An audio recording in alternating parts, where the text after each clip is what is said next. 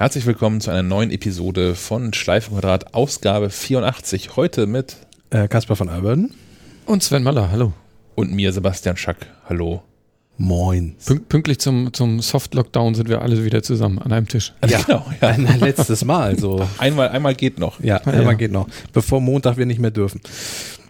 Aber geht man nicht als Kohorte vielleicht auch, wenn man so lange jeden Tag zusammenarbeitet? Also nein, es ist ja so, dass nur zwei Haushalte zusammen. Das würde hier schon nicht funktionieren, weil wir drei Haushalte sind.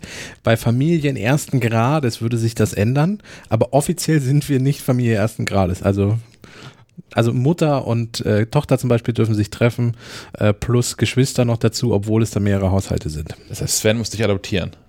Zum Beispiel, dann würde es gehen. Wer muss hier wen? Ich wollte gerade sagen, wir noch mal drüber Du hast keine Kinder, das wäre noch eher, aber ich möchte den Nachnamen Schack, glaube ich, nicht. Aber Bitte? Möller auch nicht. Kann Was? Man, kann man adoptiert werden und seinen Namen behalten? Ich hoffe doch. Hey, mit deinem Namen hat, hat das, glaube ich, jeder schwer. Der an zu stinken. Ja. das stimmt. Ja. Mit so einem von dem Namen.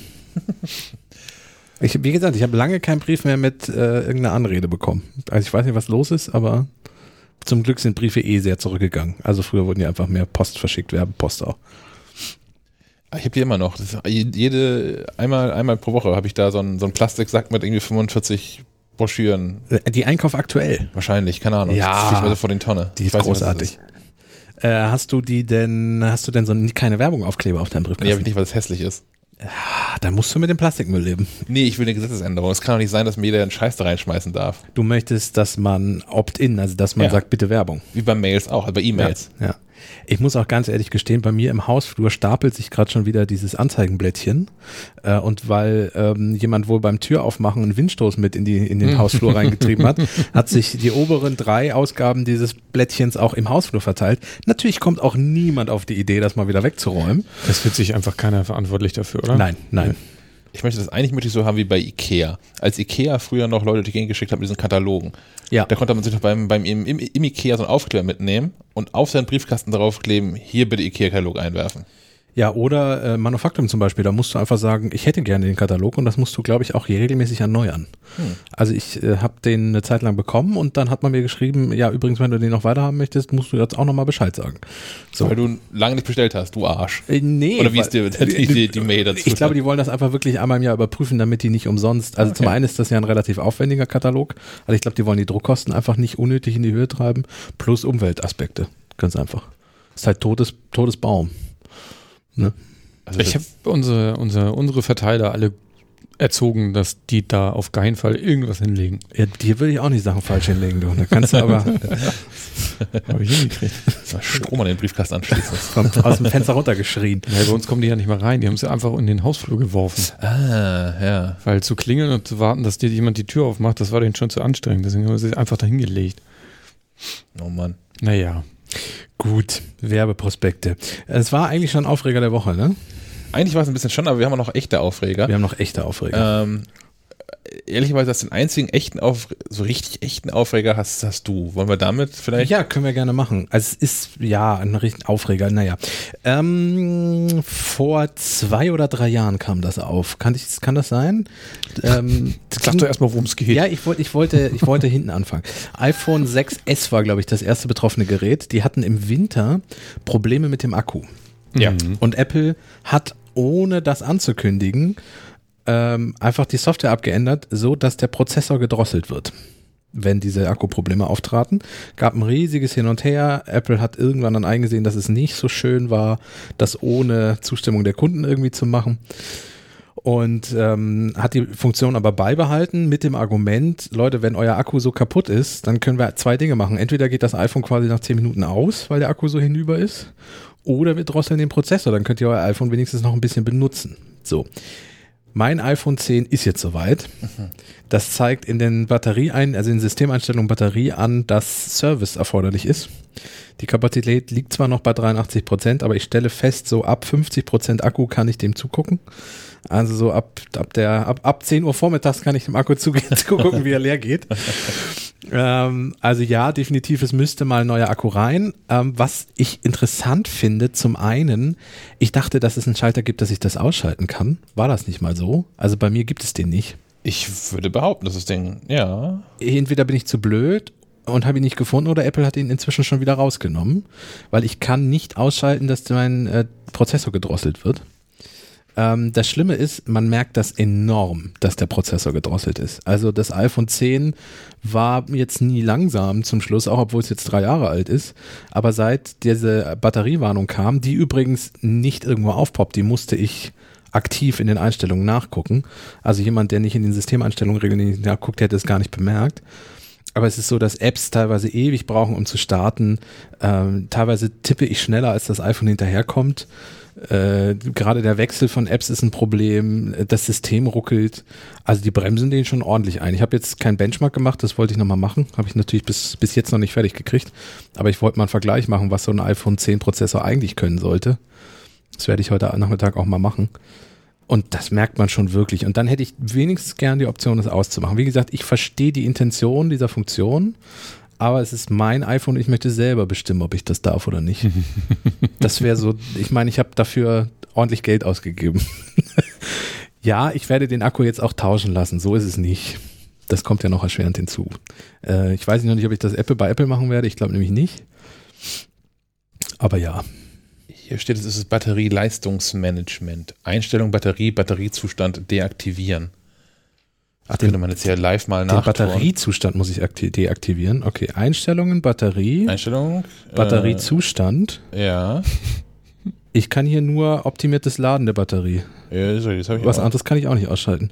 Nee, mehr habe ich auch nicht. Also genau, okay, dann gibt es nämlich dann nicht mehr. Dann hat Apple das schon wieder rausgeschmissen. Hm. Und das ist so etwas, was ich so ein bisschen, ja. Aber durch, durch zahlreiche verschiedene Meldungen ähm, ersetzt. Ich habe das hier gerade äh, live hier so ein, so ein Apple Support Dokument dazu mal gegoogelt. Es gibt hier verschiedenste lustige Meldungen, die einem da angezeigt werden können. Zu äh, Leistung ist normal, Batterieleistungsmanagement aktiviert. Dieses iPhone wurde plötzlich heruntergefahren, weil die Batterie nicht die forderliche Höchstleistung erbringen konnte. Das Batterieleistungsmanagement wurde angepasst, um dies in Zukunft zu vermeiden. Und da ist hier aber auch in, in, in blauem Text so ein Deaktivieren-Link. Hast du den da drin? Nee. Weil, also dem Bereich Höchstleistungsfähigkeit? Bei mir steht da nur noch Service. Okay, das ist doch einfach kurz vor Tod. Bitte fahren Sie jetzt rechts ran. Ja. Jetzt, wirklich jetzt. Jetzt wirklich, genau. Sonst geht gleich alles in die Luft. Ähm, genau, oh, da gibt es die Batterieleistung. Wenn du das Batterieleistungsmanagement deaktivierst, wird dir die folgende Meldung angezeigt. Dieses iPhone wurde plötzlich runtergefahren. Batterieleistung ist aktiviert. Hm, schlechter Batteriezustand. Das eskaliert so ein bisschen.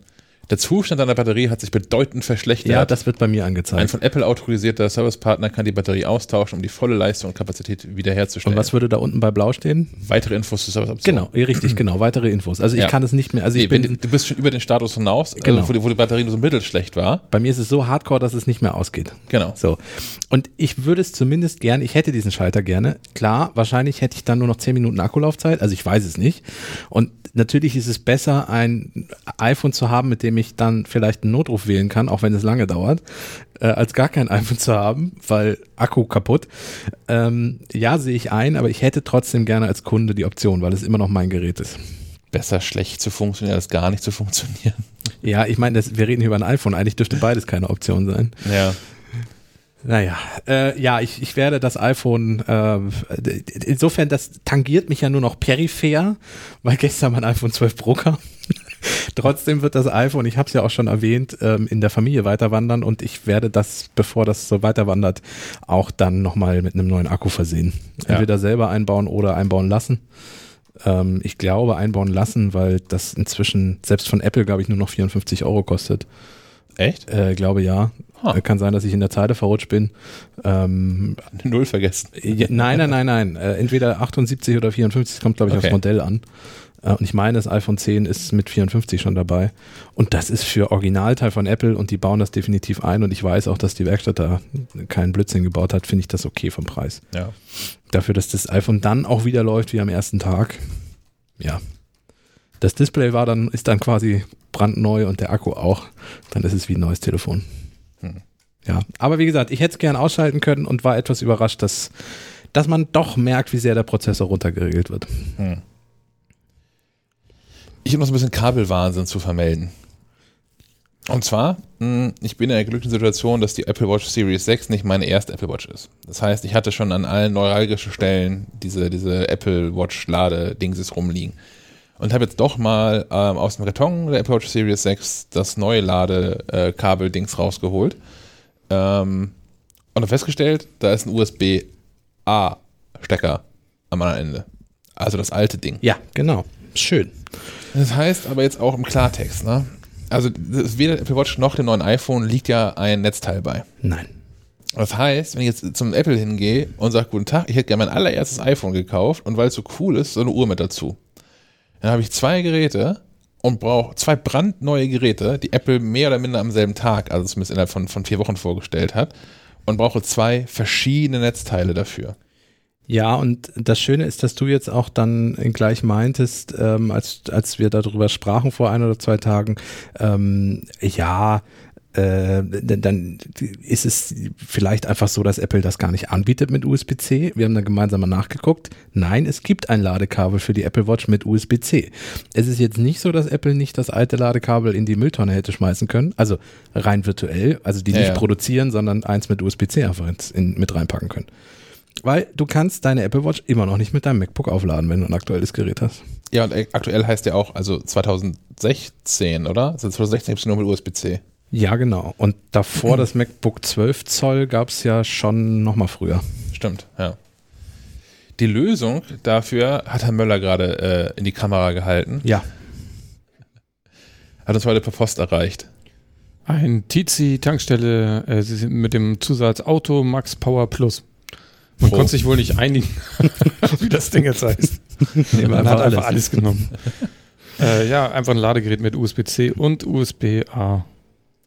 Ja, Ja. äh, ich habe gar keinen Preis parat, aber ähm, ich habe das Vorgängermodell. Das Vorgängermodell hat vier USB-A-Buchsen und hat mich jetzt viele, viele Jahre lang begleitet. Auf Reisen ist eine super Sache. Es gibt die auch noch in größeren Ausbaustufen. Ähm, es, ich habe noch keinen gefunden von, von Tizi mit mehr als einem USB-C-Port. Also das größte, was ich jetzt äh, hier gerade zu liegen habe, hat dann drei USB-A-Steckplätze und einen USB-C-Steckplatz. Aber immerhin. Ja, und es ist leider nicht so, dass drei USB-A-Steckplätze ein USB-C ergeben. Du willst einen Adapterstecker noch. Wann, wann, in wie vielen Jahren sind wir denn so weit, dass wirklich nur noch USB-C ist? Naja, wenn dann der nächste kommt. Dann Also, ist es soweit? Ja, okay. USB-D. Ja, okay. Ah, okay, gut. Dann fangen die erst mit USB-D an und die anderen haben, ah, okay. Ja, es bleibt ein Ja, ein Chaos. Chaos. Anderes Chaos hat uns gerade über, über den Chat erreicht. Mhm. Und zwar die, das Beta-Chaos. Wenn du aktuell mit iOS Beta unterwegs bist, ähm, nervt dich Ja. dein Telefon damit, dass es ein neues Software-Update gibt. Das gibt es aber nicht. Ph- Phantom-Update. Ja, Phantom-Update. ja, es gibt auch kein, äh, kein Workaround mehr, dass man das Beta-Profil einfach neu installiert. Schade. Das scheint nicht zu funktionieren. Mm, Und anderes Beta-Ding ist ja, dass es macOS Big Sur, und das ist eine Überleitung, dass für macOS Big Sur im Developer-Beta-Programm mir mein Mac gestern sagte, hier übrigens, willst du nicht macOS 11.0.1 ausprobieren? Heute auch Public Beta. Ach, heute sogar Public Habe ich Beta. bekommen, ja. Und ähm, ich so, äh, ja schön, aber wenn ich jetzt schon die übernächste Beta-Version ausprobiere, was ist denn mit der Release-Version von macOS? äh, was ist mit der Release-Version von macOS? Verschoben. Auf was? Auf wohin? Auf wann? Also ich, ich bin auch hinreichend hart genervt. Wir haben ja, also wir müssen ja jedes Jahr so ein bisschen ähm, herumraten, wann Apple was wohl machen wird. Ja. Und ähm, diesmal war relativ früh klar, wann das von diesen iPhones passiert, weil da ja der äh, Luca Maestri von einem- Apple gesagt hat, In einem Interview, nee, gegenüber den äh, äh, Aktionären, glaube ich, Genau. gesagt hat, ja. wird alles irgendwie später und dann haben, konnten wir uns ein bisschen das ausrechnen. Und dann haben wir gedacht, meine Güte, wenn die so ein neues iOS raushauen mit neuen iPhones und so, kann so ein neues macOS ja nicht so richtig weit entfernt sein. Ja. sitzen wir hier, haben jetzt schon 14 Tage, glaube ich, vielleicht sogar schon drei Wochen, haben wir ein Sonderheft am Start zum macOS Big Sur. Ja. Ähm, die, die, die Fachbücher, die wir produzieren, müssten ab Montag bestellbar sein. Aber es gibt dieses ähm, Betriebssystem noch nicht. Ähm, ich, ich vermute ja inzwischen, das wird alles äh, am 17. November passieren, wenn vermutlich das nächste Apple-Event passiert, an dem vermutlich äh, mindestens ein neuer Mac mit Apples eigenem Prozessor vorgestellt wird. Aber hätte es so wehgetan, das einfach schon mal rauszuhauen? Ich, Ich kann es mir nicht vorstellen. Also ich, ich weiß noch nicht, warum es hakt. Ich habe jetzt, wie gesagt, seit Wochen habe ich schon keine ernsten Probleme mehr. Ab und zu hakt hier, wenn ich ähm, äh, mit Herrn Möller Air Airdrop mache von Big Sur zu Catalina, das hakt manchmal irgendwie. Ja, und bei mir Bluetooth irgendwie. Aber das ein war schon Problem. immer scheiße. Ja, Bluetooth war schon immer scheiße, das stimmt. Äh, ja, also Apple hat auf jeden Fall schon schwierigere Betriebssysteme veröffentlicht, als der Zustand von Big Sur gerade ist. Ja, man wird einfach tatsächlich warten bis zu dieser Keynote im November, um dann nochmal 15 Mal zu erzählen, wie toll Big Sur ist und wie wichtig. Aber und so. dann müssen sie auch sagen, so ist jetzt verfügbar, ja, sonst wird es echt Sie albern. müssten an dem Abend auf den Knopf drücken. Ja. Ja. Ja. Ich meine, Ähm, wie lange ist es her, dass das vorgestellt wurde? Gefühlt ist es Juni- schon wieder Juni, alt. Im Juni. Ja, Ja. Im Juni war, war die erste Beta. Wir beschäftigen uns ja immer sehr viel mit, mit so neuen Sachen und deswegen sind die Dinge ja schnell auch wieder alt. Ja. Und wir haben es noch nicht mal und das kommt mir vor, als sei es das Vorbetriebssystem. Ja. Schon, schon zweimal, dreimal auf jeden Fall auf dem Titel gewesen, einmal Ja. als großes Thema ja. Das sind so unsere Gradmesser. Alles, was auf dem Titel ist, ist wichtig. und damit auch sofort veraltet. Wenig überraschend ist in der Beta von Big, äh, macOS Big Sur 11.0.1 auch sind Hinweise auf neue Mac-Modelle aufgetaucht. Das überrascht uns nicht wirklich. Apple hat ja fast schon offiziell angekündigt, dass da was komplett Neues kommt, weil sie sagten ja im Juni schon, wir werden dieses Jahr noch Macs mit unseren eigenen Chips vorstellen. Und das wird ja dann im November auch soweit sein, sonst ist das Jahr langsam mal, wobei, das ist wie mit dem Mac Pro, den gab es ja dann auch am 31. Dezember, oder wie war das? So ungefähr, Damit ja. er noch dieses Jahr kommt und war auch nur für zwei Leute irgendwie rechtzeitig ausgeliefert oder so. wann ist eigentlich, wann ist eigentlich offiziell Winteranfang? Weil also Big Sur kommt ja auch im 21. Herbst. Dezember, glaube ich. Oh Gott, ja, dann haben sie noch ein bisschen Zeit. Spät. Schade. Ja. Naja, ähm, wenig ist zu sagen über dieses, über diesen Leak. Das sind vier verschiedene Modellbezeichnungen. Das kann einfach ein Mac in verschiedenen Ausführungen sein. Ja. Oder es sind vier verschiedene Macs. Ich glaube aber nicht, dass Apple seine eigenen Chips im November schon in vier Macs reinpackt. Oder? Glaube ich nicht. Ich glaube es nicht, aber ich, es würde mich auch nicht wundern, weil also als sie da damals auf ähm, Intel umgestiegen sind, haben sie auch ein halbes Jahr früher äh, dann schon, also halbes Jahr früher angekündigt, gesagt, Überraschung, wir sind soweit und los geht das. Also wenn ich mir den A14 Bionic angucke, der im Ja. iPad Air und im iPhone 12 ist und mir angucke, was der inzwischen alles kann, Mhm. würde ich Apple so eine Mic Drop Nummer zutrauen, dass sie sich auf die Bühne stellen und sagen, MacBook 12 Zoll, MacBook 14 Zoll, MacBook 16 Zoll, alles da, alles neu, hier nehmt hin, pack. Und das, das ist übrigens die Gesch- Geschwindigkeitssteigerung gegenüber Intel. Genau. So, sie äh, werden Intel nicht erwähnen, aber sie werden sagen, schneller als die Vorgängermodelle oder irgendwie so. ja, und dann ist es irgendwie so ein, so ein A14X irgendwas, dass der Ja. auch äh, in der, in der äh, Multicore-Performance Ja. äh, mithalten kann oder im Idealfall, ähm, wobei ich wollte gerade sagen, oder im Idealfall schneller ist als die Intel-Prozessoren, muss er vielleicht aber gar nicht sein, weil es besser funktioniert. Na, im, im 12 Zoll MacBook wird es der A14 wahrscheinlich wirklich sein, Denke ich auch. weil ohne Kühlung kommt der aus und so weiter. Ich kann mir durchaus vorstellen, dass sie für die MacBook Pros, sollten sie wirklich im November schon MacBook Pros mit den Chips vorstellen, dass sie vielleicht dem Ding auch einen eigenen Namen geben. So, also dass sie noch eine MacBook Pro Chip-Reihe irgendwie, der wird dann auch nicht A heißen, würde mich wundern. M14. Ja, irgendwie M14X. sowas. M, M, M, M20. Plus irgendwie. Pro Max. Plus Pro Max Mega. ja, bleibt also spannend, ähm, aber da wird im November ja noch was kommen. Auf uns zu und so. Ja. Ich hätte noch so ein Erfahrungsupdate zum, zu diesem MagSafe Charger. Ja. Brauche ich nicht. Ist toll. Nein. naja, ich, ich, ich äh, habe den jetzt an, an verschiedenen Stellen im Haushalt ausprobiert. Und ja, ich finde es technisch überzeugt mich das. Und es hat mir auch nochmal gezeigt, dass ich eigentlich auch wirklich, wirklich wieder gerne MagSafe im, im Mac hätte. mhm. Ähm, aber dieser MagSafe Charger von Apple hat in meinem Leben keinen Platz. Ähm, ich habe es gerade schon einmal kurz oben referiert, dass ich äh, an zwei Stellen in meinem Haushalt habe ich einen, einen so, so einen Qi-Charger liegen. Das eine ist auf dem Couchtisch und das andere ist auf dem Nachttisch. Und ich habe an beiden Stellen dasselbe Problem, dass dieses Kabel wahnsinnig kurz ist. Wenn ich also dieses, das, das iPhone jetzt vom Couchtisch mit einer Hand so grabbel, ähm, ist das Kabel garantiert zu kurz, dass ich es vernünftig bedienen kann. Und wenn ich das jetzt ähm, dann lösen möchte von dem, von dem neuen Ladegerät, brauche ich zwei Hände. Es ist nicht das große Problem, aber es ist eine Verschlechterung im Vergleich zu vorher, weil vorher brauchte ich keine zwei Hände, um das iPhone wieder zu bedienen. Und das gleiche passiert auch in der Nacht, weil der Weg von der Steckdose äh, bis äh, auf meinen Nachttisch offensichtlich schon weit genug ist, dass ich das iPhone, wenn ich nachts mal wach werde, mal drauf gucken will und sehen, wie spät das ist oder so, ähm, nicht bis vor mein Gesicht führen kann. Also muss ich es auch da wieder lösen. Da ist dann der einzige Vorteil, dass, es, dass ich es nachts leichter wieder auf diese, diese Cheat-Charging-Geschichte drauflegen kann, weil das jetzt magnetisch ist. Aber ähm, eigentlich macht das alles schlechter für mich. Was ich so spannend finde, ist, dass, oder was mich irritiert hat, ist, dass Apple selber nur dieses eine Ladekabel anbietet und den Rest und auch die ganzen kreativen Ideen dann den äh, Drittanbietern überlässt irgendwie. Also da ist jetzt bis auf Ladestationen im Auto, die nicht laden können, bis jetzt noch nicht so viel gekommen. Ähm, da wird aber sicherlich in Zukunft einiges an MagSafe-Zubehör kommen, was durchaus auch spannend werden könnte. Äh, also äh, 12 South äh, entwickelt da wohl auch was, dann ähm, Peak Design, die, die äh, bisher so für Fotografietaschen und Fotozubehör bekannt waren, entwickeln auch eine eigene Hülle und so. Aber da kommt einiges, das kommt aber erst noch, also es wird wahrscheinlich auch nächstes Jahr verfügbar sein. Und wie gesagt, Apple selber hat nur Hüllen mit einem Magnetring und ein Ladekabel bisher.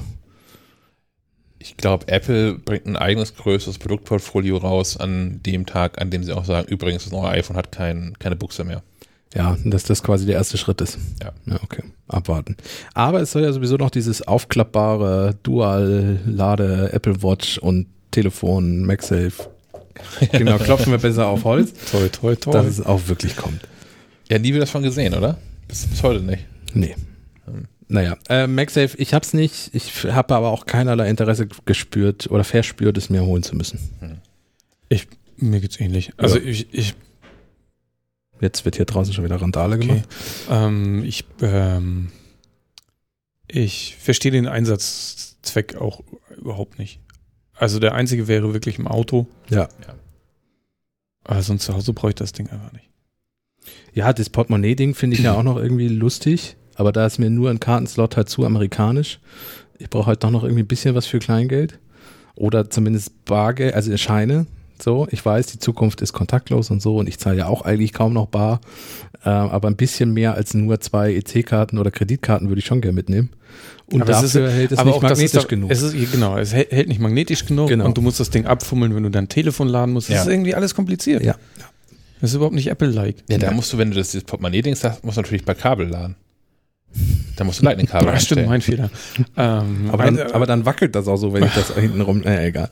ähm, äh, höchstens noch äh, Reverse Charging wäre nochmal spannend für die AirPods Pro. Ja, definitiv. Und für die Apple Watch. Also das Ja. ist, das ist ja etwas, das würde ich dann unterwegs zum Beispiel immer mal wieder machen. Also Aber da brauchst du ja einen, brauchst du ja irgendwie, die ist doch so gewölbt, oder nicht? Ja, genau. Aber äh, wie geil wäre das, wenn es einfach reichen würde, wenn du die auflegst? Ja, dann brauchst du hier so eine Hülle, wo hier noch so eine kleine Delle drin ist. Muss Wo ja gar rein- nicht. Du, wenn, Nein? du, wenn, du, wenn, die, wenn du weißt, an der Stelle, da wo das Apple-Logo ist, wenn du da die mittig drauflegst, dann lädt deine Uhr Okay. schon.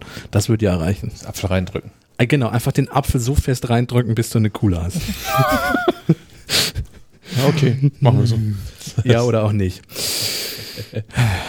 ja, so viel zum Thema Aufreger? Ich denke schon, ja. Okay.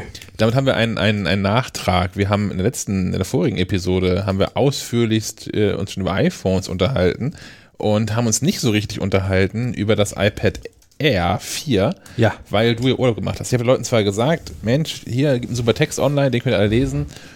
Aber wenn nächste Woche Kasper wieder da ist, erzählt er mal eine Stunde was. Das ist eine Stunde. ähm, ja, ist, ist, ist gut.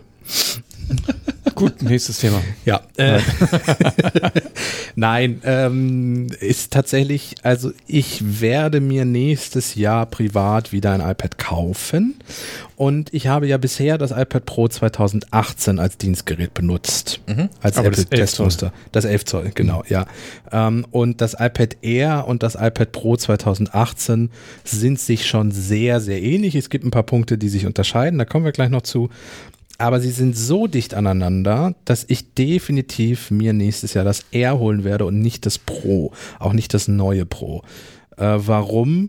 Zum einen, ähm, das iPad Pro 2020 hat zwar mehr Kameramodule, aber ich fotografiere mit dem iPad nicht.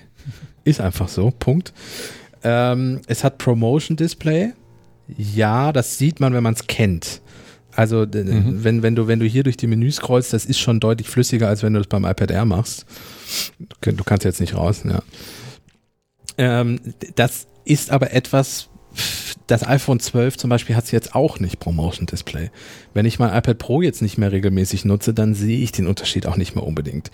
Ich weiß, es gibt Menschen da draußen, die ja, einen Herzinfarkt bekommen haben, als das iPhone 12 mhm. kein Promotion äh, bekam.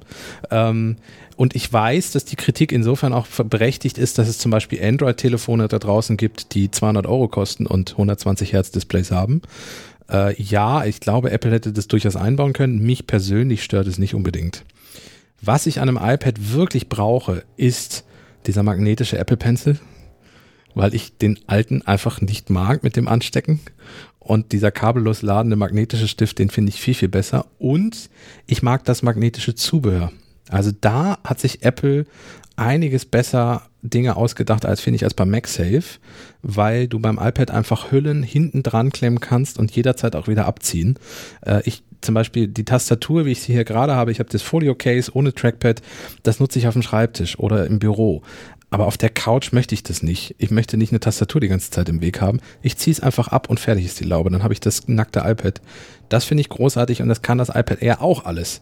Äh, und das sind bei mir die ausschlaggebenden Punkte plus das randlose Design. Hm. Was fehlt, ist Face ID, aber da gewöhnt man sich auch ganz schnell dran, weil der Touch ID-Button im iPad Air ist einfach gut, funktioniert schnell ähm, und hat auch Vorteile. Also wenn das iPad auf dem Tisch liegt und man Notizen damit macht, jeder weiß, wie man sich dann zur Not, entweder hebt man das iPad oder man verrenkt sich über dem Tisch, um irgendwie das Gesicht ins Blickfeld des iPads zu kriegen. Und mit dem, mit dem Touch-ID-Button ist das natürlich alles kein Problem. Ich werde jetzt mit dem iPad nicht einkaufen. Also mit Gesichtsmaske ist eher selten ein Thema. äh, aber natürlich hätte man auch mit Gesichtsmaske Vorteile beim neuen iPad Air. Es ist vom Chip her, der A14 ist äh, bis auf Multicore sogar schneller als der äh, Chip im iPad Pro 2020. Ähm, klar macht Multicore was aus, besonders bei rechenintensiven Geschichten. Aber um Gottes Willen, im Alltag werde ich da keinen Unterschied merken. Sicherlich wird Apple im nächsten Jahr beim iPad Pro einiges anders machen. Also da wird es einen größeren Entwicklungssprung geben. Aber im Moment für 95 Prozent der Leute, die sich zwischen Pro und R entscheiden, ist, glaube ich, das R das bessere Tablet der Wahl. Also wie gesagt, Promotion ist ein Punkt, wenn man das unbedingt braucht und die Kameras.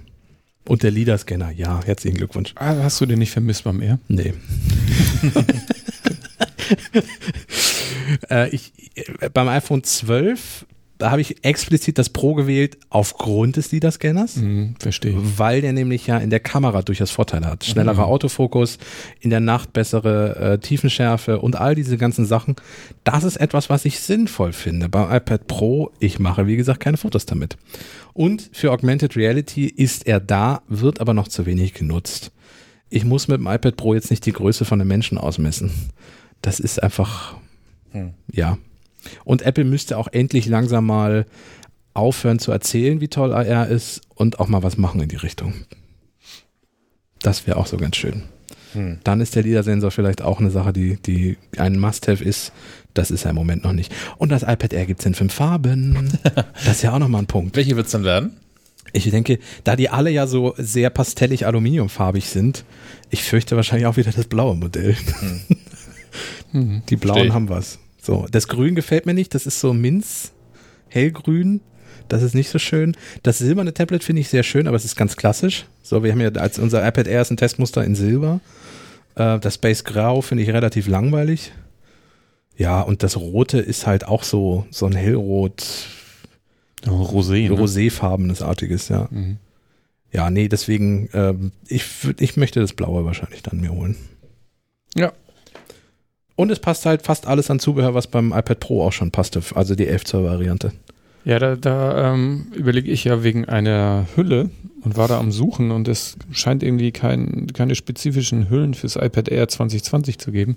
Nee. Wegen des äh, Touch-ID-Sensors. Aber klar, wenn man einfach eine Pro-Hülle nehmen kann. Ja, und gibt man halt den, den Code ein. Den Code okay. ein oder man muss halt gucken, ob man vielleicht schnippeln kann. Loch reinschneiden an der Stelle. Oh. Nein? Mal gucken. ja, aber wie gesagt, ich bin ganz angetan. Äh, ich bin sehr gespannt, was Apple mit dem iPad Pro macht. Ich glaube ja immer noch, dass wir vielleicht einen MacBook iPad Hybriden mit macOS sehen werden. Das ist aber vielleicht eher ein Wunschdenken von mir. Müssen wir mal abwarten. Halt jetzt schon am 17. Ne? Mal gucken. Wenn, dann jetzt am 17. Ja, aber ist ja auch schon nah dran, ne? Also das, das Setup, was das da vor Sven steht, aus dem ähm, iPad Air mit dem Magic Keyboard, das wiegt ja schon ungefähr sieben Kilo zusammen. Ja, Gewicht und Hardware ist auf alle Fälle dicht dran, Software immer noch nicht. Also iPadOS versucht zwar viele macOS-Feature zu übernehmen, aber ich bin auch mit Trackpad. Ich habe es versucht, ähm, in unserem Redaktionssystem zum Beispiel immer noch langsamer als mit MacBook und Tastatur und Trackpad auf dem MacBook. Also das ist einfach, und was dann auch wirklich noch fehlt, ist äh, Dual Screen. Also ich kann zwar Bildschirme am iPad anschließen, zum Glück hat das iPad Air jetzt auch USB-C, aber der Bildschirm wird nur gespiegelt. Ich kann nicht mehrere Monitore damit an, äh, ansteuern und das ist für Multi-Monitor-Setup im Büro einfach unbedingt notwendig. Ja. Auch völlig unbegreiflich. Ja. Also bei, bei der Leistung, die das Gerät hat. Ja, äh, Grafik, besonders die GPU, die ja auch auf dem Chip drauf ist, ist auch besonders gut. Also ja, ich, ich weiß es nicht. Deswegen, irgendwie ist es seltsam, was, was Apple mit dem iPad Air und Pro macht. Für mich wäre der nächstmögliche Schritt, das dann mit macOS auch aufzupflanzen, weil die Hardware ja nun mal, macOS ist jetzt auch optimiert für die Silicon-Chips von Apple, für Ja. die ARM-Dinger. Das heißt, es wäre eigentlich nur noch wahrscheinlich ein Knopf, den man drücken muss. Aber eigentlich, ne? Aber eigentlich, ja. Apple hat sich ja immer gewehrt, diese Hybrid-Dinger zu bauen. Was ich an sich auch eigentlich okay finde. Weil ich möchte auf meinem MacBook-Display nicht rumtatschen. Das ist irgendwie so. Ich mache das ständig aus Versehen. Ja, weil, Dazwischen. du, weil du wechselst zwischen den Geräten. Ja, ja, ja, ja. ja. Naja. Also wie gesagt, wer, wer sich für zwischen R und Pro entscheidet, äh, würde ich das sehr empfehlen. Es ist sehr weit weg vom iPad der achten Generation. Das kann man vielleicht auch noch dazu sagen. Also das wirkt wie zwei völlige Welten. Unterschied. Das war davor beim iPad Air ja nicht so. Da war das iPad Air sehr dicht am normalen iPad. Ähm, das hat sich jetzt komplett geändert. Wer das den Aufpreis zahlen kann, der sollte auch eher zum R greifen, weil das iPad der achten Generation hat zwar jetzt einen moderneren Chip, ist aber sonst von der Hardware bis, gehen teilweise Komponenten bis ins Jahr 2014 zurück. Und deswegen, also Apple macht das, um den Preis zu drücken, um die 300 Euro Kampfstraßenpreis zu ermöglichen beim iPad der achten Generation. Dafür muss man aber viele Kompromisse in Kauf nehmen, die beim iPad Air einfach nicht so sind. Ich weiß, es kostet teilweise das Doppelte äh, vom normalen iPad, aber dafür kriegt man auch mindestens doppelt so moderne Hardware und äh, das, wenn man es sich leisten kann, sollte man zum R greifen. Das ist mal ein gutes Fazit. Mm, Ich habe mir ein paar Videos angeguckt zum Thema Ceramic Shield, also der neuen Schutzglas-Geschichte, die äh, Apple zusammen mit Corning auf den neuen iPhone 12 und iPhone 12 Pro hat. Ähm, denn ich habe meinen natürlich nicht gegen die Wand geschmissen, aber wenn man dieses YouTube guckt, es dauert ja immer nur Sekunden nach äh, Auslieferungsstart von so iPhones, bis die ersten Menschen anfangen, die auf Böden und gegen Wände zu schmeißen. Ja, und mit irgendwelchen kratzfesten Gegenständen da Dinge reinzumachen und so. Ja. Und einige versuchen da ja auch eine, eine, eine Wissenschaftlichkeit irgendwie reinzubringen, indem sie dann das iPhone-Display in, in äh, also mit, mit so Klebestreifen in mehrere Segmente unterteilen und Ich dann. weiß, welchen YouTube-Kanal du meinst. Ja, und dann und dann ähm, mit, mit verschiedenen Gegenständen darauf rumkratzen und versuchen das an dieser, dieser Mohs-Skala MOHS, äh, Kratzfestigkeit von Materialien, ähm, so ein bisschen zu bemessen. Also sie fangen quasi an von der, äh, von der ähm, Weichheit eines Bleistifts bis hin zum Diamanten Genau, verschiedene Gegenstände zu nehmen, um Kratzer ins Display zu machen. genau. Und ich weiß gar nicht, wie weit die Skala geht, wahrscheinlich bis 10, also vielleicht geht es bis Diamant als, als härtestes oder kratzfestestes Material. Ähm, ja, und dazwischen halt diverse Abstufungen. Und ähm, andere, andere Freaks, die irgendwie versuchen mit, mit Flammenwerfern, nein, mit Feuerzeugen, aber immerhin. Waren schon Mixer dabei? Gab es schon Leute, die es in den Mixer gesteckt haben? Habe ich nicht gesehen, Okay, aber schade. ich glaube, der Trend ist durch. Ja, okay. Äh, aber mit Feuerzeug Hydraulikpresse? versuchen, Das sind schöne Videos, könnte ich mir Ja, stundenlang die. Hydraulikpresse-Videos, Also ja, das mag ich auch. Ja. Mhm. Ähm, und natürlich so, so Drop-Tests. Da gibt es auch einen so einen Vogel, der das regelmäßig macht, äh, mit, mit verschiedensten Geräten aus verschiedensten Höhen und mal auf die, mal auf die, aufs, aufs Gesicht und mal auf die Kante und so. Und äh, große Überraschung, ja, irgendwann geht sein iPhone kaputt. Und Ach, ähm, also auch, äh, das ist wie damals, wenn du es biegst, ja, genau. biegt es auch irgendwann, wenn Irgendwann, du genug genau. drückst. Okay. Ja, Obwohl der, der, also von dem Video, was ich glaube ich auch gesehen habe, da hat er es ja auch versucht zu verbiegen und das äh, ist ganz schön stabil. Okay. Ja. Ja. Vor allem das mit Edelstahlrahmen, nochmal mehr als das mit Alu.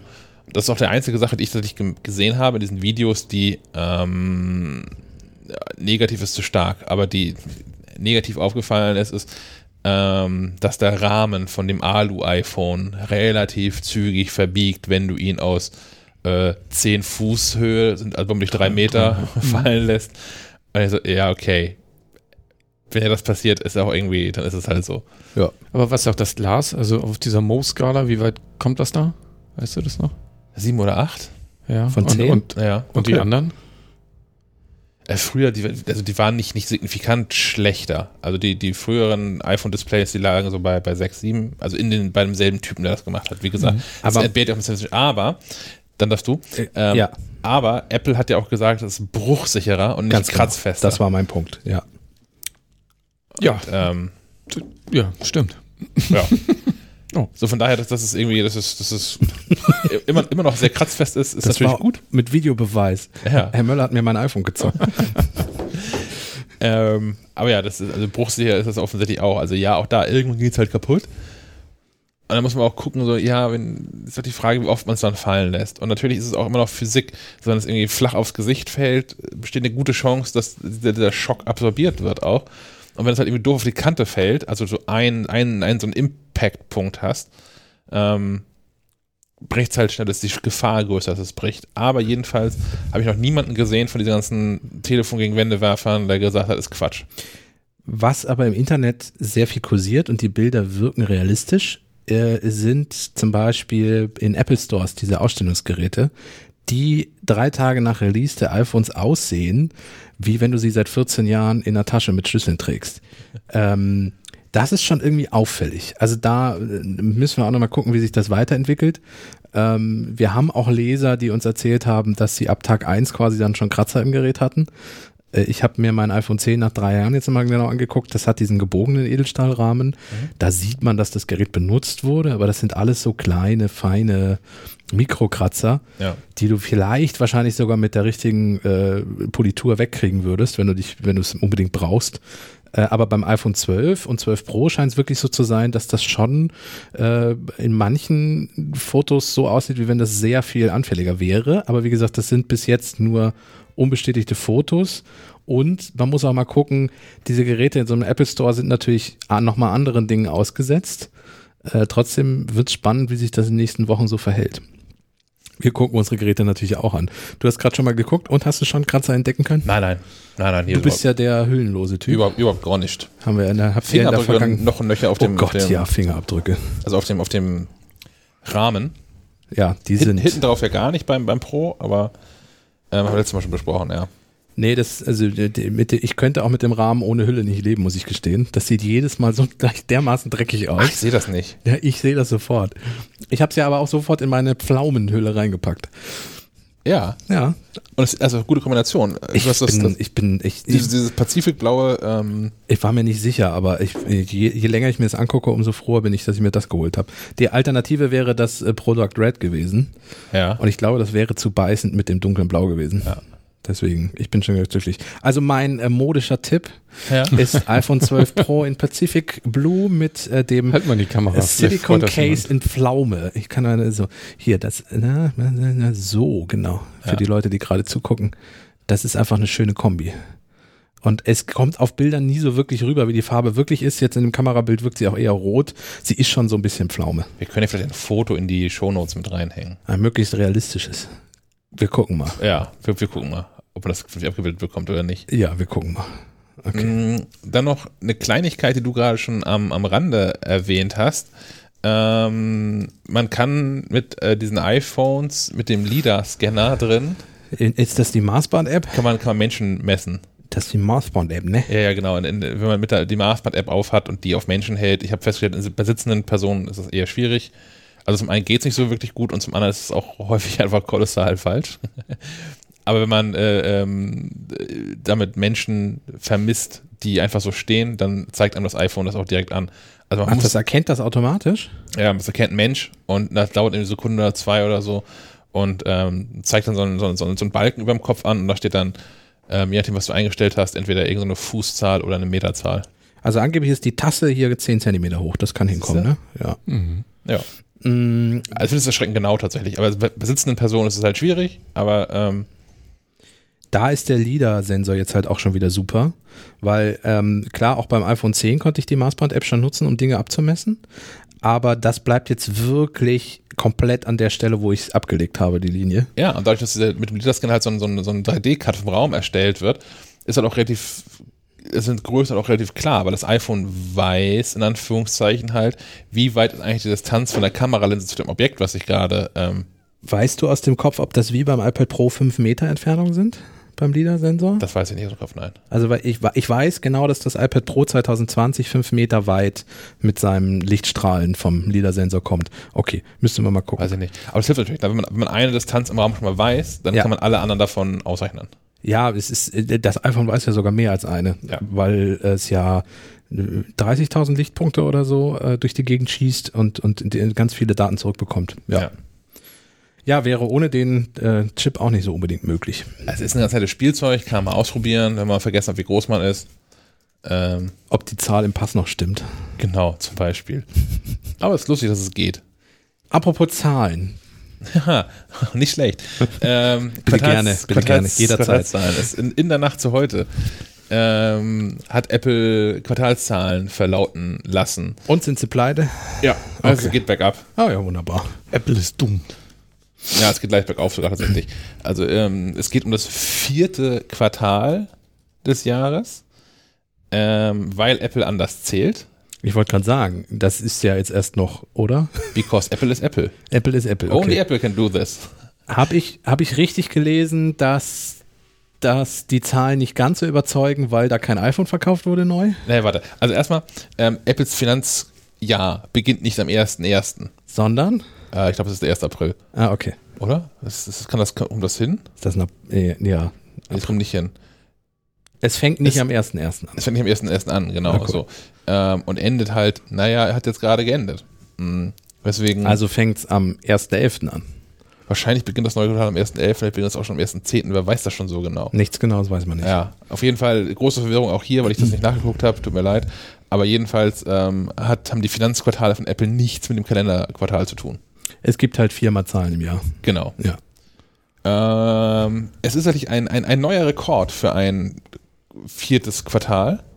Ähm, der bisherige Rekord lag beim 2019er Jahr mit 64 Milliarden Dollar Umsatz. Also ein neuer Rekord, obwohl man da noch kein neues iPhone vorgestellt Yes. hatte, was normalerweise in so einem Quartal ja gerade mit reinkommt. Ja, mal so, mal so, je nachdem, ne? Aber natürlich auch der, der, der große iPhone-Berg immer Richtung Weihnachten tatsächlich auch ja eher. Okay. Ähm, ist häufig erst im ersten Quartal mit drin. Aber trotz allem jetzt ähm, äh, 700 Millionen, nur 700 Millionen Dollar mehr Umsatz als im Vorjahresquartal. Was natürlich spannend ist, ist, Portokasse. äh, ja, wie sich das verändert hat.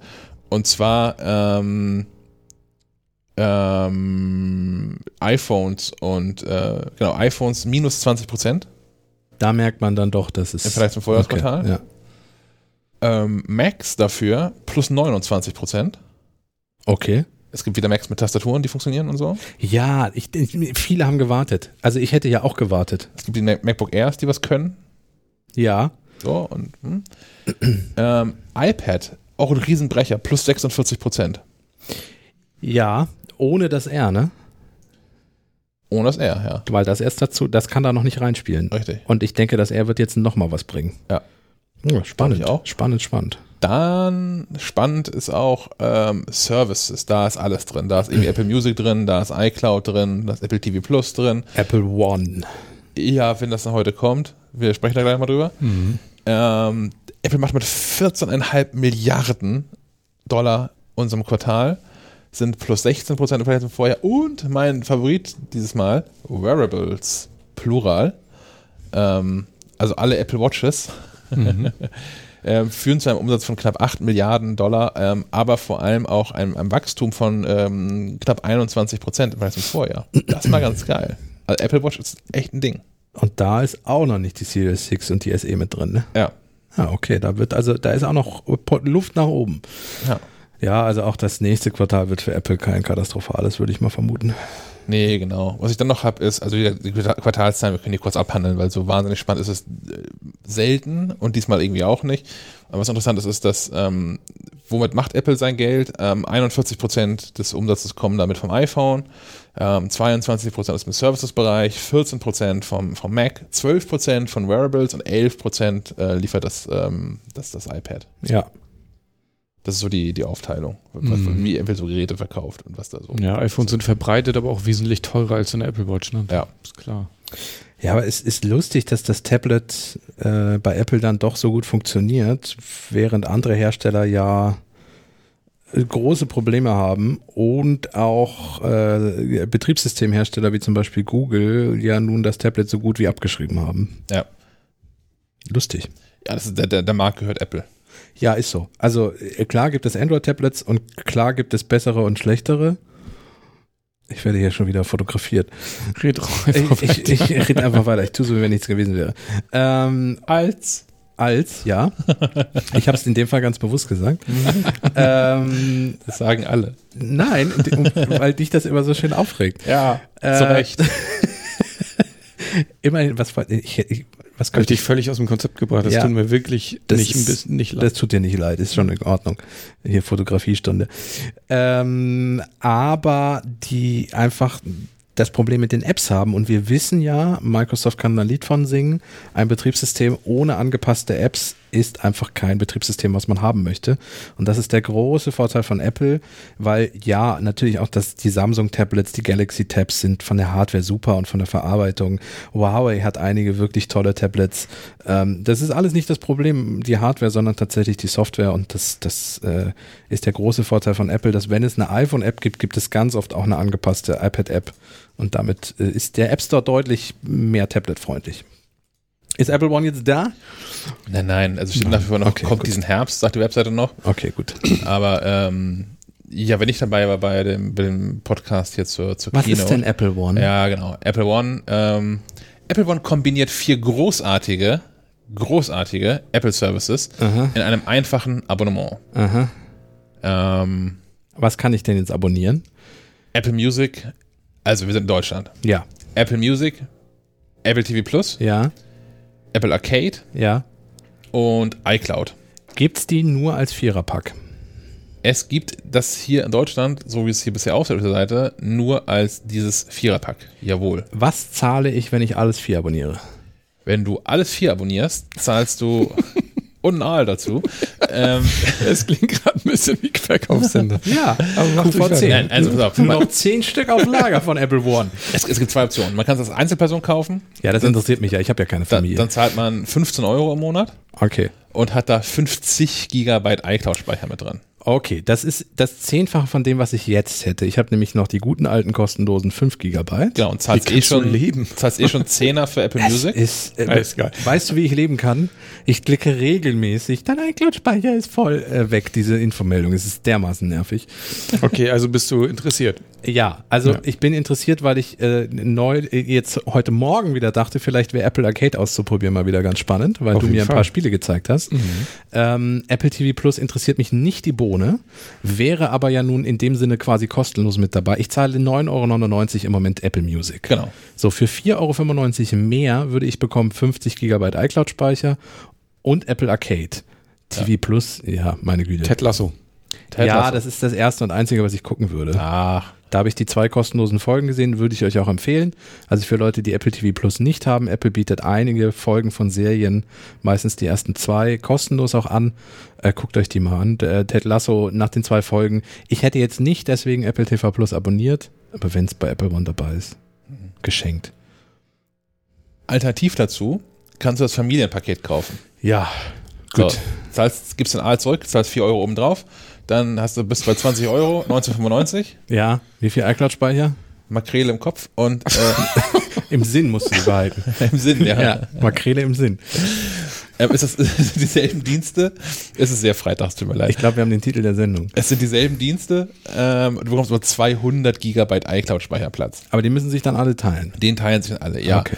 Und es wird aber auch, ähm, ich habe das schon mal nachgefragt, ähm, die Möglichkeit geben, trotzdem diesen iCloud-Speicherplatz nochmal zu erweitern. Okay, Weil- äh, äh, kurze Zwischenfrage noch, bevor du dazu kommst. Ja, Kann ich denn sagen, ich bin eine Familie?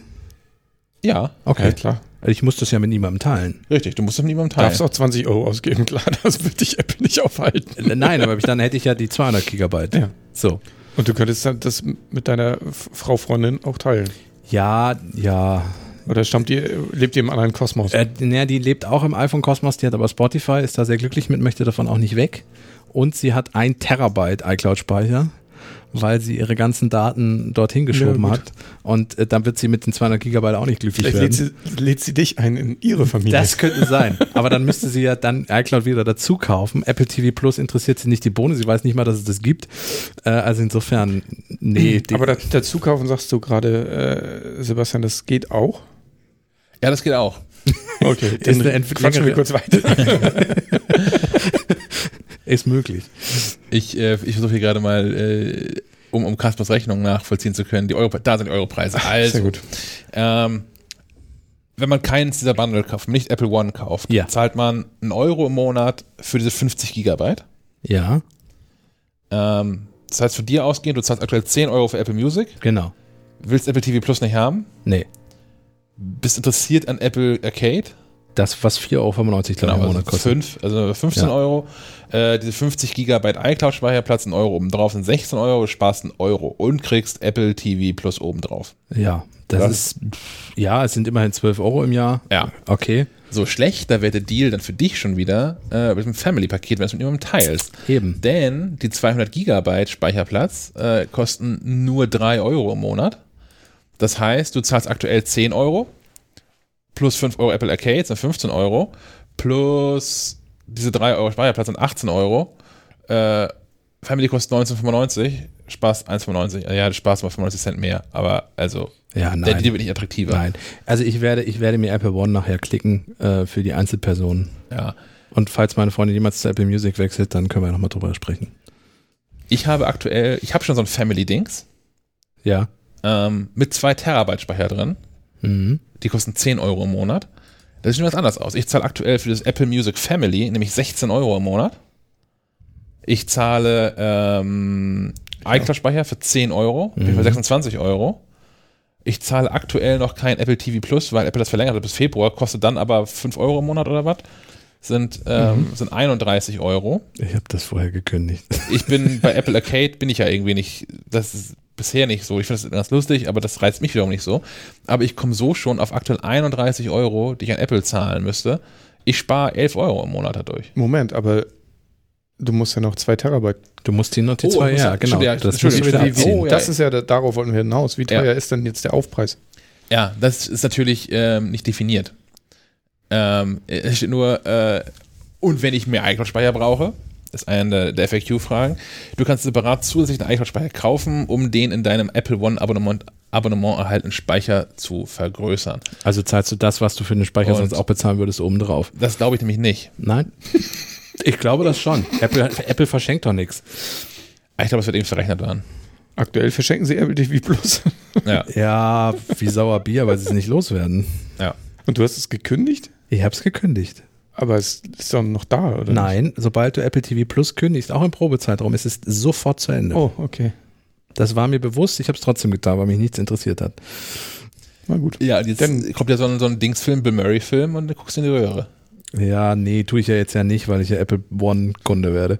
Ähm, wie, wie, wie ist das denn? Wo kann ich das anklicken? Wo kann ich sagen, nimm all mein Geld, verkauf meine Seele? Darauf wie müssen wir wie noch funktioniert warten. das? Ja, das ist auch so ein Ding. Kann ich Ähm, das mit dem iPhone direkt? Wie ist das? Weiß man alles nicht. Das weiß man alles noch nicht so genau. Also es gibt ähm, apple.com slash äh, apple minus one, wo all diese Informationen stehen, aber auch weiterhin kommt diesen Herbst. Und hieß es aber gestern ja äh, im Rahmen dieser der Quartalszahlenverkündung, das solle äh, diesen Freitag noch passieren. Ja. 30. Oktober war angekündigt, jetzt äh, ist es immer noch sehr dunkel, glaube ich, in Cupertino. Wir müssen erstmal warten, bis sie aufwachen. Ja, wahrscheinlich 19 Uhr wieder. ich denke, auch, wir gucken mal Ja. Richtung Abend und Ja. dann ähm, Ja, dann, also ich hoffe, dass ich das einfach, es ist ja Apple, die werden es irgendwie implementiert haben, wahrscheinlich schon im vergangenen iOS-Update, dass ich dann einfach irgendwas im iPhone anklicken kann. Heißt aber auch in der schrägen Situation, dass du, wenn du diesen Podcast jetzt hörst, ähm, vielleicht schon mehr weißt als wir. Ja, also nehmt uns das nicht übel, wir haben jetzt Freitag 12.10 Uhr. Auch falls irgendwelche wilden Corona-Dinger noch passiert sind, wir wissen es alles nicht. Ja. falls inzwischen draußen die Welt untergegangen Genau, falls, falls, falls eigentlich gar keiner mehr den Podcast hören kann. Äh, es gibt momentan alles möglich, oder? Ja, jederzeit. Also so hart genervt. ich würde nichts vorproduzieren, was eine Woche vorher irgendwie. Ja. Das würde ich nicht mehr ausstrahlen, glaube ich. Ja, gut. Gut. Mm, kommen wir zu einem Interview. Wir haben einen Interviewgast, ähm, der ist aber nicht hier. Nein. ähm, wie, wie so häufig, Interviews zeichnen wir häufig vorab auf. Ähm, haben wir in diesem Fall auch gemacht. Ich habe mich schon vor zwei, drei Tagen, am Dienstag, habe ich mich mit Christian verabredet, Christian von Graves, und habe mit dem darüber gesprochen, ähm, was Graves eigentlich so von diesen neuen iPhones hält und ob die schon was dazu sagen können, ähm, wie sie sich eigentlich verkaufen. Und kaufen Leute diese Pros tatsächlich, ähm, die ja für den Aufpreis relativ wenig gegenüber dem 12 äh, ohne Pro bieten. Ähm, und irgendwie haben wir uns ein bisschen verquatscht, das ist ein bisschen länger geworden. Es Men- gibt, es gibt Kapitelmarken, ne, falls, falls euch das zu lang ist. Genau. Ähm, Menschen, die jetzt hier diesen Podcast live hören, das jetzt nicht zu hören. Nö, weil, die haben gelitten. Genau, Weil wir uns das jetzt nicht nochmal anhören wollen. genau. Aber ähm, für alle, alle anderen, die den Podcast äh, äh, aus der Dose hören, kommt dann jetzt das Interview mit Christian. Wir haben uns jetzt bei Schleifenrad schon hinreichend unterhalten über das neue iPhone 12 und das neue iPhone 12 Pro. Ähm, ihr kennt all unsere Meinungen, es ist aber noch längst nicht alles erzählt und deswegen haben wir uns einen, einen weiteren Profi hier mit eingeladen. Christian, Christian Kautz von Gravis, der nicht nur eine eigene Meinung zu Dingen hat, sondern auch vielleicht noch ein bisschen mehr als wir Einblick daran hat, mh, was eigentlich die echten Menschen so von solchen Geräten halten und erwarten. Hallo Christian, wer bist du? Was machst du bei Gravis? Hallo Sebastian. Ähm, ja, also ich bin der sogenannte Tech Operations Manager bei Gravis, bin also verantwortlich für die äh, Techniken bei Gravis, dass alles gut läuft. Und ähm, ja, das sind mittlerweile 40 Standorte, die ich dort betreue, habe also auch viel zu tun. Wir haben inzwischen zweimal ist schon eine Tradition, finde ich. Ähm, die, die Tradition ist zur Taufe gehoben. Dann, wenn, wenn Apple richtig große Würfe macht, dann, dann sprechen wir miteinander. Wir haben zuletzt gesprochen, ich habe nochmal nachgeguckt, im Juni 2019, nachdem Apple den neuen äh, Mac Pro vorgestellt hatte. Und ähm, je- jetzt halt nach dem, nach dem iPhone 12, was ja zumindest schon mal wieder deutlich anders aussieht, zum ersten Mal so ehrlicherweise seit dem, seit dem iPhone 6. Ähm, wie gefallen dir die neuen iPhones? Es kommt mir bekannt vor, das Design. ähm, nein, ich, ich denke mal, äh, Apple wollte wieder zeigen, dass sie auch etwas anders sein können. Ich meine, die Telefone ähnelten sich jetzt mittlerweile wirklich sehr. Ähm, mit Notch, ohne Notch, das war jetzt fast schon der einzige Unter Unterschied, wenn man jetzt nicht ganz genau hinschaut. Ähm, und man kann ja da einfach mal den Oma- oder Opa-Test machen und sagen, guck mal hier, das ist ein Telefon, äh, unterscheide die mal. Und das ist einfach nicht mehr möglich gewesen. Ähm, ob das neue Design auch den Test der Zeit dann eben übersteht, das, das wird es zeigen. Also für mich ist ja immer wichtig, wie robust und wie stabil ist denn so ein Konstrukt, ähm, gerade weil ich aus der Technik komme. Und ähm, da bin ich echt gespannt, wie, ähm, ich sag mal, wie sich dieses neue, ähm, die, dieses neue Display, was sie eben äh, dem iPhone auch spendiert haben, da eben macht. Das Konstrukt an sich, das kennen wir noch vom, vom iPhone 4. Ähm, der, ich sag mal, die, die gefährlichste Stelle ist die Kante. Ja, Also wenn das Telefon flach auf den Boden fällt, da kann das aus einem Meter auch auf den Marmorboden fallen, da passiert gar nichts. Ne?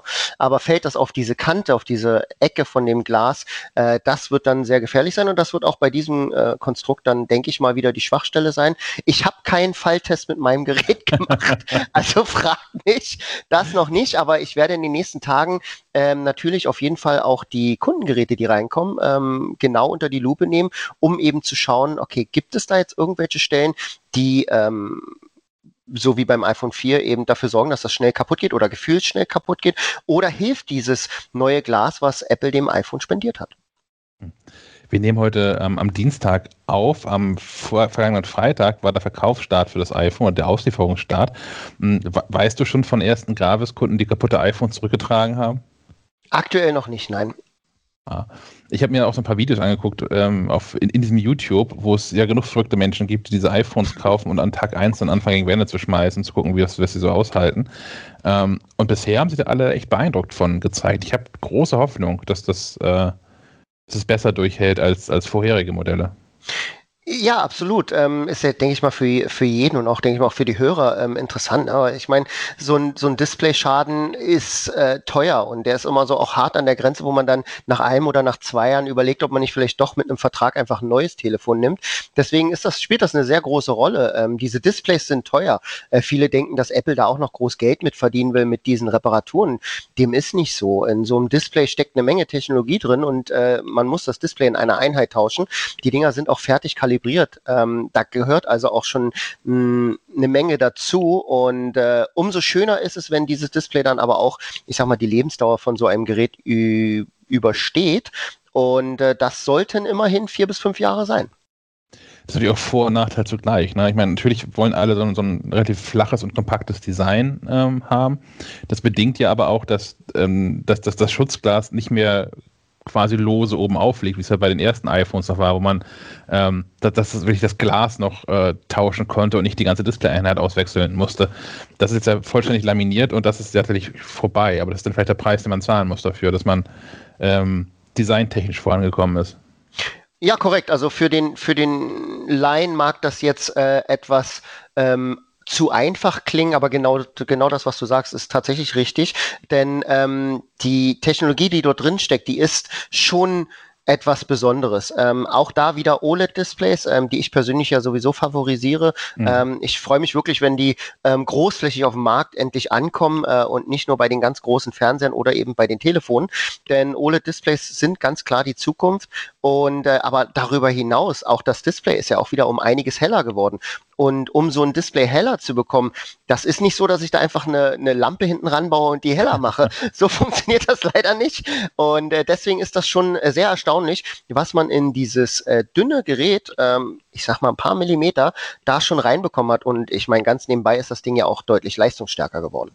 Ja, ähm, OLED ist ja auch ein großer Schritt dieses Jahr tatsächlich. Also, weil noch bis zum letzten Jahr war es so, dass die ähm, in Anführungszeichen günstigen iPhones, also das iPhone 11, mit so einem LC-Display auskommen musste, die ja auch nicht schlecht waren, im Gegenteil. Ähm, aber dass das durch, durch die Bank weg alle neuen iPhones ein OLED-Display haben, macht es, glaube ich, auch für, hm, ja, obwohl für einige Kunden wahrscheinlich einfacher, für andere auch deutlich schwerer, sich zu entscheiden. Äh, wie meinst du das? Wieso schwerer? Mm, naja, ich glaube, man konnte, früher war, war die Entscheidung relativ leicht, ich will das beste Display haben, dann wusste ich, was ich kaufe. Dann kaufe ich halt das Pro-Gerät. Und jetzt stehe ich so, also das geht mir persönlich auch, ich habe jetzt hier äh, rein aus Statusgründen als Chefredakteur von MacLife, habe ich, hab ich das iPhone 12 Pro. ja. ähm, aber ich glaube, dass äh, für das, was ich damit wirklich mache, in, in 9 von 10 Fällen, wahrscheinlich in, in 99 von 100 Fällen sogar, ähm, wird mir das iPhone 12 vollkommen ausreichen. Und gerade auch, weil es jetzt das, das, das, gute, das gute Display hat. Mm, das kommt jetzt echt darauf an, was du damit machen möchtest. Wie bei jedem Produkt. Es ist ja immer so, ne? Das kommt ein bisschen darauf an, äh, was man damit macht. Wenn man jetzt tatsächlich telefoniert ähm, und mal die paar Fotos macht, äh, hier und da mal nichts Besonderes, sondern einfach mal hier ein Urlaubsbild, da ein Urlaubsbild und keine großen Ambitionen hat, dann ist es tatsächlich korrekt.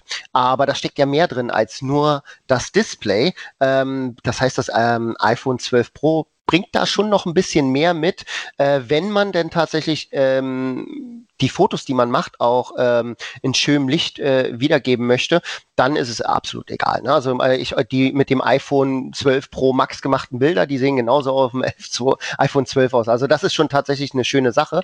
Äh, nur irgendeiner muss die schönen Bilder auch machen und genau da unterscheiden sich jetzt aber auch ganz klar die Modelle. Ne? Das ist ein total eleganter Übergang. ähm, also zumindest also die, die, beiden jetzt verfügbaren Modelle, ähm, das iPhone 12 und das iPhone 12 Pro, ähm, die unterscheidet im, im, Kamerabereich ja auch gar nicht so wirklich viel. Also das iPhone 12 Pro hat noch dieses Teleobjektiv dazu bekommen oder behalten in der, in der Pro-Serie. Mhm. Weitwinkel und das Ultraweitwinkelobjektiv sind, ähm, sind ja identisch. Das heißt, was ich mich wirklich fragen muss, ist, also wenn ich jetzt in, in die professionelle Fotografie einsteigen möchte, ähm, dann wäre das oh. iPhone hoffentlich nicht das, äh, das Modell. da kommen wir gleich zu. Aber wenn ich schöne Bilder machen möchte, dann mhm. habe ich auf einmal mehr Flexibilität. Und da unterscheiden ja. die sich doch schon. Also ich finde schon, dass das iPhone äh, 12 Pro mit äh, Apple Pro RAW ähm, da schon ein bisschen mehr mitbringt. Da wollte ich hin. Da wird es nämlich genau spannend. Wenn, wenn Apple im, im Laufe des Jahres ähm, Pro RAW nach. Was ist eigentlich Pro RAW? Na, man muss sich das so vorstellen. Also weiß ist bei einem äh, Gerät, bei einem Fotoapparat nicht immer gleich weiß. Wenn ich ein, ein Rohdatenbild zur Verfügung habe, dann kann ich ein, ein falsch belichtetes Bild im Nachhinein, wenn es überbelichtet ist, tatsächlich, ich sage jetzt mal, retten. Das heißt, ich kann das, was auf dem Bild erstmal weiß wirkt, äh, wieder zum Leben erwecken. Das könnte ein Himmel sein, der zum Beispiel vielleicht falsch belichtet wurde und so weiter. Weil man aber auch sagen muss, eine falsche Belichtung mit einem iPhone hinbekommen, puh, das ist schon schwierig. Da muss man sich echt Mühe geben. Äh, dadurch, dass der Prozessor so sauschnell ist und diese HDR-Bilder also nicht mehr als HDR-Bilder zu erkennen sind, ähm, man hat einen blauen Himmel und kann trotzdem im Schatten alles erkennen. Äh, für diejenigen, die sich mit Fotos nicht so auskennen, das ist etwas sehr Besonderes. Denn ähm, während unser Auge überhaupt kein Problem damit hat, aus einem dunklen, aus einem dunklen Zimmer heraus ähm, durchs Fenster noch den blauen Himmel zu erkennen, ist das für eine Kamera ähm, fast unmöglich, weil ähm, einer Kamera fehlt diese dynamische Reichweite, so nennt man das so. Ja, also das heißt, dieses, dieses dynamische Feld, was, wo eine Kamera tatsächlich auf dem Sensor noch vernünftige Daten sowohl im hellen als auch im dunklen Bereich eben abbilden kann. Und da gibt's Grenzen. Das heißt, man kann bei einer klassischen Kamera also entweder sagen, ich möchte den Himmel vernünftig schön blau haben oder ich möchte Schatten haben. Und wenn ich beides will, dann müsste ich beides separat aufnehmen und dann wieder zusammenfügen. Ja, genau das macht ja auch das iPhone. Und ähm, wenn ich jetzt zusätzlich noch diese, ähm, diese erweiterte Dynamik eines Rohdatenformats habe, dann wird's schon schwierig für professionelle Kameras, äh, da noch mitzuhalten, weil wenn ich tatsächlich keine ich bin kein Fotograf und ich möchte mich mit diesen ganzen Daten, die man da noch wissen muss und dem ganzen Know-how gar nicht auseinandersetzen, sondern möchte einfach schöne Bilder machen mhm. ähm, und möchte mich auf den Bildschnitt konzentrieren. Dann greift man zum iPhone. Möchte man wirklich Fotograf werden, dann sollte man tatsächlich auch zur professionellen Kamera weiterhin greifen. Aber mh, hm, so weit ab ist das gar nicht, was du sagst. Ne? Je mehr ich drüber nachdenke, umso realistischer wäre es, jemanden auf jeden Fall mit der Fotografie ernsthafter auseinanderzusetzen, ähm, wenn er mit dem iPhone äh, 12 Pro oder auch mit dem 12 Pro Max, was ja dann auch jetzt noch, ähm, noch bessere ähm, Technik bekommt. Ähm, wenn man sich damit auseinandersetzt, dann könnte das auf jeden Fall ein schöner Einstieg sein. Aber man ist dann vermutlich auch relativ schnell enttäuscht, wenn man sich eine 2000 Euro Kamera kauft mit einem 2000 Euro Objektiv und die Bilder nicht, nicht so schön aussehen, weil genau das kann dann nämlich passieren. Das iPhone ja. äh, 12 Pro, also in meinen Tests, hat ähm, mein Equipment hier relativ schnell auch alt aussehen lassen. Das ist ohnehin, finde ich, beeindruckend. Also ich wüsste jetzt gar nicht, wo ich jetzt im, im, im Euro-Bereich da die Grenze ziehen wollen würde. Mm, aber ich glaube, man, man bekommt, wenn man jetzt in, in, keine Ahnung, in ein Fotogeschäft geht oder auch bei sich mal bei Online-Händlern umguckt, mm, man muss schon eine ganze Stange Geld investieren, bis man eine Kamera gekauft bekommt, die bessere Bilder macht als so ein iPhone. Ja, man muss, ja, absolut. Und, und das, das hört da nicht auf. Man muss ähm, lernen. Also man muss sich damit echt auseinandersetzen, weil viele der Bilder, die das iPhone völlig selbstverständlich ähm, zaubert, sind äh, in der, in der normalen Fotografie eher grenzwertig. Gegenlichtaufnahmen. Ja. Überhaupt kein Problem mit dem iPhone. Ja, schön gegen die Sonne. Man hat so ein bisschen Strahlen noch, ähm, die, die damit reinkommen und trotzdem erkennt man das Gesicht. Also jeder, der tatsächlich ähm, auch nur auf dem Amateurlevel Fotos macht, kennt die Problematik, die mit solchen Bildern eben einhergehen. Und da greift man dann halt zum iPhone. Ich übrigens auch. Also ich, ich greife, wenn es schnell gehen muss, auch ehrlich gesagt lieber zum iPhone äh, als zur Kamera. Das ist mir auch schon länger so. Ich glaube, dass ich mit dem iPhone das iPhone 10 rausgekommen ist, habe ich meine, ich hatte eine, eine Canon Spiegelreflexkamera, ähm, habe ich die endgültig verkauft, weil ich gemerkt habe, ja, mh, damit kann ich zwar im Zweifel mehr machen und habe auch nochmal mehr Einfluss darauf, was, äh, mhm. was da für Bilder rausfallen. Und habe mir dann überlegt, okay, aber sei mal ehrlich zu dir, wie oft hast du es in den letzten zwei Jahren gemacht? Wie oft bist du wirklich mit dieser Canon-Kamera um die Schulter geschnallt rausgegangen und hast bewusst Fotos gemacht? Und das konnte ich so an einer Hand irgendwie abzählen. Also, okay, wahrscheinlich ist das iPhone einfach meine Kamera. Und die Bilder sind auch nicht schlechter. Absolut. Und die kriege ich ja on top, ne? Also ich kriege ja ein tolles Gerät ja. mit einer tollen Kamera. Und ähm, ich, ich sag mal so, ich habe mich jetzt, wie gesagt, vor allem mit der Kamera ähm, intensiv auseinandergesetzt, gerade auch mit dem LiDAR-Scanner, weil ich finde, äh, Aufnahmen im Dunkeln sind auch immer so ein bisschen schwierig. Und ich finde es clever, dass man den LiDAR-Scanner dafür genutzt hat, um den Autofokus zu verbessern. Äh, Gerade wenn man im Porträtmodus ähm, fokussiert, dann ähm, müssen wir mal kurz ein bisschen ausholen. Es ist ja so, dass der, der Schärfebereich abnimmt. Das heißt, der, der Bereich, in dem ein Bild noch für mich als ähm, ähm, Verbraucher noch scharf wirkt, der, der wird kleiner. Und ähm, beim Fokus ist es ganz, ganz wichtig, ähm, wenn ich zum Beispiel jetzt mit dem Porträtobjektiv ähm, fotografiere, dass dieser Fokus auch sitzt. Auch wenn das iPhone noch eine Menge Magie hinzuzaubert, das Weichzeichnen und so weiter. Der Fokus von den Augen muss typischerweise wirklich sitzen. Mit dem LiDAR-Scanner, das habe ich ausprobiert, das funktioniert tatsächlich. Also auch im, hm. in also extrem dunklen Verhältnissen äh, noch, noch so einen Fokus hinzubekommen. Ich kann noch ein paar Jahre zurückdenken. Sobald Kerzenlicht anging, waren Fotos mit den Telefonen eigentlich ja. nicht möglich. Und Kameras, die dann noch Bilder machen, die man wirklich benutzen kann, ähm, oh, die waren sehr teuer. Also nicht mal die Kameras, aber die Objektive. Also dann reden wir von Objektiven, das sind dann meist Festbrennweiten oder wenn es Zoom-Objektive sind, dann sind die sehr, sehr, sehr, sehr teuer. Und da fängt das an, was du gesagt hast. Wie oft kramt man denn das Equipment dann raus? Genau, und also das ist ja auch häufig so, zumindest meine Fotos entstehen auch so situativ. Gerade wo du das bei Kerzenschein gesagt hast, das ist dann halt, man sitzt irgendwie lustig abends mal in der Kneipe zusammen oder sowas. Ja. Ähm, und dann zu sagen, oh, das ist jetzt ein netter Moment, warte, ich kram kurz die Kamera raus, schraube das Objektiv drauf. genau. Und such mal die richtige Perspektive. Das, das passiert halt in meiner Welt einfach nicht mehr. Das passiert in keiner Welt mehr. Das ist, also die Zeit ist vorbei. Und äh, wichtig ist ja auch, ähm, jetzt stell dir mal vor, du möchtest, dass jemand anders das Foto macht. Ja. Auch wenn man sich schwer tut, das iPhone 12 Pro jetzt einfach einem Fremden in die Hand zu drücken. Aber irgendwann kommt der Moment, wo man einfach mit auf dem Foto drauf sein möchte. Ähm, ich kann mich noch daran erinnern, äh, mit meinen Spiegelreflexkameras, wie ich dann halt Leuten im Urlaub erklären musste, wo ist oh, der ja. Auslöser, wo müssen sie durchkommen.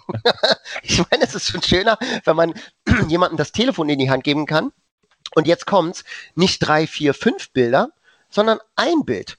Und ähm, wir haben ja auch die Möglichkeit mit diesen kleinen Videos, die dann Apple eben auch erstellt, das heißt diese Bildreihe, die Apple eben macht, mhm. ist mal ein Auge zu, kein Problem, nehme ich ein anderes Bild. Es sind ja ein paar gleich gemacht worden, automatisch. Und es ist einfach fantastisch, äh, wie einfach es geworden ist, Momente, und das sagst du absolut richtig, sind Momentaufnahmen, Momente festzuhalten. Ähm, ich habe zwei Kinder. Und ähm, meine Frau hat letztes Jahr auch das ähm, 11 Pro bekommen, eben aus diesem Grund. Sie braucht sich keinen Kopf mehr machen. Wenn sie eine Aufnahme machen möchte, egal in welchem Licht, egal wo gerade das Kind ist und wo sie steht, wenn sie die Aufnahme drückt, holt das iPhone das Beste aus dem Bild raus. Das war mein Argument. Ich bin ja auch im, im Freundeskreis derjenige, der gefragt wird, wenn es um neue Technik geht, was man so kaufen soll, neue Smartphones natürlich noch viel mehr. Ähm, und das war gerade so bei, bei ähm, jungen Eltern, war das mal mein Argument, sagen, okay, wenn du das irgendwie leisten kannst, dann kauf halt das beste iPhone, was es gerade gibt.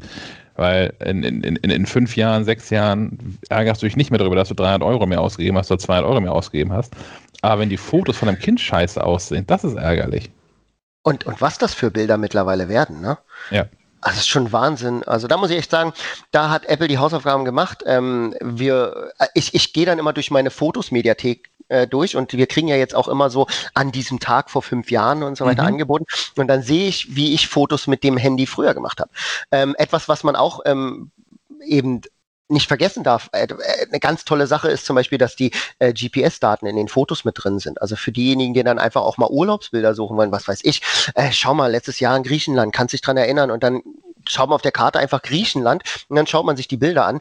Ähm, wenn man in diesem Apple-System drin ist, dann ist es einfach schön zu sehen, dass äh, die Firma dann eben auch in diesem Bereich darauf achtet, dass wir mit der Zeit gehen, dass man eben auch das Beste rausholt. Und äh, das ist auch mein Resümee, zumindest was die Kamera angeht. Ne? Also ich finde es eine, eine, eine wichtige Evolution der Kamera. Und ich bin echt gespannt, was das Pro Max da jetzt noch auf dem Tisch haut. Ähm, es klingt ja vielversprechend. Ne?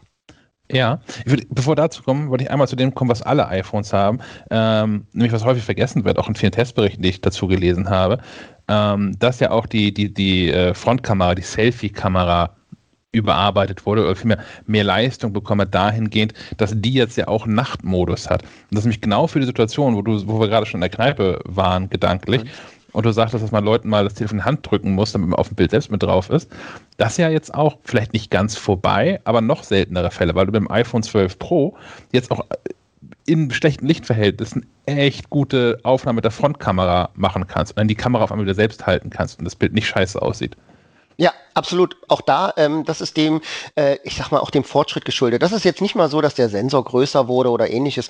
Äh, gar nicht. Ähm, das ist relativ faszinierend, wie Apple das macht. Also man, man analysiert jeden Pixel und die Bewegung wird eben rausgerechnet. Äh, und das in Bruchteilen von Sekunden. Äh, ja. Also wer mal ein Argument brauchte, warum wir einen schnellen Prozessor in diesem Telefon brauchen. Also wenn das keins ist, dann weiß ich auch nicht.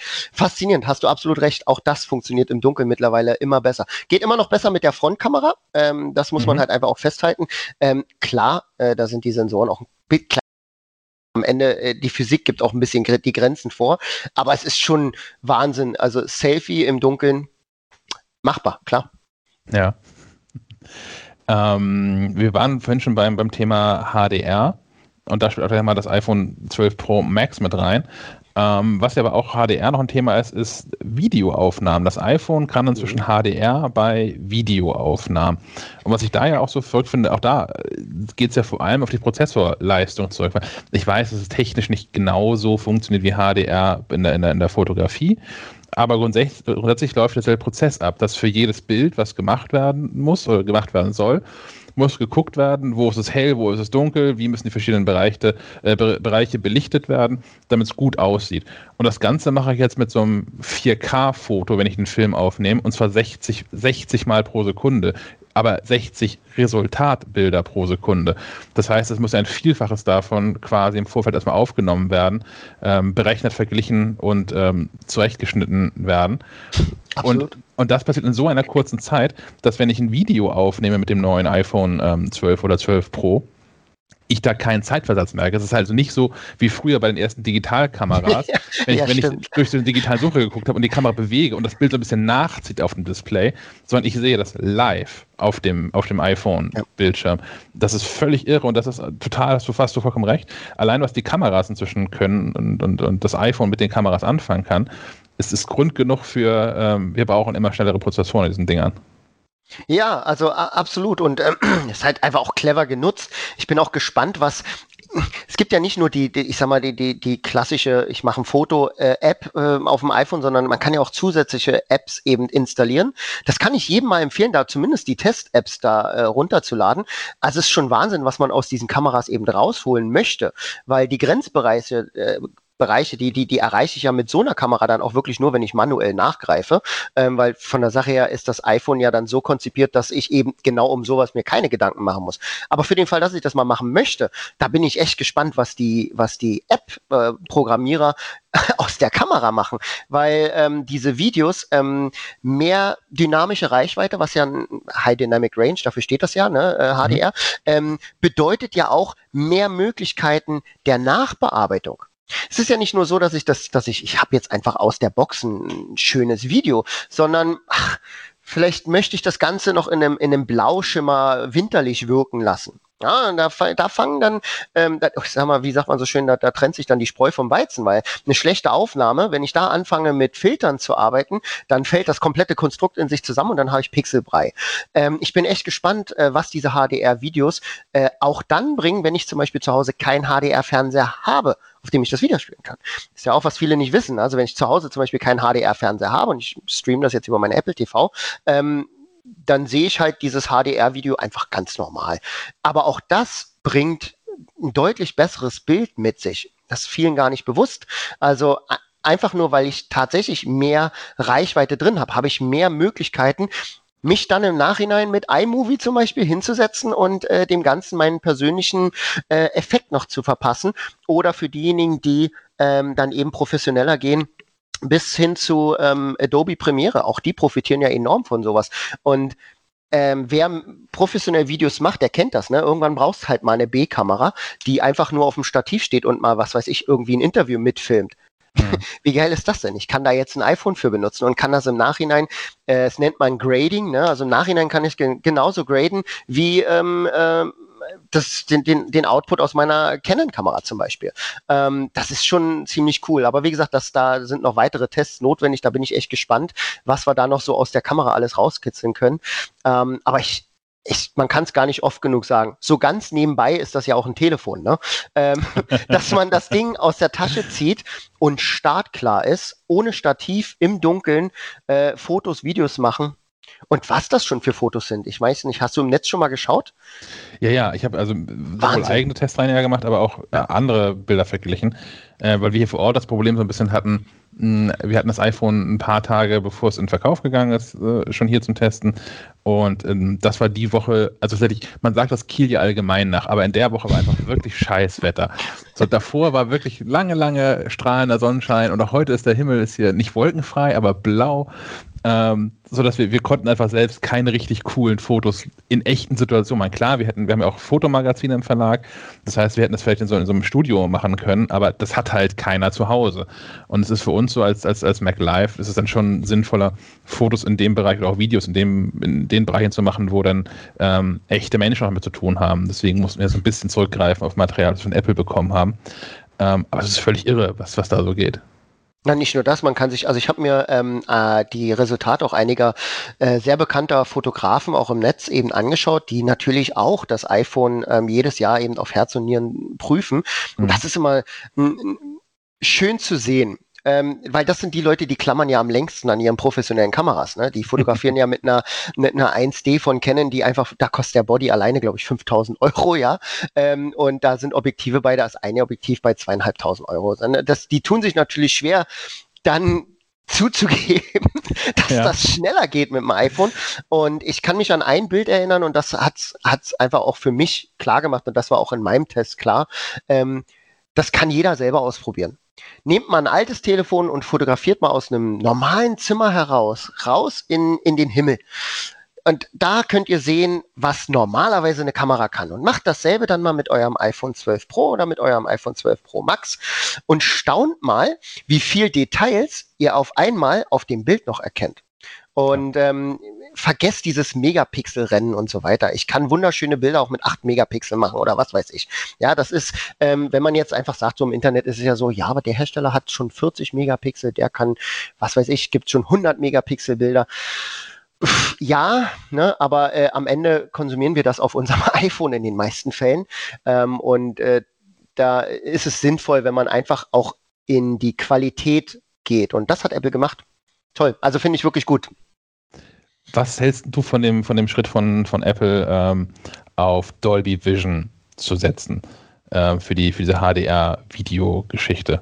Weil es, es, gibt ja so, so einen konkurrierenden, es gibt mehrere konkurrierende Standards, aber der konkurrierende Standard ist ähm, HDR 10 und mhm. den setzt zum Beispiel ja auch YouTube ein, weil da, ähm, soweit ich weiß, lizenzgebührenfrei nutzbar ist. Das ist für, für Dolby Vision nicht der Fall. Also baut Apple da jetzt wieder was, was man nirgendwo nutzen kann? Schwierig, bleibt abzuwarten. Äh, auch da müssen wir jetzt die Tests abwarten. Äh, am Ende kann ich aus dem Content, den ich dort habe, ja jeglichen anderen HDR-Content machen. Ich kann das ja umwandeln, das Format. Das heißt also, man sollte sich jetzt definitiv nicht sofort abschrecken lassen. Ähm, um, das hat in den meisten Fällen hat es damit zu tun, ähm, man muss sich das so vorstellen, diese Daten werden natürlich nicht roh hinterlegt, sondern die werden natürlich komprimiert. Und da gibt es verschiedenste Standards. Ja, äh, verschiedenste Bereiche, die vorgegeben werden. Das ist also nichts Ungewöhnliches. Jeder Hersteller kocht da sein eigenes Süppchen, auch im HDR-Bereich. Ähm, und äh, das finde ich daher jetzt gar nicht mal so dramatisch, weil, wenn ich weiß, dass wenn ich das jetzt zum Beispiel nutzen möchte, also YouTube, gutes Beispiel. Nehmen wir mal jetzt zum Beispiel unsere unsere YouTuber, unsere, ähm, unsere Influencer und wie, wie sie alle heißen. Ne? Die mhm. mussten ja vorher mal mit einer teuren Kamera rumlaufen. Die können das ja jetzt alles wunderbar mit dem iPhone machen. Und wenn der Content auf dem Portal, das sie nutzen, nicht unterstützt wird in diesem Format, ist das überhaupt kein Problem. Äh, reinladen in das äh, Video Edit-Programm der, der Wahl und dann exportieren in einen anderen äh, HDR-Content, das ist überhaupt kein Problem. Ist vermutlich auch eher ein, ein, ein Anwendungsfall für ähm, Profis, Semi-Profis. Ist ja auch nicht so, ja, dass man absolut. als äh, normaler Konsument ständig in, in die Falle reinlaufen würde. Und selbst wenn, wie gesagt, man, man hat trotzdem ein schönes Bild. Also wie gesagt, ich, ich habe jetzt auch keinen HDR-Fernseher zu Hause, ähm, weil ich ehrlich gesagt davon noch, nie, noch, noch nicht so überzeugt war. Ähm, äh, ich ich, ich warte da einfach noch ab. Da bin ich jemand, Fernseher kaufen, das mache ich einmal alle paar Jahre. Und dann muss es der richtige sein. Da muss einfach alles stimmen. Ähm, Aber deswegen, ähm, das sollte niemanden äh, auch nur annähernd beunruhigen. Solange das iPhone 12 den eigenen Content darstellen kann, ist ja. man ja sowieso sicher. Und äh, ich, äh, man teilt es ja am Ende sowieso, machen wir uns nichts vor, die meisten Videos gehen höchst komprimiert über WhatsApp, äh, sowieso in einem komplett anderen Codec rüber und werden dann äh, als Pixelbrei konsumiert. Ähm, das heißt, äh, genießt das einfach auf eurem iPhone 12 und wir warten auch mal ab. Ähm, vielleicht kommt ja irgendwann mal doch noch ein Fernseher von Apple. Ja, was, was ich gemerkt habe, in, in meinem eigenen Setup zu Hause, ich habe einen Fernseher von, von LG und der scheint in der Kommunikation nicht so richtig gut zu sein, weil ich, ich nehme ein Video auf mit dem, dem neuen iPhone 12 Pro in ähm, Dolby Vision HDR und mein Apple TV da dran hängt und sagt auch, aha, Dolby Vision Video kenne ich, kann ich, alles gut. Fernseher, was kannst du dann? Und der Fernseher meldet offensichtlich zurück Dolby Vision, gar kein Thema, vergisst aber dazu zu sagen, welche Version der kann. Und offensichtlich kann der nicht die aktuelle Version, die Apple verwendet. Ähm, deswegen Apple, äh, der Apple TV dann das HDR-Video Dolby Vision ausspielt auf dem Fernseher, ähm, ist es aber alles völlig überstrahlt und viel zu hell. Und jetzt muss ich warten, dass LG mal ein Update rausbringt. Ein Update, dass, genau. Dann ja. Dolby Vision 8.4 unterstützt wird. Aber ähm, das mag ein Einzelfall sein. ja, äh, das ist einfach immer so, wenn man eine neue Technologie ähm, ich sag mal, auf den Markt wirft ähm, und das dann auch wirklich auf der breiten Masse zur Verfügung stellt, dann ist es nur eine Frage der Zeit, bis die anderen Hersteller dann eben nachrutschen. Hm. Und gerade LG, also da mache ich mir jetzt keine großen Gedanken. Ähm, die sind da eigentlich auch immer weiter vorne. Und die arbeiten ja auch schon seit Jahren sehr eng mit Apple zusammen. Also, äh, was viele ja gar ja. nicht wissen. Ne? Also, äh, LG Displays ähm, schmücken einige Apple-Geräte. Ich werde jetzt natürlich nicht ins Detail gehen, aber das sind schon eine ganze Menge. Ja, ja, und überhaupt ist ja LG überhaupt äh, einer der letzten verbliebenen Hersteller von, von den Display-Panels überhaupt. Also ist ja nicht mal so, dass man die Auswahl zwischen zehn Herstellern hätte, wenn man sagen möchte, ich bin ein neuer Fernsehersteller, ich brauche ein Panel ähm, wenn ich ja. nicht, selbst, nicht selbst bauen will, kaufe ich die wahrscheinlich bei LG ein. Bei LG, ja, korrekt. Gibt immer weniger, die das, die das selber machen. Ähm, die kann man an einer Hand abzählen, also die Panel-Hersteller zumindest. Ja. Ähm, aber wie gesagt, ähm, LG ist da eigentlich eine Bank, mache ich mir keine Sorgen. Wird, denke ich mal, in den nächsten Wochen da auch ein Update geben. Und äh, ansonsten äh, kann ich jedem empfehlen, das Ganze dann einfach zur Not, also wenn man jetzt so ein Setup hat und man möchte das jetzt einfach auch benutzen, ja gut, dann exportiere ich das mir einfach aus meiner Fotos-Mediathek und dann wird das einfach ein ganz normales Video. Ähm, es ist ja einfach nur so, dass ähm, der, der, der Fernseher ähm, die Bildinfos nicht so bekommt, wie er sie erwartet. Das ist ja, ja das, was ich vorhin erklärt habe. Ne? Erweiterte Dynamik bedeutet auch, dass der Fernseher natürlich damit umgehen können muss.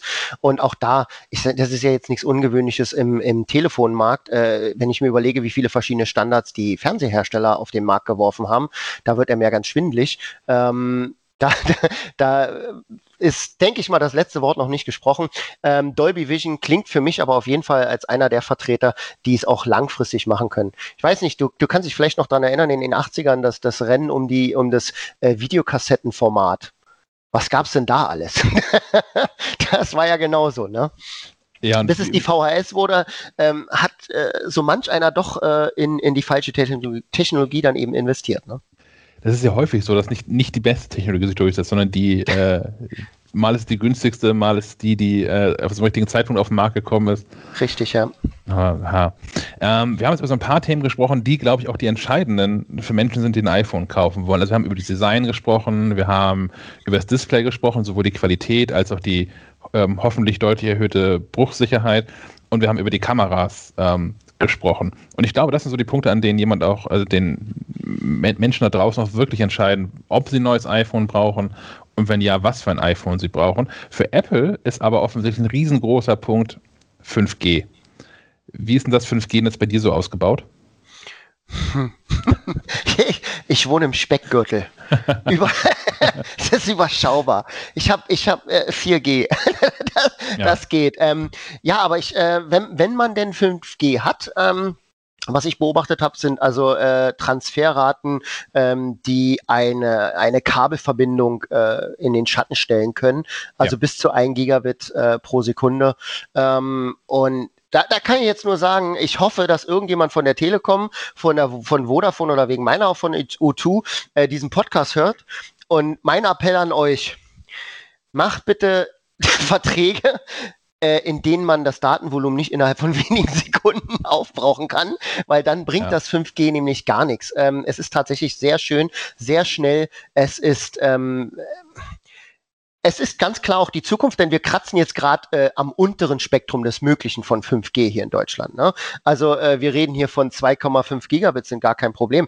Äh, wenn man das tatsächlich mit einem vernünftigen Datenpaket bekommt, gibt es für viele von uns nur noch wenig Gründe, in ein Kabelnetz zu gehen. Und jetzt sehe ich die große Hoffnung für ländliche Gebiete, ähm, also ich wohne zwar im Speckgürtel, aber ländlich nun Gott sei Dank noch nicht, ja. Aber mhm. äh, es gibt ja tatsächlich auch äh, zwei, drei äh, Städte oder Dörfer weiter, gibt's Leute, die ähm, mit zwei Mbit unterwegs sind. Also nochmal festhalten, zwei Mbit, ja. Ähm, gängig sind heute eigentlich 100, 200 oder vielleicht in der Stadt schon Gigabit-Netz. Und jetzt bekomme ich ein Gigabit-Netz mit meinem Telefon, aber meine Apple TV, ja, die äh, bekommt zwei Mbit. Das muss man sich festhalten. Und ja. ich denke mal, wenn die, wenn ähm, die Anbieter hier ähm, ordentliche Pakete schnüren, ähm, dann hat äh, Apple hier einen ordentlichen Ball ins Rollen gebracht. Weil 5G gab es ja schon. Es gab ja auch schon die ersten Geräte, eben nicht bei Apple. Und das ist ja wie damals mit der MMS. Ja, die gab's. Man konnte sich Bilder umherschicken. Das war aber höchst kompliziert. Man musste irgendeinen Link abrufen und was weiß ich nicht alles. Und dann kam Apple mit der MMS, wo sie alle geschmunzelt haben, haha, das gab's ja schon. Hm, ja, aber Apple hat's dann salonfähig gemacht. Dann konnte es tatsächlich auch jeder benutzen. Und genauso ist es mit 5G. Ähm, der, der Schritt war wichtig und ähm, der zeigt auch mal wieder genauso wie USB-C. Ne? Man geht halt einfach einen Schritt nach vorne und sagt, okay Leute, es tut mir leid, aber wir müssen diesen Schritt gehen, weil sonst stehen wir irgendwann äh, wirklich still. Und gerade im Bereich Technologie ist das ja eigentlich genau das Gegenteil von dem, was sich ein Hersteller wünscht und vor allem auch das, was wir uns als Verbraucher wünschen sollten.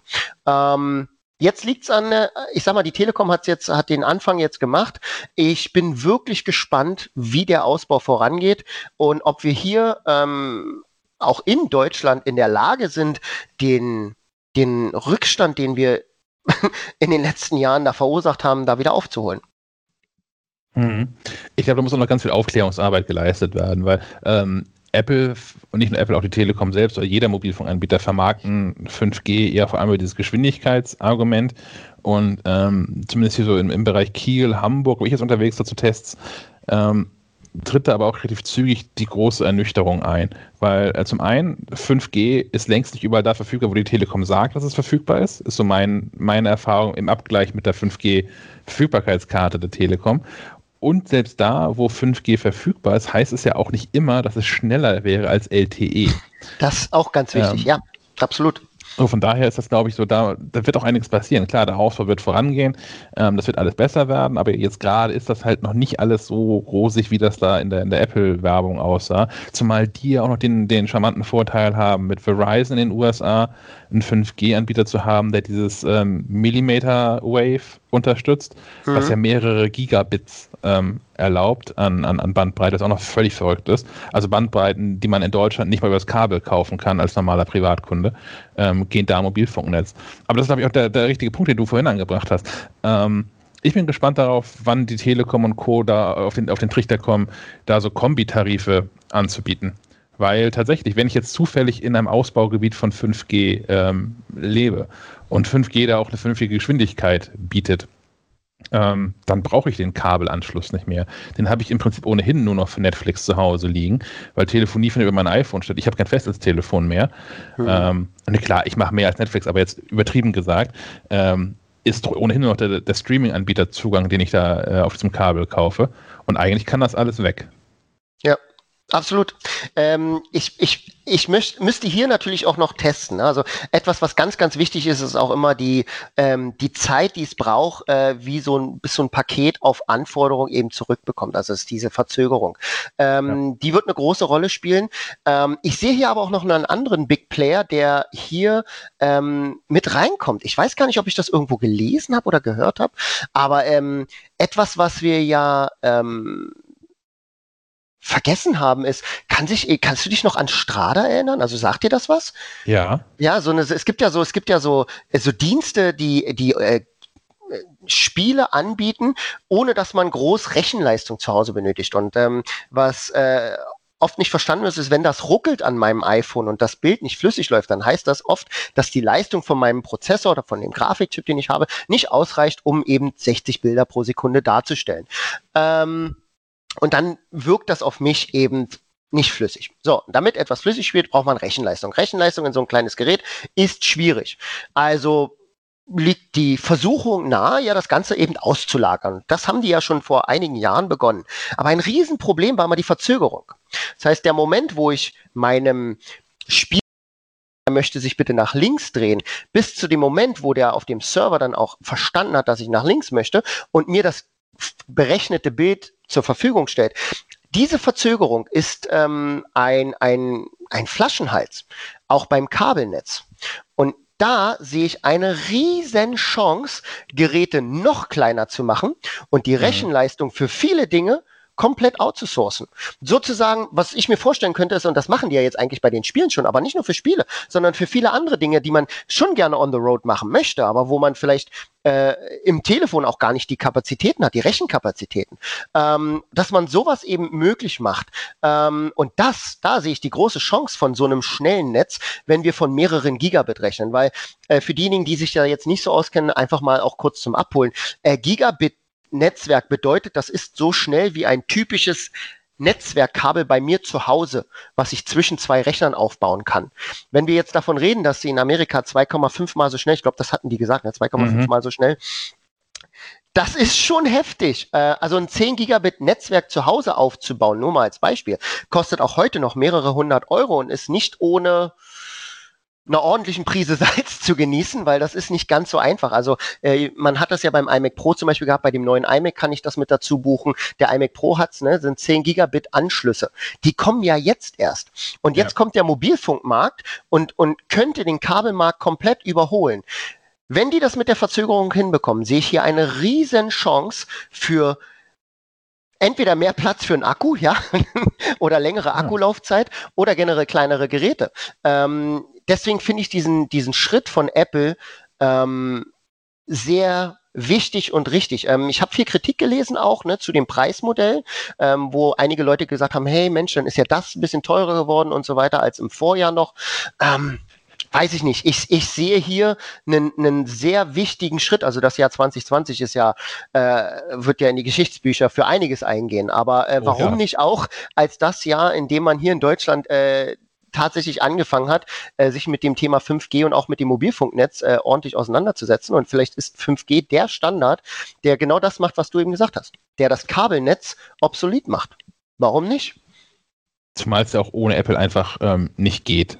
So, das ist, äh, du hast ja recht, es gibt ja schon seit Jahren diverse Android-Telefone, die, die 5G ja. können und die haben auch vor Jahren schon gut funktioniert. Gut, also vor vier, fünf Jahren, ähm, als sich so die ersten so wirklich auf den Markt getraut haben, da gab es ja noch lustige Videos von amerikanischen Journalisten, die so einen mobilen Kühlschrank dabei hatten, weil die Telefone überhitzt sind, wenn du mehr als 100 Megabyte runtergeladen ja, hast. Der Akku ist schnell leer gewesen, ne? Also genau. kann ich auch daran erinnern, irgendwie 40 Prozent schneller war der, der Akku, äh, war der Akku bei den äh, Samsung-Geräten, glaube ich, war das. Äh, da, da war ja der Akku ja. super schnell, noch im letzten Jahr bei dem Modell ja. Super schnell leer. Das hat ja Apple auch geklärt, ne? Also das haben die auch gut hinbekommen. Ja, auf jeden Fall ging es besser hin. Ähm, aber also zum einen ist es natürlich auch ein Schritt zu sagen, okay, alle neuen Telefone, die wir jetzt verkaufen, haben 5G. Wir machen keine Ausnahme mehr. Das ist so das, die, die, neue Sache, auf die wir setzen.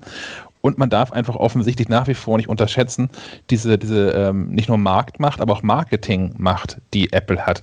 Weil so, im, wenn ich so in meinen Freundeskreis gucke, der, der nicht sehr technikaffin ist, oder nicht sehr technikaffin Teil meines Freundeskreises gucke, da hat noch niemals irgendjemand mir eine Frage zu 5G gestellt. Jetzt stellt Apple diese Telefone vor und alle wollen wissen, was es ist, was sie davon haben, ob sie es haben müssen, ob sie es schon können in ihrem Vertrag. Ähm, auf einmal ist das ein Thema. Und das scheint nach wie vor ähm, nur Apple hinzubekommen. Also die, die, Themen so zu setzen. Ja, absolut. Ich meine, ich kaufe ein Gerät, ne? das Gerät hat gewisse Kapazitäten und mein Telefonvertrag kann das nicht. Dann ist der erste Anruf natürlich zu meinem Anbieter, um zu sagen, das ist ja schön, äh, 4G finde ich ja fantastisch, aber ich habe gehört, 5G geht auch. Ähm, wir müssen natürlich schauen, ne? das ist eine schwierige Sache. Der Ausbau geht nicht von heute auf morgen. Das muss man einfach auch festhalten. Dafür muss jeder auch so ein kleines bisschen Verständnis mitbringen. Ähm, aber wofür wir alle kein Verständnis mehr haben dürfen, ist, dass wir in Deutschland äh, wirklich, wirklich ähm, Verhältnisse haben, da, da stellt uns jedes andere europäische Land schon fast in Schatten. Ähm. Das ist sehr, sehr traurig mit anzusehen. Und das, das fängt bei dem Netz oder bei der, bei der Abdeckung vom Netz an und, und, und hört bei den Vertragsmodellen auf. Das ist einfach nicht mehr zeitgemäß. Ein 5 Gigabyte äh, Tarif zu verkaufen für solche Telefone, die dafür gemacht sind, unterwegs Content zu teilen. Ich, ich meine, diese, diese Geräte werden ja auch immer ähm, größer, auch was das, was den Speicher angeht. Ähm, 128 mhm. Gigabyte ist das ja jetzt im Minimum und das brauchen die Geräte auch. Ich meine, irgendwo muss dieses Dolby Vision, dieser Dolby Vision Content muss ja irgendwo gespeichert werden. Und jetzt möchte ich den teilen und vielleicht möchte ich den nicht per WhatsApp schicken, wo dann einfach so ein 10 Megabyte Pixelbrei draus wird, sondern vielleicht schicke ich den per iMessage und dann wird's halt ein Dolby Vision Video, was ich rüberschicke und dann sind das halt einfach 50 Megabyte für ein paar Sekunden. Ja, warum auch nicht? Unser, unser Netz gibt das her und unser limitierender Faktor ist einfach der, der, der Wunsch, der, der, und der nachvollziehbare Wunsch der Telekommunikationsunternehmen, auch das Geld wieder ein bisschen reinzuholen, was sie für den Ausbau ausgeben müssen. Ähm, ich glaube, wir sollten alle auch ein bisschen an unsere Politiker appellieren, dass man vielleicht die, die Vermarktung oder die, den Verkauf der Frequenzen mal etwas anders gestaltet, dass die nicht immer erstmal wieder versuchen müssen, mehrere Milliarden Euro reinzuholen, nur weil sie eine Frequenz bekommen haben. Das ist vielleicht auch einfach nicht mehr zeitgemäß. Glaubst du, die Telekom hätte die Preise drastisch gesenkt, wenn Deutschland die Frequenzen verschenkt hätte? Mm, nein, natürlich nicht. Wenn ich das Geld mitnehmen kann, dann nehme ich es mit. Das, absolut. Ähm, nichtsdestotrotz, ähm, irgendwann werden die Fragen lauter. Ja. Also irgendwann ist, ist einfach der, der Moment gekommen und vielleicht kommt der jetzt. Vielleicht kommt genau jetzt der Moment, wo eben diese Anrufe kommen. Genau wie du sagst. Vorher hat kein Schwein interessiert, kenne ich auch. Aber ich kann dir jetzt schon sagen, mein, mein, mein Vater wird das auch kaufen. Das Telefon hat schon die ganze Zeit gefragt, das neue kommt. Was kann das? Und spätestens, wenn er 5G liest, wird er mich fragen, okay, kann das mein Telefon? Und wenn nicht, warum kann das das nicht? Was muss ich tun, damit es das kann? Und da geht es gar nicht mal darum, dass er das benutzen wird, also vollends ausschöpfen. Es geht einfach darum, dass er sich sagt, ich gebe jetzt 1000 Euro für ein Telefon aus oder ein bisschen mehr ähm, mhm. und wünsche einfach auch das Gerät an sein oder die Möglichkeiten des Geräts eben auch ausschöpfen zu können. Und äh, ja, also die nächsten Wochen und Monate werden, was den Mobilfunkmarkt angeht, extrem spannend. Zumal ja auch jetzt schon sehen, dass es vermutlich mal gar kein Problem sein kann, eine echte Flatrate für zwischen 35 und 40 Euro anzubieten. Also gerade mal Richtung Telekom Shield, die ja mit ihren, ähm, wie heißt die Option, die sie da haben? Wo man kostenfrei Datenvolumens. Ach, jetzt redest du mit einem Vodafone-Kunden. Netflix gucken kann. nicht, nicht Speed On, aber irgendwie so heißt das doch bei der Telekom hat irgend so ein lustiges Modell doch. So, so, so ein Zero-Rating-Modell, wo ich dann äh, Netflix streamen kann, aber das nicht gegen mein Datenvolumen gerechnet ja. wird. So, das geht auch für Stream Apple On Music heißt das, so. glaube ich. Kann das sein? Stream On. Genau. Stream On, so heißt ja, das. Ja, genau. genau. Ja, das, haben, das haben einige Anbieter, genau. Ja. So, und damit hat die Telekom inzwischen auch schon unter Beweis gestellt, dass das Netz das alles irgendwie kann und Menschen nutzen das, nutzen das ja auch wie verrückt. Äh, und Menschen sind auch, also ich kenne viele, die deswegen zur Telekom gewechselt sind, weil da auf einmal Apple Music, Spotify und sowas möglich war, ohne dass man ständig Datenvolumen nachkaufen ähm, können muss. Von daher, die Menschen nutzen das Datenvolumen jetzt ohnehin schon. Mhm. So viel mehr, also ich weiß nicht, was, was man noch braucht, um da mal jetzt ein attraktives Modell auf die Beine zu stellen. Und ähm, und ja, du hast recht, ich denke ich auch. So die, die, die, die Fragen werden kommen. Und zwar jetzt auch nicht mehr nur von, von uns paar Pappnasen, die sich damit auseinandersetzen, sondern von ganz normalen ja, Menschen, die dann sagen, okay, ich habe hier fünf Fotos gemacht, habe die verschickt, warum ist mein Datenvolumen alle? Ja, oder fünf Videos und das ist gar nicht mal so abwegig. Also ja. äh, genau das passiert. Und auch die, die Herabstufung, äh, vielleicht kann man ja einfach da auch ansetzen, ne? dass man jetzt, äh, ich sag mal, aufhört, ähm, uns ins Modem-Zeitalter zurückzuwerfen, in dem Moment, wo das Datenvolumen aufgebraucht ist. Ähm, ich, ich denke mal, da, da wird, da, da sind viele Bereiche, ähm, die, die da zusammenspielen müssen und die da zusammen funktionieren müssen. Also von der Politik über den Provider bis hin zum Hersteller. Und äh, jetzt hat mal der Hersteller einfach wieder mal äh, den Ball ins Rollen gebracht und hat gesagt, da, ja. 5G macht. Ja, äh, warum nicht? Finde ich gut. Ich, ich mag das ja auch, dass, dass Apple auch so ein bisschen die, die DNA von Steve Jobs weiterträgt. Mann, wie oft hat der Steve Jobs Dinge weggelassen, wo alle gesagt haben, das kannst du doch nicht machen, Dinge ins Boot geworfen, wo alle gesagt haben, das ist doch furchtbar. Der Weg weg zum, vom, vom uh, USB zu USB-C, die ganzen Adapterdiskussionen und so weiter. Äh, nur um am Ende dann doch festzustellen, naja, USB-C und Thunderbolt ist halt die Zukunft. Es kann mehr, man hat mehr Flexibilität. Ähm, Apple hat gern auch mal den Herstellern gezeigt, was sie in Zukunft bauen müssen. Ja, und warum nicht mal dem Service Provider sagen, was sie in Zukunft vielleicht anbieten sollten? Und es wird Pakete geben. Ähm, Stream On ist halt ein schwieriges Thema. Am Ende hast du immer noch so einen kleinen Chokepoint in so einem Netz und das ist die Kabelverbindung, weil äh, das Ganze wird natürlich nicht wie Magie durch die Luft äh, bis nach Frankfurt zum Hauptserver getragen, sondern das Ganze geht natürlich irgendwann an den Antennenmast und von dem Antennenmast per Kabel dann natürlich äh, in die jeweiligen Rechenzentrum. Und genau da ist tatsächlich auch die, der, der limitierende Faktor. Ich glaube, die Befürchtung ist, dass gerade in diesen Hotspots ähm, das Kabelnetz vielleicht überlastet ist. Aber da kenne ich mich nicht gut genug aus. Ich weiß nicht, was da die Kapazitäten sind. Da müsste man vielleicht mal wirklich so ein Telekom-Technik Techniker äh, hinzuholen. Ähm, aber ich glaube, dass da die, die, die, die Vorsicht der, die, so ein bisschen die Mutter der Porzellankiste ist. Und das ist unnötig, denn andere Länder zeigen uns, dass es auch so geht. Hm. Und du hast ja selber auch gesagt, Stream On gibt es ja jetzt nicht erst seit gestern. Und das hat ja auch bis jetzt keine Probleme verursacht, zumindest keine, die mir bekannt sind. Ja. Ähm, du hast gerade in so, in so, einem Nebensatz schon ein anderes Thema angeschnitten.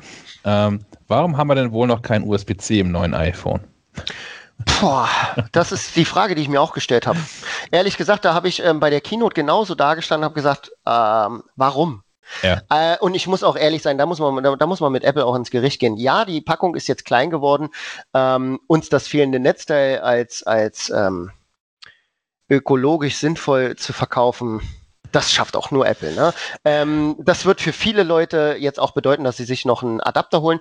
Äh, ihr müsst euch übrigens keinen holen, wenn ihr ein, äh, ein MacBook habt, ein relativ aktuelles, weil ihr könnt das Netzteil ganz normal benutzen. Äh, dem Netzteil ist das egal. Ähm, äh, weniger Strom geht immer nur mehr, ist blöd. Ne? Also ähm, deswegen, ja. das passt schon, aber viele werden jetzt tatsächlich noch einen Adapter kaufen und da muss man auch wieder sagen, es ist nicht alles äh, Gold, was glänzt. Ne? Man muss bei so einer Keynote auch mal ein bisschen hinter die äh, Fassade schauen ich, ich habe habe noch nie erlebt, dass jemand gesagt hat, ich habe zu viele Poweradapter.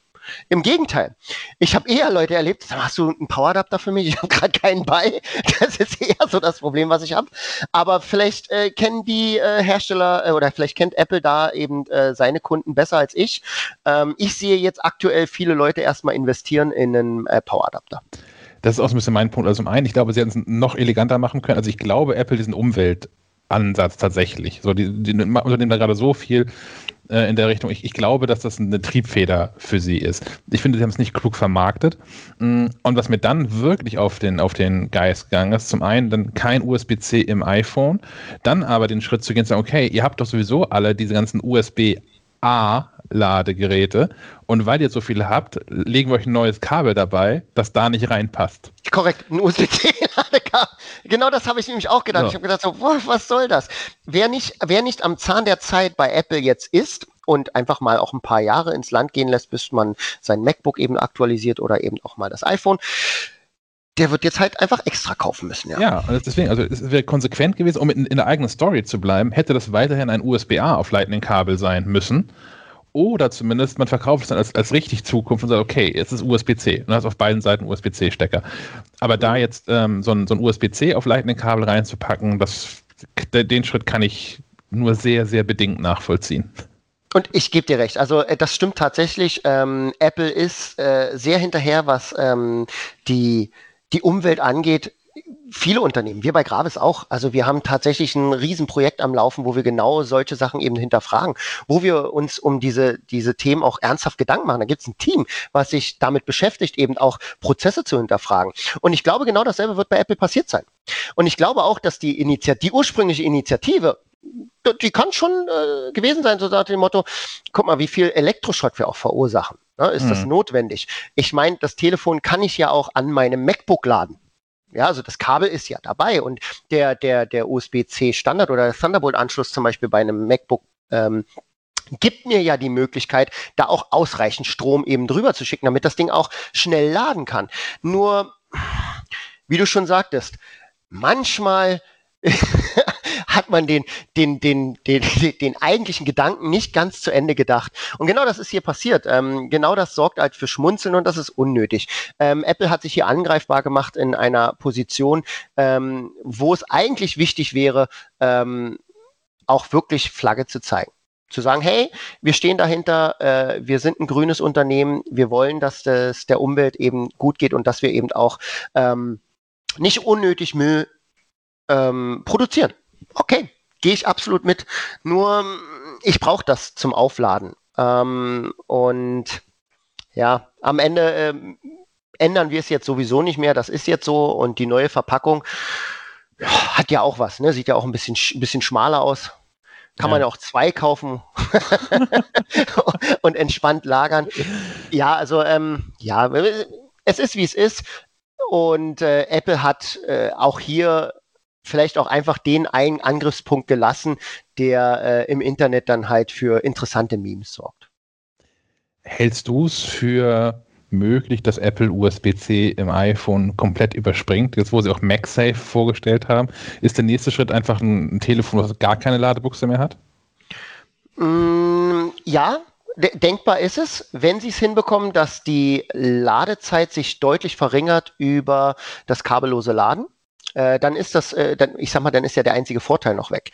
Ähm, ansonsten, die, der, der Weg ist ja vorbereitet. Ich kann ja kabellos mein iPhone synchronisieren. Ähm, sofern ich die iCloud nutze, muss ich das sowieso nicht mehr tun, weil meine Fotos sind in der iCloud, äh, die werden sofort hochgeladen. Äh, mhm. Musik bekomme ich auch über die Cloud. Das heißt, eine wirkliche Kabelverbindung brauche ich eigentlich nur noch zu Diagnosezwecken. Und selbst dann, eigentlich auch nur, wenn das Gerät wirklich tot ist und das Ding bei uns in der Technik sitzt. Äh, und spätestens dann reicht's, wenn der Techniker ein Kabel hat. Ähm, ja, und das würde natürlich auch noch etwas bedeuten. Ähm, ich denke mal, dass das der, äh, der Wasserfestigkeit ähm, zugute käme. Das kann ich mir auch gut vorstellen, ja. Ja.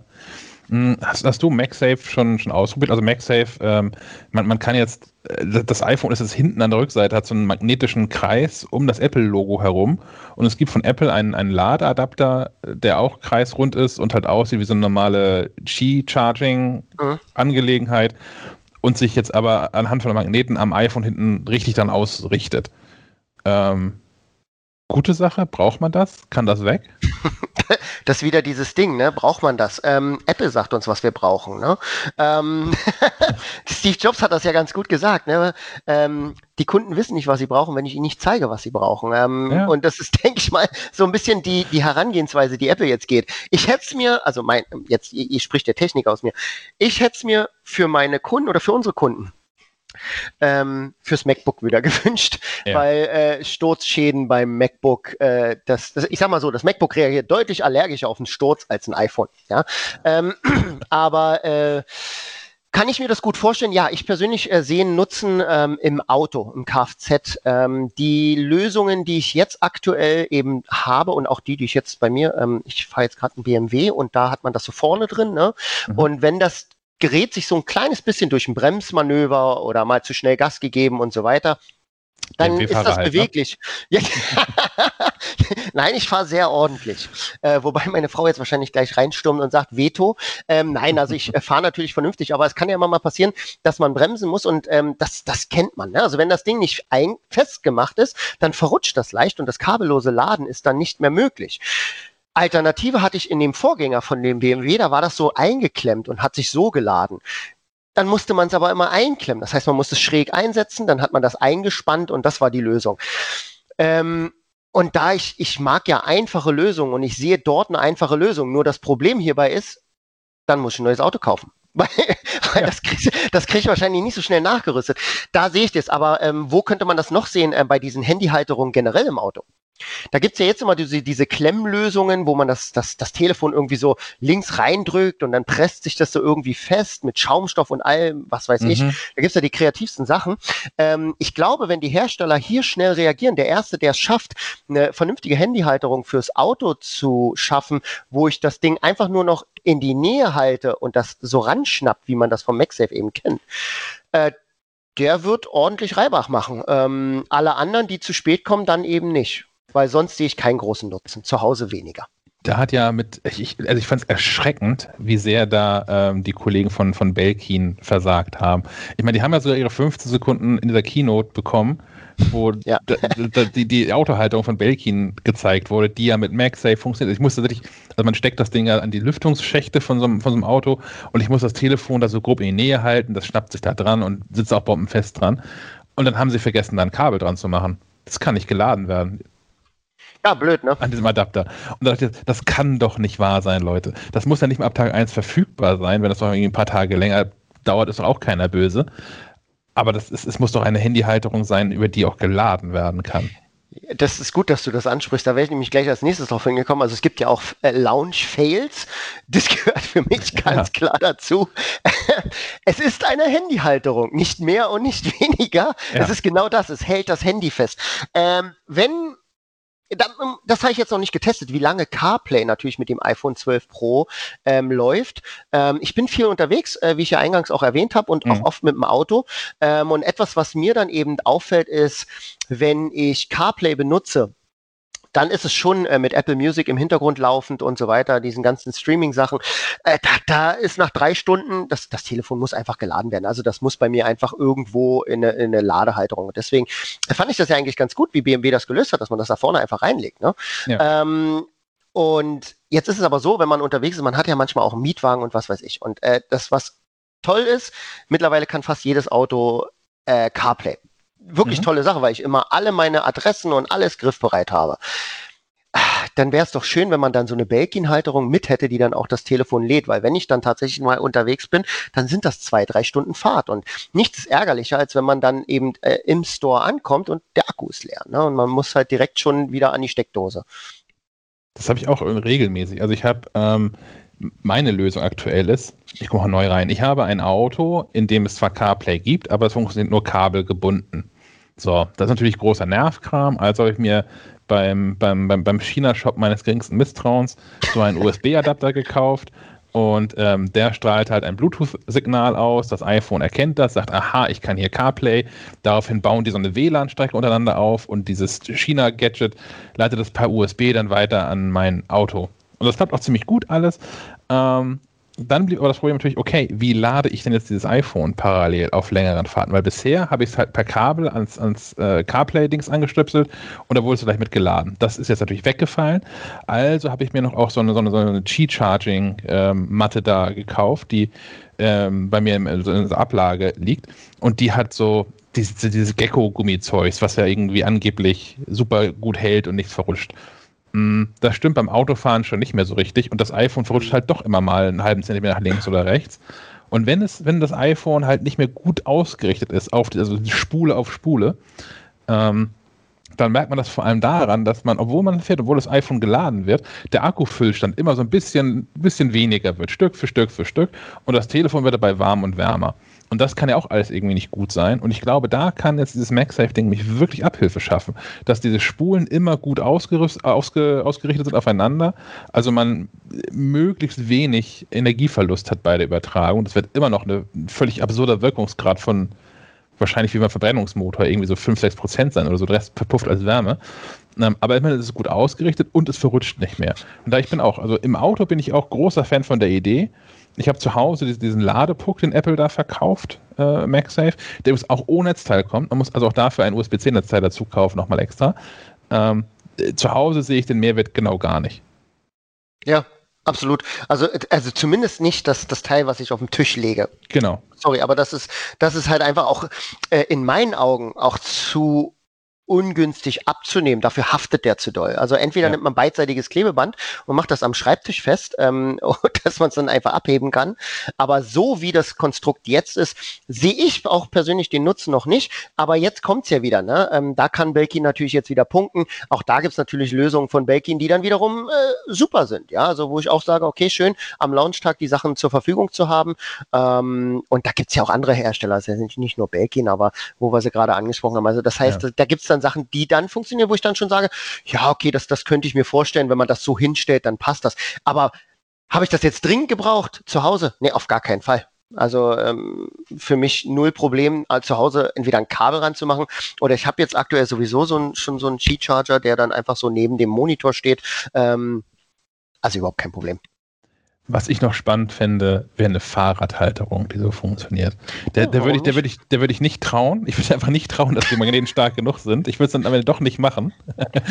aber, es, aber es, es, gibt so viele coole, also es gibt so viele wirklich gute Lösungen. Für Quadlock ist so eine Sache, wo das, das iPhone so einrastet. Aber dafür braucht das iPhone halt so eine spezielle Spezialhülle. Und ich bin, ich gehöre zu den Menschen, die einfach keine Hüllen um ihre iPhones haben und schon gar keine speziellen Spezialhüllen. Ähm, Ja. die so einen Einsatzzweck nur ähm, haben. Von daher, wenn ich wenn's das fürs Fahrrad gäbe, dass ich das iPhone einfach irgendwie drauflegen kann und dann kann ich da halt so ein bisschen Navi drauf machen oder ein bisschen Musik und so. Ähm, das fände ich noch ganz cool. Also wenn, wenn da hier jemand zuhört, M- Mofi, Anker, Belkin, wie ihr alle so heißt, Ja, bitte gebt dem Sebastian eine Kabel, äh, eine, eine Halterung fürs Fahrrad. genau, mit so einem Supermagneten dran. Ja, aber wenn du, wenn du Hüllen nicht magst, dann ist ja das iPhone, das aktuelle iPhone für dich vom Design her sowieso das, das, äh, das, äh, ich sag mal, das muss ja das Go-To-Modell sein, weil schlagartig kannst du zum Schutz deines Gerätes äh, einen Bumper nehmen und bist eigentlich komplett rundum geschützt. Das ist ja Der, der, ein, ein eleganter Vorteil von dem Design, oder? Ja, total. Also ich, ich bin von, von, also auch deswegen fand ich, war ich mit Höhlen nie so wirklich glücklich, weil Apple sich ja schon doch Mühe gibt, die Geräte hübsch zu designen. Und dann packt man die in so eine klobige Hülle rein. Ich war Ja. immer, das hat mich nie überzeugt. Das, äh, die wenigsten, mich übrigens auch nicht. Da bin ich genau auch, auch da so. Ich gehe lieber das Risiko ein ähm, und habe da auch ab und zu mal schon in den sauren Apfel beißen müssen. Auch mich hat es schon getroffen, dass mein Telefon äh, sich selbstständig gemacht hat. Man ist ja nie selber schuld. Ähm, aber ähm, nichtsdestotrotz ist es ein, ein ach, es ist ein Gebrauchsgegenstand am Ende auch. Ne? Also ich, ich weiß, dass es Leute gibt, die das als Liebhaberstück eben benutzen.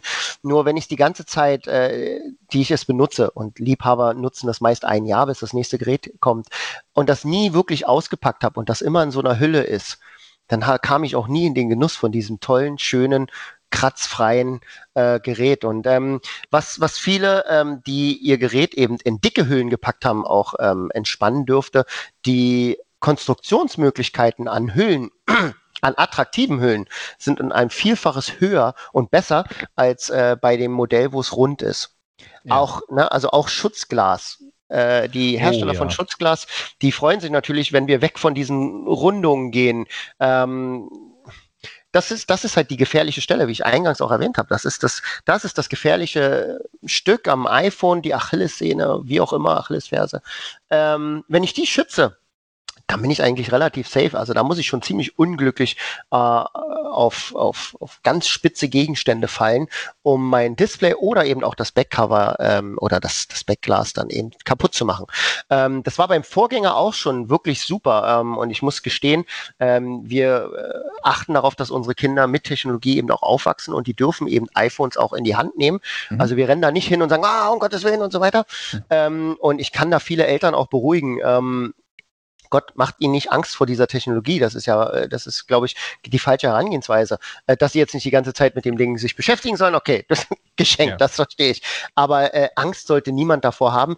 Und ähm, ich muss sagen, das iPhone 11 Pro, äh, das hat äh, einiges schon jetzt in diesem Jahr mitgemacht. Und wenn ich mir das von meiner Frau angucke, weil sie hatte nämlich dieses das Upgrade, bei ihr war es halt einfach auch wirklich notwendig. Ähm, ja, kratzerfrei, ne? Also keine Hülle, kein gar nichts und äh, komplett äh, ohne irgendwelche äh, bleibenden Schäden, die ich jetzt zumindest auf den ersten Blick erkennen konnte.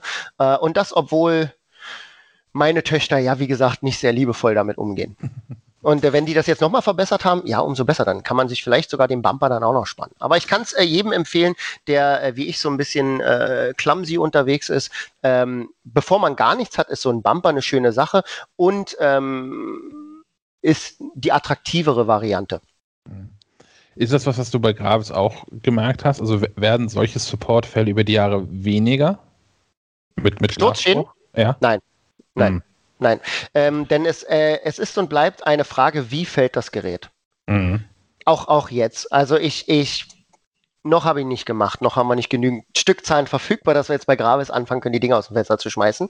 Ähm, wir wollen ja unseren Kunden auch Geräte anbieten. Also ich glaube, das, würd, das würden unsere Kunden nicht verstehen, wenn ich jetzt sage, ich brauche mal eben ein Telefon, um es einfach nur kaputt zu machen. äh, da, da fehlt dann so ein bisschen das Verständnis. Ähm, aber natürlich, also wir testen die Geräte natürlich auf Herz und Nieren und äh, wir versuchen natürlich auch herauszufinden, äh, was dort passiert. Ich glaube aber, der bessere Schutz, im Gegensatz zu einer Hülle, oder einem Bumper. Der beste Schutz, den ich meinem Gerät geben kann, ist eine vernünftige Versicherung. Sei es jetzt ähm, ein Apple Care Protection Plan oder bei Gravis, wir haben den Hardware-Schutz. Wenn ich das beim Kauf gleich mit reinpacke, ähm, dann kann ich mir die Hülle sparen. Dann sind viele Kosten mit abgedeckt. Ist klar, hat man noch einen Selbstbehalt mit bei, den hat man überall, aber der ist überschaubar und das Risiko ist dann definitiv planbar. Ähm, und für mich ist das immer die Herangehensweise an so ein Produkt. Ähm, macht euch eure Produkte nicht selber unattraktiv, indem ihr da irgendwelche Hüllen macht. Was ich natürlich wiederum verstehe, es gibt so Hüllen, die muss man tragen. Meine Frau hat mir mal eine Hülle geschenkt mit, mit einem Foto von meiner Familie drauf. Also da, darf man natürlich, da darf man natürlich nicht Nein sagen und dann trägt man das natürlich ganz stolz ein paar Wochen umher, aber ist dann auch wieder froh, ähm, wenn man es aus der Hülle befreien kann. Macht das doch einfach mal. Ne? Also an die, an die Zuhörer, schnappt euch mal euer Telefon, welches auch immer das ist, und nehmt das mal aus der Hülle und fasst das mal an. Ihr werdet merken, es fühlt sich wie ein ganz anderes Telefon an, ähm, ist griffiger und äh, mir ist es mit der Hülle sogar häufiger runtergefallen als ohne. Weil ich es einfach ganz besser zu greifen bekomme. Ich kann mir auch vorstellen, dass man einfach unachtsamer damit umgeht, wenn man weiß, dass da so eine Hülle drum ist. Also Ach so, das meinst so eine Art, so eine Art falsche Sieg, ja, natürlich. Und dann, aber es fällt doch sowieso immer auf die Marmeladenseite. Das kennt ihr doch vom Toast, ne? es fällt immer auf die ungeschützte Seite und eine Seite ist immer ungeschützt. Ähm, was natürlich geht, ist, man kann natürlich ein Schutzglas äh, raufmachen, auf der Rückseite noch eine, eine Hülle und dann macht man aus dem iPhone sein persönliches Gerät. Ja, kann man auch machen, ähm, aber ich muss sagen, die meisten Apple-Fans in meinem Umfeld äh, sind da genauso wie du und ich. Äh, die nehmen das Gerät, äh, gehen das Risiko ein, sind sich des Risikos bewusst und äh, greifen dann lieber in die Tasche und gehen zum äh, Service-Provider, wenn es dann doch mal schief geht. Schutz ist ein gutes Thema. Also, weil mit den neuen iPhones ist es jetzt auch wieder möglich, für, für okaye Preise so ein Schutzglas zu kaufen. Also beim iPhone 11 Pro mit den abgerundeten Displaykanten war immer so das Problem, es gab auch da günstige Schutzgläser, die aber nur so auf der Mitte auflagen, weil die die mhm. Verrundung nicht mitgemacht haben. Ja, Oder man hat diese Gläser gekauft, die diese Rundung hatten, die aber auch nicht immer unbedingt schön aussahen. Jetzt gibt es ja die Möglichkeit, wieder natürlich ein einplanes Glas da, Schutzglas hier drauf ja. zu ziehen. Ähm, gibt es da, gibt's da eine Empfehlung von euch, was man da eigentlich, was man, was, was sollte man kaufen? Es gibt ja, wenn man sich online umguckt, gibt es ja so zwischen 35 Cent und 35 Euro so ziemlich alles äh, zu kaufen an diesen Schutzgläsern. Was ist so die, die Grabesempfehlung? Ich habe mal, ich habe mal ein interessantes Video dazu gemacht. Ähm, ich habe das mal getestet. Also ich habe äh, eine, eine Cent-Schutzfolie genommen und das teuerste Schutzglas. Mhm. Und alle drei haben das iPhone selbst geschützt. Mhm. Also es ist egal, wie, wie. Jeder Schutz ist besser als keiner. Okay, also das erstmal außen vor. Und ich habe mit dem Hammer raufgehauen, also sehr beherzt. Mhm. Ähm, und das hat das Schutzglas ausgehalten. Ja, also ähm, äh, und das ist ja auch das, was ich ursprünglich meinte. Also auch das, das Glas selbst, ne, ähm, das ist ähm, gar nicht so empfindlich. Aber wie gesagt, das Schutzglas stärkt natürlich nochmal, weil das ähm, äh, weil das diese ganze Kraft natürlich ein bisschen aufteilt und das Glas geht dann kaputt oder eben nicht. Und da ist der große Unterschied zwischen den Preisen. Also ein Beispiel, wenn ich eine günstige Folie nehme für du hast es gesagt, ein paar Cent kann ich die im Internet bestellen, ja. Ja. Ähm, ja, wenn ich gewillt bin, die Folie regelmäßig aufzubringen, weil natürlich jeder kleinste Druck, ähm, jeder, ähm, ich sag mal, gerade äh, die Frauenhandtasche, muss ich wieder an meine Frau denken, ne? Also so eine Frauenhandtasche ist ja voll mit irgendwelchen Krimskrams. Ähm, auch das drückt ja auf das, äh, auf das Display und dann eben auch auf so eine Folie, dann geht die halt kaputt, dann muss ich die wieder tauschen. Ja, weil es sieht ja auch nicht schön aus nach einer Weile. Äh, das billige Schutzglas bricht, äh, ist beim Hammer gebrochen ähm, und das teure Schutzglas, ähm, das hat den Hammerschlag überstanden sogar. War nicht mal ein Kratzer im Glas. Das heißt, der Unterschied ist nicht, ähm, schützt es mein iPhone oder nicht, also da muss ich sagen, ich kann natürlich jetzt nicht für jeden Hersteller sprechen, aber wir haben einfach, ich habe jetzt willkürlich ins Regal gegriffen äh, bei uns im Portfolio, habe das günstigste genommen, das mittlere und das teuerste genommen und habe die halt gegeneinander antreten lassen. Ähm, das könnt ihr bei YouTube äh, sehen, das Video. Da seht ihr auch die Aufnahmen und ich habe da wirklich also nicht irgendwie jetzt jemanden bevorteilt, weil es mich auch selber interessiert hat. Ne? Und ich habe festgestellt, der einzige Unterschied ist, die günstigen Varianten, die muss ich halt öfter tauschen. Hm. Also ich habe auch ganz oft ähm, Kunden bei uns, die denken, dass ihr Display gesprungen ist, trotz Schutzglas. Wir nehmen dann das Schutzglas ab und können dann beruhigen und sagen, du hast nicht mal einen Kratzer auf deinem, äh, auf deinem Display, weil du eben das Schutzglas hattest. Ja? Ähm, und wenn man das selber gut aufbringen kann, gibt ja Leute, die da äh, wirklich ein, ein Fable für haben, da geduldig auch die Luftblasen da rauszudrücken und so weiter. Für diejenigen, ach Gott, nehmt das günstigste, was ihr finden könnt, um Gottes Willen. Aber für diejenigen, die sagen, ganz ehrlich, ich möchte eigentlich, dass das äh, so die einfachen Stürze auch selbst unbeschadet übersteht, dass ich eben nicht jedes Mal wieder neu aufbringen muss. Ähm, ja, greift zu dem, ich sag mal, alles so um die 20, 25 Euro. Ähm, da nehmen sich die Hersteller dann auch nicht mehr viel, weil sie alle in, in diese Technologie eben investieren. Und dann habt ihr halt länger Freude an dem Schutzglas. Mhm. Ähm, ich bin so jemand, der das nicht kann. Ich habe ja berufs, berufsbedingt ähm, habe ich ja regelmäßig mit diesen Schutzgläsern und Folien zu tun und bekomme die hergeschickt und ähm, ich, ich kann die allein deswegen schon nicht sehr lange benutzen, weil ich einfach zu doof bin, die vernünftig blasenfrei ähm, aufzubringen. Wenn ich jetzt, wenn ich jetzt mich entscheiden, privat mich entscheiden würde, ich brauche sowas. Ähm, wenn ich so ein Schutzglas und Schutzfolie in so einem Gravestore kaufe, da ist jemand, der Ahnung hat, oder? Ja, also klar, logisch, ne? Äh, für einen Zehner kannst du da dein Wunschglas aufbringen lassen. Ähm, ja. äh, ich empfehle aber, das bei Gravis zu kaufen, weil natürlich auch da, äh, also wir bringen nicht die von Fremdherstellern auf, aus dem ja. einfachen Grund, weil wir sie nicht getestet haben und es geht öfter mal was schief. Also wer das mal gemacht hat, bei Amazon einfach mal so zwei, drei Dinger bestellt hat, äh, der, der kennt das vielleicht. man drückt und drückt und drückt und die Luftbläschen kommt zurück. Man denkt sich, warum hält denn das nicht? Ähm, und auch Staub dazwischen und so weiter. Das Risiko tragen wir dann bei Gravis. Das heißt, für einen Zehner hat man dann natürlich auch ein blasenfreies Schutzglas zum Schluss. Mhm. Ähm, ja, und, und einen weiteren Vorteil, den ich dann natürlich mitnehmen kann, ist, dass ich auch eine Gewährleistung darauf habe, dass das Ding auch morgen noch blasenfrei ist. Ja. ja. Ich bin bei diesen günstigen immer skeptisch. Also ich habe ja schon mehrere zugeschrieben bekommen. Und das heißt, ich bin so, so, so ein Kuvert und sage, okay, dieses Produkt kostet online irgendwie 10, 12 Euro. Hm. Und weil diese Folie so gut ist, liegen da gleich drei Stück von drin. Und dann, weiß man eigentlich, und dann weiß man eigentlich schon Bescheid. Na, das sind die drei Versuche, die man braucht, um das Ding genau. aufzubringen. Genau, ja. ähm, ja, also äh, ich, ich, ich kann es empfehlen. Ähm, einfach beim, ich würde es gleich beim Kauf machen, dann ist ja. das Gerät auch ähm, unbeschadet, weil was man nicht ver vergessen darf, egal wie wir es drehen und wenden, so ein Display wird benutzt und wenn das benutzt wird, dann wird das uneben und je älter mein Telefon ist, also je später ich anfange mit dem Schutzglas, umso schwieriger wird das auch da ein vernünftiges, ähm, ein vernünftiges Bild hinzubekommen. Mhm. Ähm, bei kleinen Unebenheiten und so weiter, die lassen das Bild ähm, eines Telefons ganz schnell eben auch alt aussehen.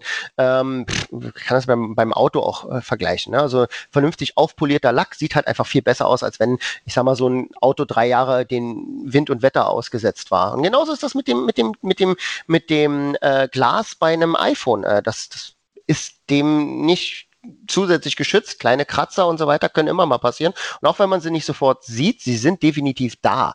Und ähm, deswegen empfehle ich das also für diejenigen, die sagen, ey, so ein Schutzgas ist eine gute Idee, macht das gleich beim Kauf, ja, oder direkt im Anschluss. Ähm, wenn jetzt der Laden, wo ihr euer iPhone kauft oder gekauft habt, viele nehmen das ja auch in der Vertragsverlängerung, kriegen das per Post zugeschickt.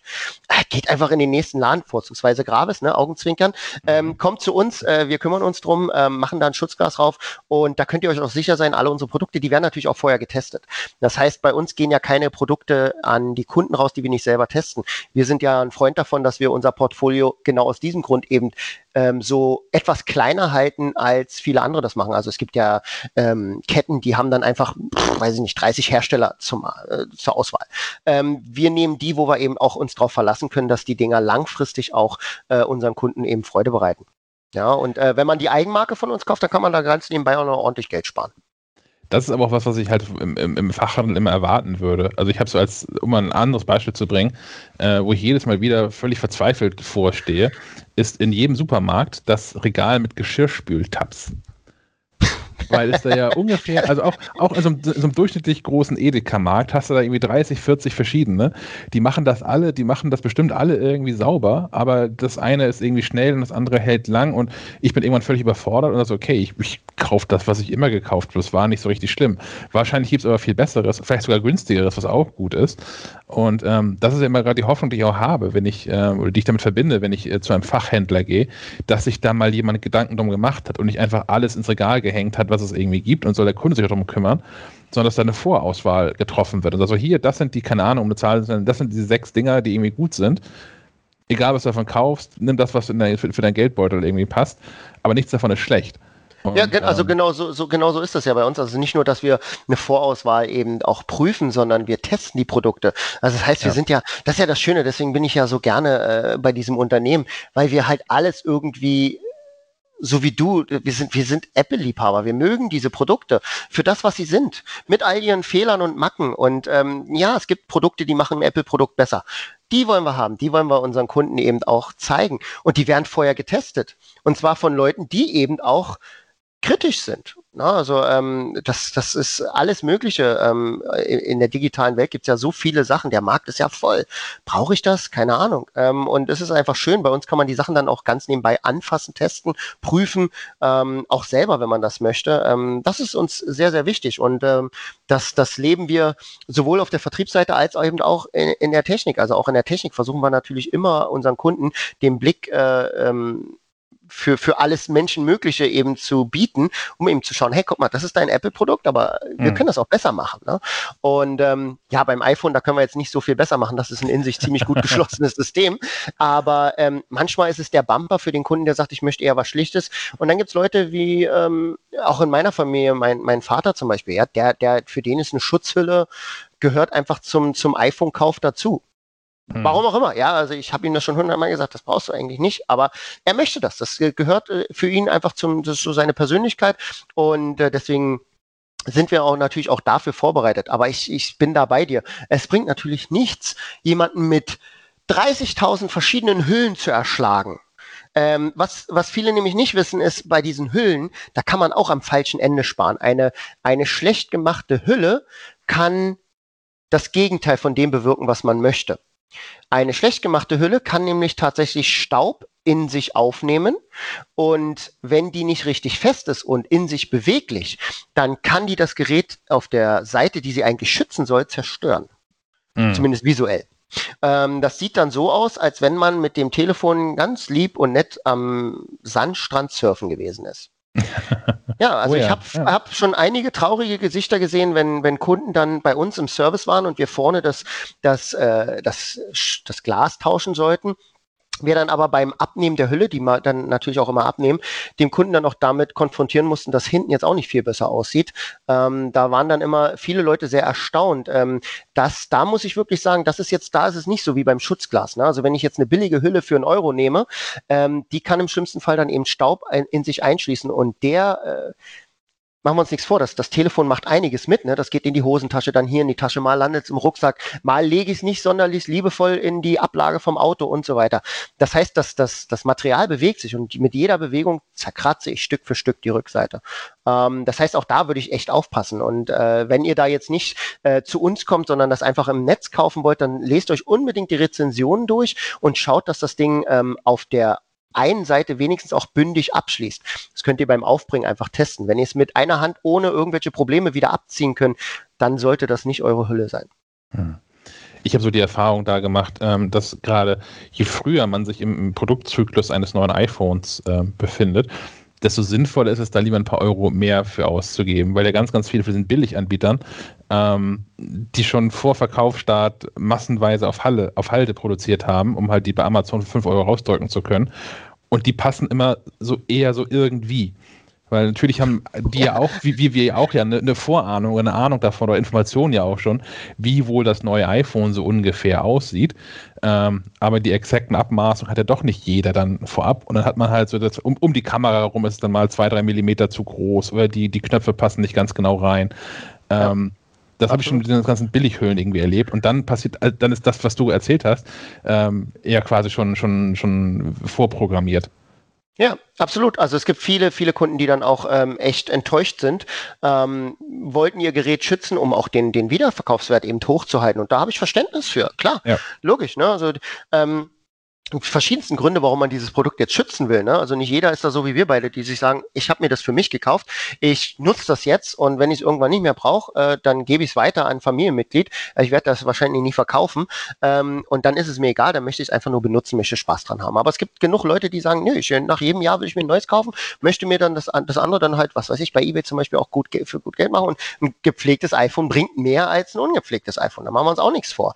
Ähm, aber umso wichtiger ist es dann eben auch auf Hersteller zu vertrauen, die eben einen Namen haben. Wenn der Hersteller mit dem Launch dieses Produktes gerade erst seine Firma geöffnet hat, ähm, spricht das jetzt nicht automatisch für Qualität. Das soll jetzt nicht heißen, dass das pauschal schlecht ist. Um Gottes Willen, auch da kann man ja. Glück haben. Also äh, man kann bei Wish auch Sachen kaufen, die funktionieren. ja, aber ähm, äh, ich sag mal, die die Statistik spricht da eher eher gegen äh, dagegen. Und deswegen sollte man vorsichtig sein. Und ich, ich machen wir uns nichts vor, wie viel Risiko will ich denn eingehen für ein Telefon, was mich 1100 Euro und mehr gekostet hat. Das, ich sage ja, das iPhone 11 Pro Max interessiert mich ja äh, mhm. am meisten. Ähm, da bin ich ja wirklich sehr gespannt, äh, vor allem weil die Fotografie für mich auch sehr eine, eine sehr große Rolle spielt. Ähm, und da kann ich jedem nur empfehlen. Das Ding, das ist ein, das ist ein Haufen Geld, da kriegt man auch ein MacBook für. Ne? Ähm, und äh, da muss man halt genau eben überlegen, ähm, möchte ich das schützen? Was möchte ich mit dem Gerät in einem Jahr machen? Möchte ich es verkaufen? Dann ja, schützen. Möchte ich nicht verkaufen und weitergeben? Genießt das Produkt so, wie es ist. Ja, und äh, in beiden Fällen empfehle ich euch einfach wirklich dann noch eine Versicherung mit zu abzuschließen. Welche auch immer das ist, sucht euch was Schönes aus. Ich kann euch da wirklich empfehlen, einfach mal kurz bei Gravis vorbeizuschauen. Ähm, preislich sind wir da wirklich sehr gut auf dem Markt, äh, auch vor allem auch mit dem, was geboten wird. Ähm, ich denke, dass das immer noch der beste Schutz ist, aber am Ende, ähm, ja, machen unsere Kunden ja doch sowieso das, was äh, sie für richtig halten. Und das Schöne ist, wir sind ja dann auch da, wenn es schief geht und man sich eben nicht vorbereitet hat. Das heißt, man kann ja immer zu uns kommen. Wir helfen ja immer gern.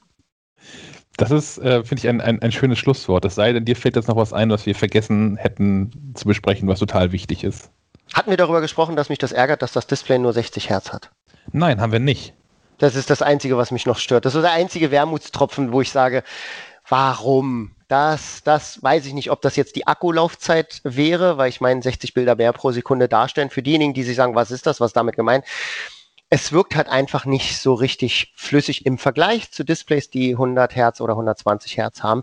Und ähm, weiß ich nicht. Ich gehe davon aus, nächstes Jahr wird's kommen. Ähm, was die Gründe sind, warum man das äh, nicht gemacht hat, kann ich jetzt nicht sagen, weiß ich nicht, kann ich nicht mal erahnen. Ich kann nur sagen, das war das, was mir aufgefallen ist. So ein wahnsinnig tolles Display, so schön hell, unfassbar geniale Farben, vorkalibriert. Einfach nur geil. Aber dann bewegt man das und man denkt sich so, okay, den extra Schritt, diese extra Meile, mhm. die hätten sie jetzt noch gehen können. Dafür haben sie halt an der anderen Seite ihre Hausarbeit gemacht. Aber damit das der, der Podcast auch vollständig ist, bisschen Kritik muss sein. Äh, fürs nächste Jahr wünsche ich mir definitiv äh, 120 Hertz. Vor allem, wenn man Displays kennt, ne? Also wenn man es im Vergleich dann sieht zum, mit, mit, dem iPad Pro zum Beispiel, also da hat Apple ja auch ähm, schon die 120 ja. Hertz Displays drin. Er nennt es ja da ähm, Pro Promotion ähm, und haben ja so äh, adaptive 120 Hertz. Das heißt, das, das iPad entscheidet, da wo mhm. es gebraucht wird, äh, dreht es auf auf 120 Hertz und ähm, da, wo es nicht gebraucht wird, kann es runterfallen auf, ich glaube, sogar 20 Hertz oder sowas. Ähm, aber ja, ich weiß auch nicht. Das, das, kann Apple, das hat Apple ja auch mit der Apple Watch vorgemacht, ne? Mit genau. der Always On. Ne? Also das heißt, sie können das ja wirklich äh, bei Bedarf steuern staunig. Äh, für mich war das ein gesetztes Feature. Also ich, ich, hab, ich rätsel ja auch immer mit ne, und tüfte und, und denke so, Mann, was machen die denn jetzt alles noch? Und auf die 120 Hertz hätte ich mein Geld gesetzt. ja, mein, mein, Verdacht ist auch, also mein, mein einziger Verdacht ist das Akkuthema, dass Apple selbst nicht so sicher ist, wie gut der Akku sich eigentlich jetzt mit 5G schlägt, wenn echte Menschen das in der echten Welt benutzen. Hm. Ähm, aber sonst ja, ich hätte das auch.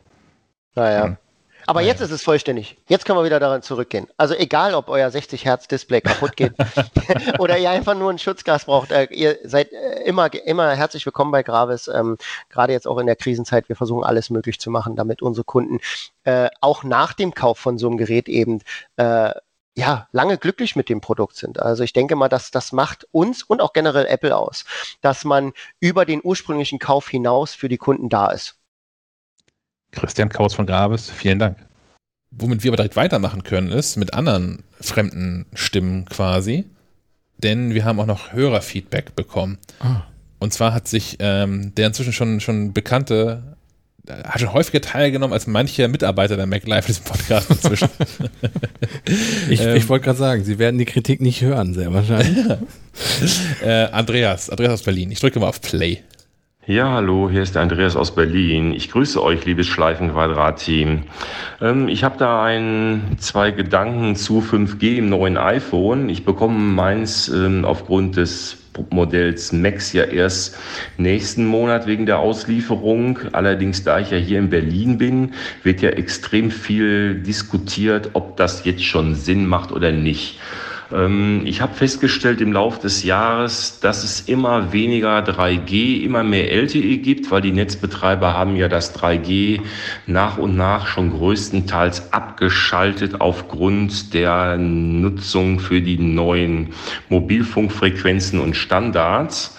Das heißt also, die, ja, die Netze werden halt in diesen Ballungszentren mit diesen vielen Menschen auf einem Haufen immer enger und ich glaube, dass da 5G eventuell schon Sinn macht. Also genaues kann ich euch dann demnächst mal berichten, weil ich bin halt hier täglich in Berlin Mitte unterwegs, wo es schon wirklich manchmal selbst im LTE-Band ähm, ja hm, mal so ein bisschen hakelt, wobei ich sagen muss, ich habe Telekom-Netz und die sind hier in Berlin schon ganz gut ausgebaut. Ähm, LTE soll ja hier in Berlin, ach, LTE, 5G soll ja hier in Berlin auch schon flächendeckend durch die Telekom vorhanden sein. Also ich bin da echt mal gespannt und denke, das ist schon ein sinnvolles Feature. Ähm, kurz zum Kabel und zum Umweltgedanken, das Netzteil einzusparen.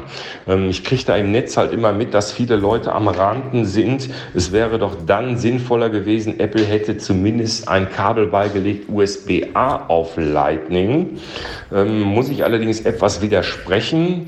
Denn wer sowieso keins hat, tut ja, hat ja viel mehr Sinn, sich ein USB-C-Netzteil zu kaufen, weil nur dann lädt er das Telefon auch relativ schnell auf.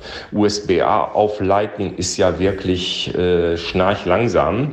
Da wäre auch niemand glücklich mit geworden. Dann kommt ja auch noch dazu, dass extrem viele Leute ein MacBook Air oder ein MacBook Pro besitzen, was ja auch beides seit 2016, wenn ich mich richtig erinnere, USB-C hat. Das heißt also, wenn man sein iPhone mit dem Mac verbinden möchte, zum Beispiel für einen äh, Recovery oder wie auch immer, benötigt man ein USB-C-Kabel für den Mac.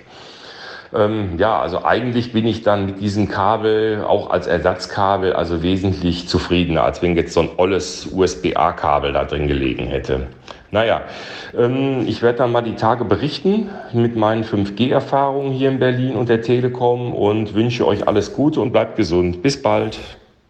Tschüss. Danke, Andreas. Ähm, dieses Kabelthema, ne, das, das lässt. Äh, bevor uns wir, bevor wir zum Thema kommen, Ja. könnt ihr euch an Peter Zwegert erinnern? Ich weiß, dass es den gibt, ich habe es nie gesehen. Der Schuldenberater auf RTL. ja. Nein. Der hat jedes Mal, wenn er sich bei den Leuten vorgestellt hat, gesagt, guten Tag, ich bin Peter Zwegert aus Berlin. Egal wo er war. Okay. Und da musste ich gerade bei, Andreas dran denken, der immer sagt, Andreas aus Berlin. Ich weiß nicht, ob das so eine Berliner Sache ist. Äh, ob, ich weiß auch nicht, ob das ein Gütesiegel ist. Also es ist mir einfach nur aufgefallen. Ich finde es lustig, im positiven Sinne. Ja. Guten Tag, ich bin Peter Zwegert aus Berlin. Peter Zwegert hat auch immer noch allen Leuten gesehen, aber schon ein ganz schöner Drops. Wenn, wenn die so ihre Schulden mal aufgestellt haben und äh, diesen Schuhkarton mit ungeöffneten Mahnungen dann immer rausgeholt haben und so. Sie sind aber ein ganz schöner Drops. Ja, ich vermisse Peter Zwegert. Was ist eigentlich mit Peter Zwegert? Wir könnten Pleite. das wäre, wäre das, oh, das wäre eine schöne Story. Äh, das ist schon wieder eine neue Podcast-Idee. Was ist eigentlich mit? Und dann könnte Ja. man so mal die ganzen alten, alten Leute mal besuchen. Und Vorführen. Hm, toll. Nein, nicht vorführen. Also das war das Schöne an Peter Zwegert. Ich fand den immer sehr angenehm und der hat das wirklich ernst gemeint. Der wollte den Leuten helfen. Es gibt viele RTL-Formate, wo das nicht so ist. Eindeutig Peter Zwegert. Ich hoffe, dass er wirklich und nicht irgendwelchen Schauspielern geholfen hat, wieder über die, klarzukommen mit irgendwelchen gefakten Geschichten.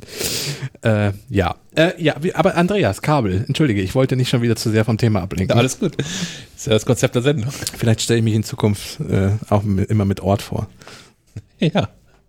Hallo, Kaspar von Alberden aus Kiel. Aus nur Münster. Oh, nee, das lasse ich weg. Das lasse ich weg. Ich, Im Pass steht noch Kiel. Ah, gut. Äh, Kabel, genau. Hm, weiß ich, ich sehe das ja nicht so. Also zum einen, diese, diese Schnellladegeschichte, in meinem Leben spielt das genau gar keine Rolle. Also mein iPhone kommt super über den Tag und nachts kann das iPhone von mir aus so langsam laden, wie es irgendwie möchte. Und wenn ich es zwischendurch abends mal oder wenn ich nachmittags nach Hause komme, mal auf dem Couch auf diesem Cheat Charger habe, ist es mir auch völlig egal, wie schnell das da lädt. Ja, also, also entweder kommt nächstes Jahr wirklich mal USB-C oder wie ihr sagt, gar nichts mehr und dann ist das Thema Kabel, glaube ich, eh Geschichte. Also nicht Geschichte, weil wir immer noch, es gibt kein kabelloses Laden, wir müssen es nicht schon wieder anfangen. Ja, aber Ja. ich habe mich damit abgefunden, ich hätte auch kein USB-C gehabt. Ist so. Meine nächste Geschichte ist auch, ich glaube nicht, dass so viele Menschen aktuelle MacBooks haben. Also wenn ich mal so durch befreundete Firmen Ja. schleiche oder durch den Freundeskreis gucke oder so, die Macs werden echt ewig lange benutzt. Und also schon die MacBooks sowieso. Und noch mal viel länger, wenn die Leute mal irgendwie ein iMac gekauft haben oder so. Ich meine, selbst hier in der Redaktion, ich habe ja bis vor einem halben Jahr noch ein MacBook Pro von 2014 genutzt, das Ja. USB-C nicht mal im Ansatz hatte. Und es war im Prinzip war super. Ja, es, es war jetzt zum Schluss äh, leider mit Displayfehler und so, aber es lag nicht an der eigentlichen, eigentlichen Hardware. Ja. Also insofern, Und ich glaube nicht, dass MacBooks so ausgetauscht, so schnell ausgetauscht werden, dass man jetzt davon ausgehen kann, dass ein Großteil der iPhone-Käufer ein MacBook mit USB-C hat. nee, ich glaube, dass in Büros sogar noch häufiger neuere MacBooks stecken, aber als in Privathaushalten, weil die Privathaushalte, da ist es echt so, die werden genutzt, bis sie komplett auseinanderfallen. A, weil sie in der Anschaffung nicht ganz billig sind, also die Leute scheuen sich da ganz schnell mal wieder was Neues zu holen und B, weil sie auch einfach lange halten. Ja. Also ich glaube, also weil mit diesem, diesem Kabelthema kommen sowieso nicht alle zusammen. Äh, da gibt es verschiedenste Ansichten, je nachdem, wie die persönliche Ja. Situation ist. Ich verstehe halt nicht, wie so ein USB-C in ein iPad passt, aber nicht in ein iPhone. Aber das, ja. Äh, wie gesagt, es würde dazu passen, dass sie einfach nächstes Jahr gar nichts mehr reinbauen. Und dann wäre ein USB-C-Anschluss irgendwie witzbefreit gewesen. 5G, was Andreas erzählt, finde ich aber spannend. Ähm, auch gerne dazu, seid hiermit dazu aufgerufen, entweder per Sprachnachricht oder vielleicht auch einfach in unserem äh, Telegram-Channel t.me slash schleifquadrat live. Ich habe da auch noch einen Ähm, Tipp, wenn du gleich durch Mensch. Menschen, die jetzt 5G-iPhone schon haben, erzählt doch mal, wie das bei euch so ist. Gibt's, gibt's 5G? Ist das irgendwie schnell oder ist das langsamer als LTE? Geht das überhaupt? Wenn ihr mal eure Netzabdeckung unabhängig von den Mobilfunkanbietern sehen wollt. Denn wir haben ja festgestellt, die Telekom zeigt quasi überall 5G an. Du konntest aber leider nicht überall mit deinem Telekom-Vertrag 5G empfangen. Das ist immer noch hier, ne? Also ich, ich Hast du gerade ich- 5G? Nein, natürlich nicht. Nein, aber ich- laut Karte laut, hast laut du. Karte ja. aber wenn ich hier mal das, das WLAN ausmache, ich bin hier äh, in, im besten LTE-Land unterwegs. Ja, guck. Ähm, und es gibt von der Bundesnetzagentur eine neue Karte seit zwei Tagen. Breitband-monitor.de. Ja. Ähm, Das hatte ich dir auch geschickt, die war noch in, in Aufbau. Ist immer noch, gibt immer noch Serverprobleme. ja, das Lustige war, ich habe das gestern mit 4G versucht aufzurufen und hatte ein zu schlechtes Internet, um diese Breitbandkarte aufzurufen. Das war so mein Highlight des Abends gestern. Äh, ja, aber da, wenn die, wenn die Seite mal funktioniert äh, und keine Serverprobleme hat äh, und man nicht gerade mit äh, inter mobilen Internet versucht, sie aufzurufen, äh, ist das eine sehr schöne Möglichkeit, mal äh, unabhängig von den Mobilfunkanbietern sich mal die Netzabdeckung wirklich Aber soll anzugucken. sie auf 5, 5G, hier steht nur was von 4G. 5G ist in Arbeit. Okay. Also sie sind gerade dabei, 5G nachzurüsten. Da hätte ich Serverprobleme. Genau, Verstehe. wahrscheinlich deswegen. Sie haben noch kein 5G. ähm, aber guckt da gerne schon mal rein zu Thema 4G und 3G. Ähm, wie gesagt, ich würde da eher der Bundesnetzagentur glauben als Vodafone, Telekom und O2, weil die in erster Linie natürlich äh, promoten wollen, ihre Geschichten. Und dann lieber mal die Funklöcher von der Bundesnetzagentur angucken. Ähm, 5G und 3G, ähm, was Andreas ja auch kurz erwähnte, ähm, die 3G-Abschaltung wird ja durch LTE aufgefangen, also 5G hat da erstmal nicht so viel mit zu tun. Klar, die 3G-Antennen kommen weg, um für 5G auch Platz zu machen, aber das Problem bei der 3G-Abschaltung waren ja die Billigverträge. Vor einem Jahr noch hatten wenige Billigverträge, zum Beispiel die ganzen Prepaid-Geschichten von, von den Discountern, hatten alle keine LTE-Funktion. Die hatten alle 3G. Und da äh, 3G Stück für Stück abgeschaltet wurde, wurde deren Netzabdeckung immer weiter abgeschaltet, ähm, bis das mal äh, jemandem auffiel. Und das durch die Presse ging und dann äh, tatsächlich auf einen Schlag alle, äh, fast alle Prepaid-Anbieter innerhalb von zwei Wochen gesagt haben, ach übrigens, wir haben hier auch LTE für euch. So, also die haben das schön ausgesessen ähm, und deswegen LTE ist jetzt das neue 3G in dem Sinne. 2G gibt es auch immer noch, übrigens. Das ist das Fallback. Das ist die Ja. gute alte äh, Telefonleitung, wenn mal was schief geht. Und darunter noch GSM sogar. Genau, die gibt es auch noch, ja. Ja. Da, da dann aber nur noch Morsezeichen oder doch? Ja, Mehr. da steht dann das E im, äh, oder ist E, e, ist 2 E ist, ist Edge. Edge, Edge, Edge Edge, ist ist 2G. 2G. ja genau, ja. Da steht dann gar nichts mehr drin. Display. Ich, ich wüsste nicht, was das, ob das iPhone noch was unter, unter Edge anzeigt. E steht eh für Error, ich bin mir ganz sicher. Ja. also de facto ist es ja auch so. Ja, ne? Oder für, oder für egal. Egal. genau, ich habe gestern auch sparsam nochmal, ähm, weil ich ja jetzt ein iPhone habe, was theoretisch 5G kann, mein Vertrag aber noch nicht, bei Vodafone mal geguckt. Äh, Schwentinental ist fast komplett mit 5G angeblich ausgestattet. Äh, und ein Teil äh, der Hörn. Aber sonst nix. Also ich zum Beispiel, da wo ich wohne, hier in der Halle, überall kein 5G, insofern. Und komischerweise in Neumünster auch nicht. ja. Der Nabel der Welt. Also sehe ich mich noch nicht äh, von meinem iPhone jetzt äh, überredet, meinen Vertrag zu wechseln. Nee. Das wird nochmal dem nächsten Thema werden. Ab, ab dem 18.11. kann ich meinen Mobilfunkvertrag bei der Telekom, kann ich den verlängern. Und dann wieder Smartphone? Ja, wir werden das diskutieren, glaube ich. Ja. Also zum einen werde ich, ich glaube, ich versuche mal live hier in der Sendung zu verstehen, was die Optionen sind. Ich werde es mir anhören. Und dann hole ich mir noch irgendjemanden hier dazu, der, der, der das parallel in Excel alles einhackt und eine Übersicht haben. Das ist das, was ich so äh, schlimm finde an den ganzen Mobilfunkgeschichten. Du musst wirklich, und das habe ich auch bei meinem äh, vorausgegangenen Vertragswechsel gemacht, ich habe mir eine Excel-Tabelle angelegt, Ja. um mal durch dieses ganze Kleingedruckte durchzukommen und zu gucken, was du über zwei Jahre wirklich bezahlst. Ja. Und ob diese 200 Euro Sofortgutschrift äh, tatsächlich ein Angebot sind oder dir nur verschleiern sollen, dass du oben drauf zahlst.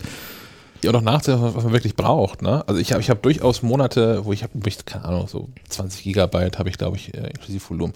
Und ich habe Monate, wo ich die durchballer. Ja. Und ich habe aber auch Monate, wo am Ende so 2 Gigabyte verbraucht habe. Und auch das muss dann mal einpreisen. Also brauche ich einen Vertrag, der, der, jeden Monat das Worst-Case-Szenario abdeckt oder fahre ich billiger damit, wenn ich in den vier, fünf Monaten, wo ich es brauche, ähm, denn da dieses, bei Telekom haben wir diese Speed-On-Pakete dazu Mhm. buche. Und es ist echt nicht so richtig trivial herauszufinden, was eigentlich der, der, der passende Tarif ähm, ist. Und irgendwann am Ende geht mir zumindest so, all die Jahre, ähm, also seit 2007, seit dem ersten Smartphone-Vertrag, den ich ähm, gekauft habe, man am Ende, egal wie man sich entscheidet, habe ich immer so das Gefühl, trotzdem den Tisch gezogen worden zu sein. Mal eine Frage an euch und vielleicht auch unsere Hörerinnen und Hörer. Wenn ich jetzt zum Beispiel Telekom bin und ich dir einen Vertrag verkaufe mit 10 Gigabyte Ja. und ich jemand anderen einen Vertrag mit 20 Gigabyte verkaufe, kostet mich das als Telekom mehr, dir 10 oder 20 Gigabyte anzubieten? Nein, oder? Weil die Bandbreite hast du ja, also die ist über die, die sind, die haben doch nicht selber an ihren Mobilfunkmasten eine Begrenzung und zahlen dann irgendjemandem mehr drauf, weil da mehr durchfließt, oder nicht? Ähm, naja, wenn sie in andere Netze rüber wollen, zahlen sie ja. Ja, gut, aber So, da gibt es ja auch bei den, bei den allermeisten oder bei zwischen vielen Anbietern gibt es da ja so äh, Peering-Abkommen. Achso, das heißt, wenn ich jetzt als Vodafone-Kunde ins Telekom-Netz gehe, Genau. zahle ich für die Daten mehr. Okay, gut. Ja, du zahlst überhaupt Geld an die Telekom dafür. So, Die- das ist ja auch das, ja bei Telefongesprächen war das zumindest ja auch lange so, dass das, dass das Gespräch in einem eigenen Netz ja sowieso dich auch nichts kostet. Ja, ja, ich weiß. Ähm, das aber du hast so, so Überleitungsgebühren ja ins andere Netz. die du gute alte Zeit, hattest. ja, genau. ich erinnere mich. Ähm, und das ist bei, bei, äh, bei Daten beim Internet quasi ja genauso. Und da gibt's, deswegen gibt es ja, Ab- die, die allermeisten haben so Peering-Abkommen. Da haben die viel, viele kleine Anbieter, gerade, also fest als Internetanbieter gibt es ja noch viel mehr kleine als im Mobilfunkbereich, ähm, haben da häufig ein Problem, Ja. weil die nichts anzubieten haben. Weißt du, hier, ich habe meine 50 Kunden hier im Dorf. Ähm, was kann ich an der Telekom anbieten? Warum sollten die mit mir kostenfreies äh, Peering betreiben? Ähm, aber wieso ist es so, dass zum Beispiel in unserem Nachbarland Österreich Mhm. die Gebühren so viel geringer sind im Vergleich zum Datenvolumen? Was haben die anders gemacht? Und Und, und ohne dass, das ist, glaube ich, eher eine rhetorische Frage, und wäre das nicht etwas, was die Politik sich mal angucken könnte? Weil ich glaube nämlich, dass wir in Deutschland nicht nur ein Problem mit der Netzabdeckung haben, sondern schlicht und ergreifend auch mit den Datenvolumen. Weil Ja. wenn meine 10 Gigabyte vorbei sind, falle ich auf ein, dann ist quasi Mobilfunk-Internet vorbei. Das, was Vodafone mir von dann als Geschwindigkeit verkauft, reicht nicht mal, um Mails abzurufen.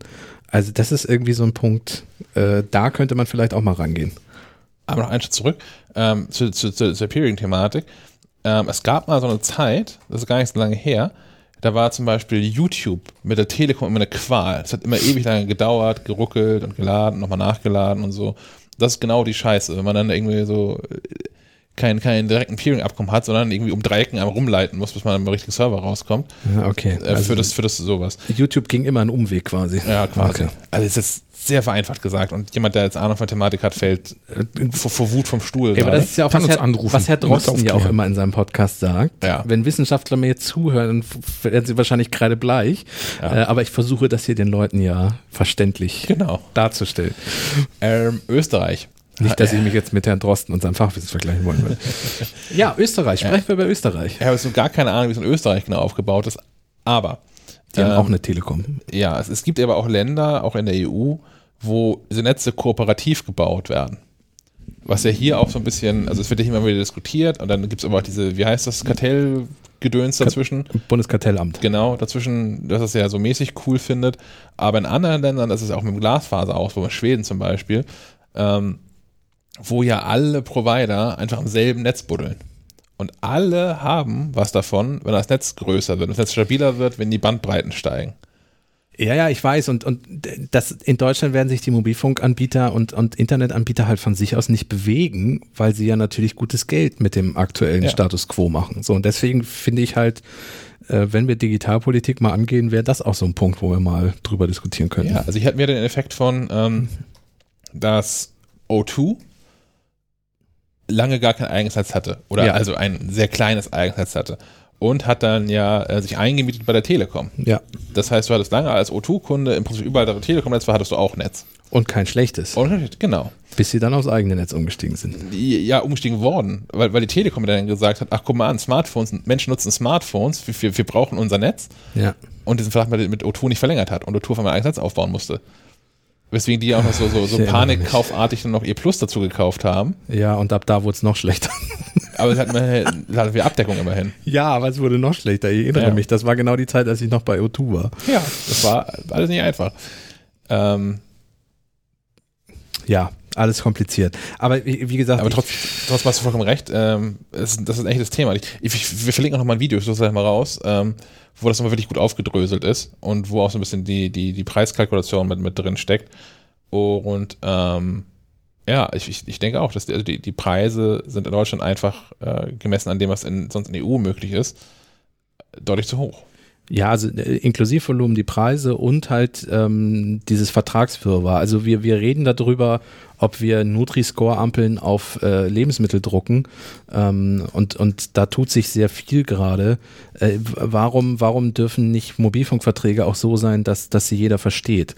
Weil das ist schlicht nicht der Fall. Wenn, wenn ich anfangen muss, mir Excel-Tabelle zu machen, um nicht reingelegt zu werden, ähm, dann, dann mu muss man sagen, muss da vielleicht mal was passieren. Ja. Also ich, ich möchte jetzt kein Ampelsystem, das ist vielleicht zu einfach runtergebrochen. Ich erwarte jetzt nicht, dass, dass neben meinem Mobilfunkvertrag jetzt eine grüne Ampel prangert oder so oder mir in Milligramm angegeben wird, wie viel Salz da drin ist. Äh, das erwarte ich gar nicht, aber dass, dass zum Beispiel äh, eine Zahl am Ende stehen muss, wie viel das auf zwei Jahre insgesamt kostet, damit man mal irgendwas hat, was man vergleichen kann. Ich meine, bei, bei Corona sind wir ja auch so, dass wir Zahlen finden, die man miteinander vergleichen kann. Eben, ja. Und das klappt ja auch, wobei es natürlich ein harter Vergleich ist. Corona-Verleih super.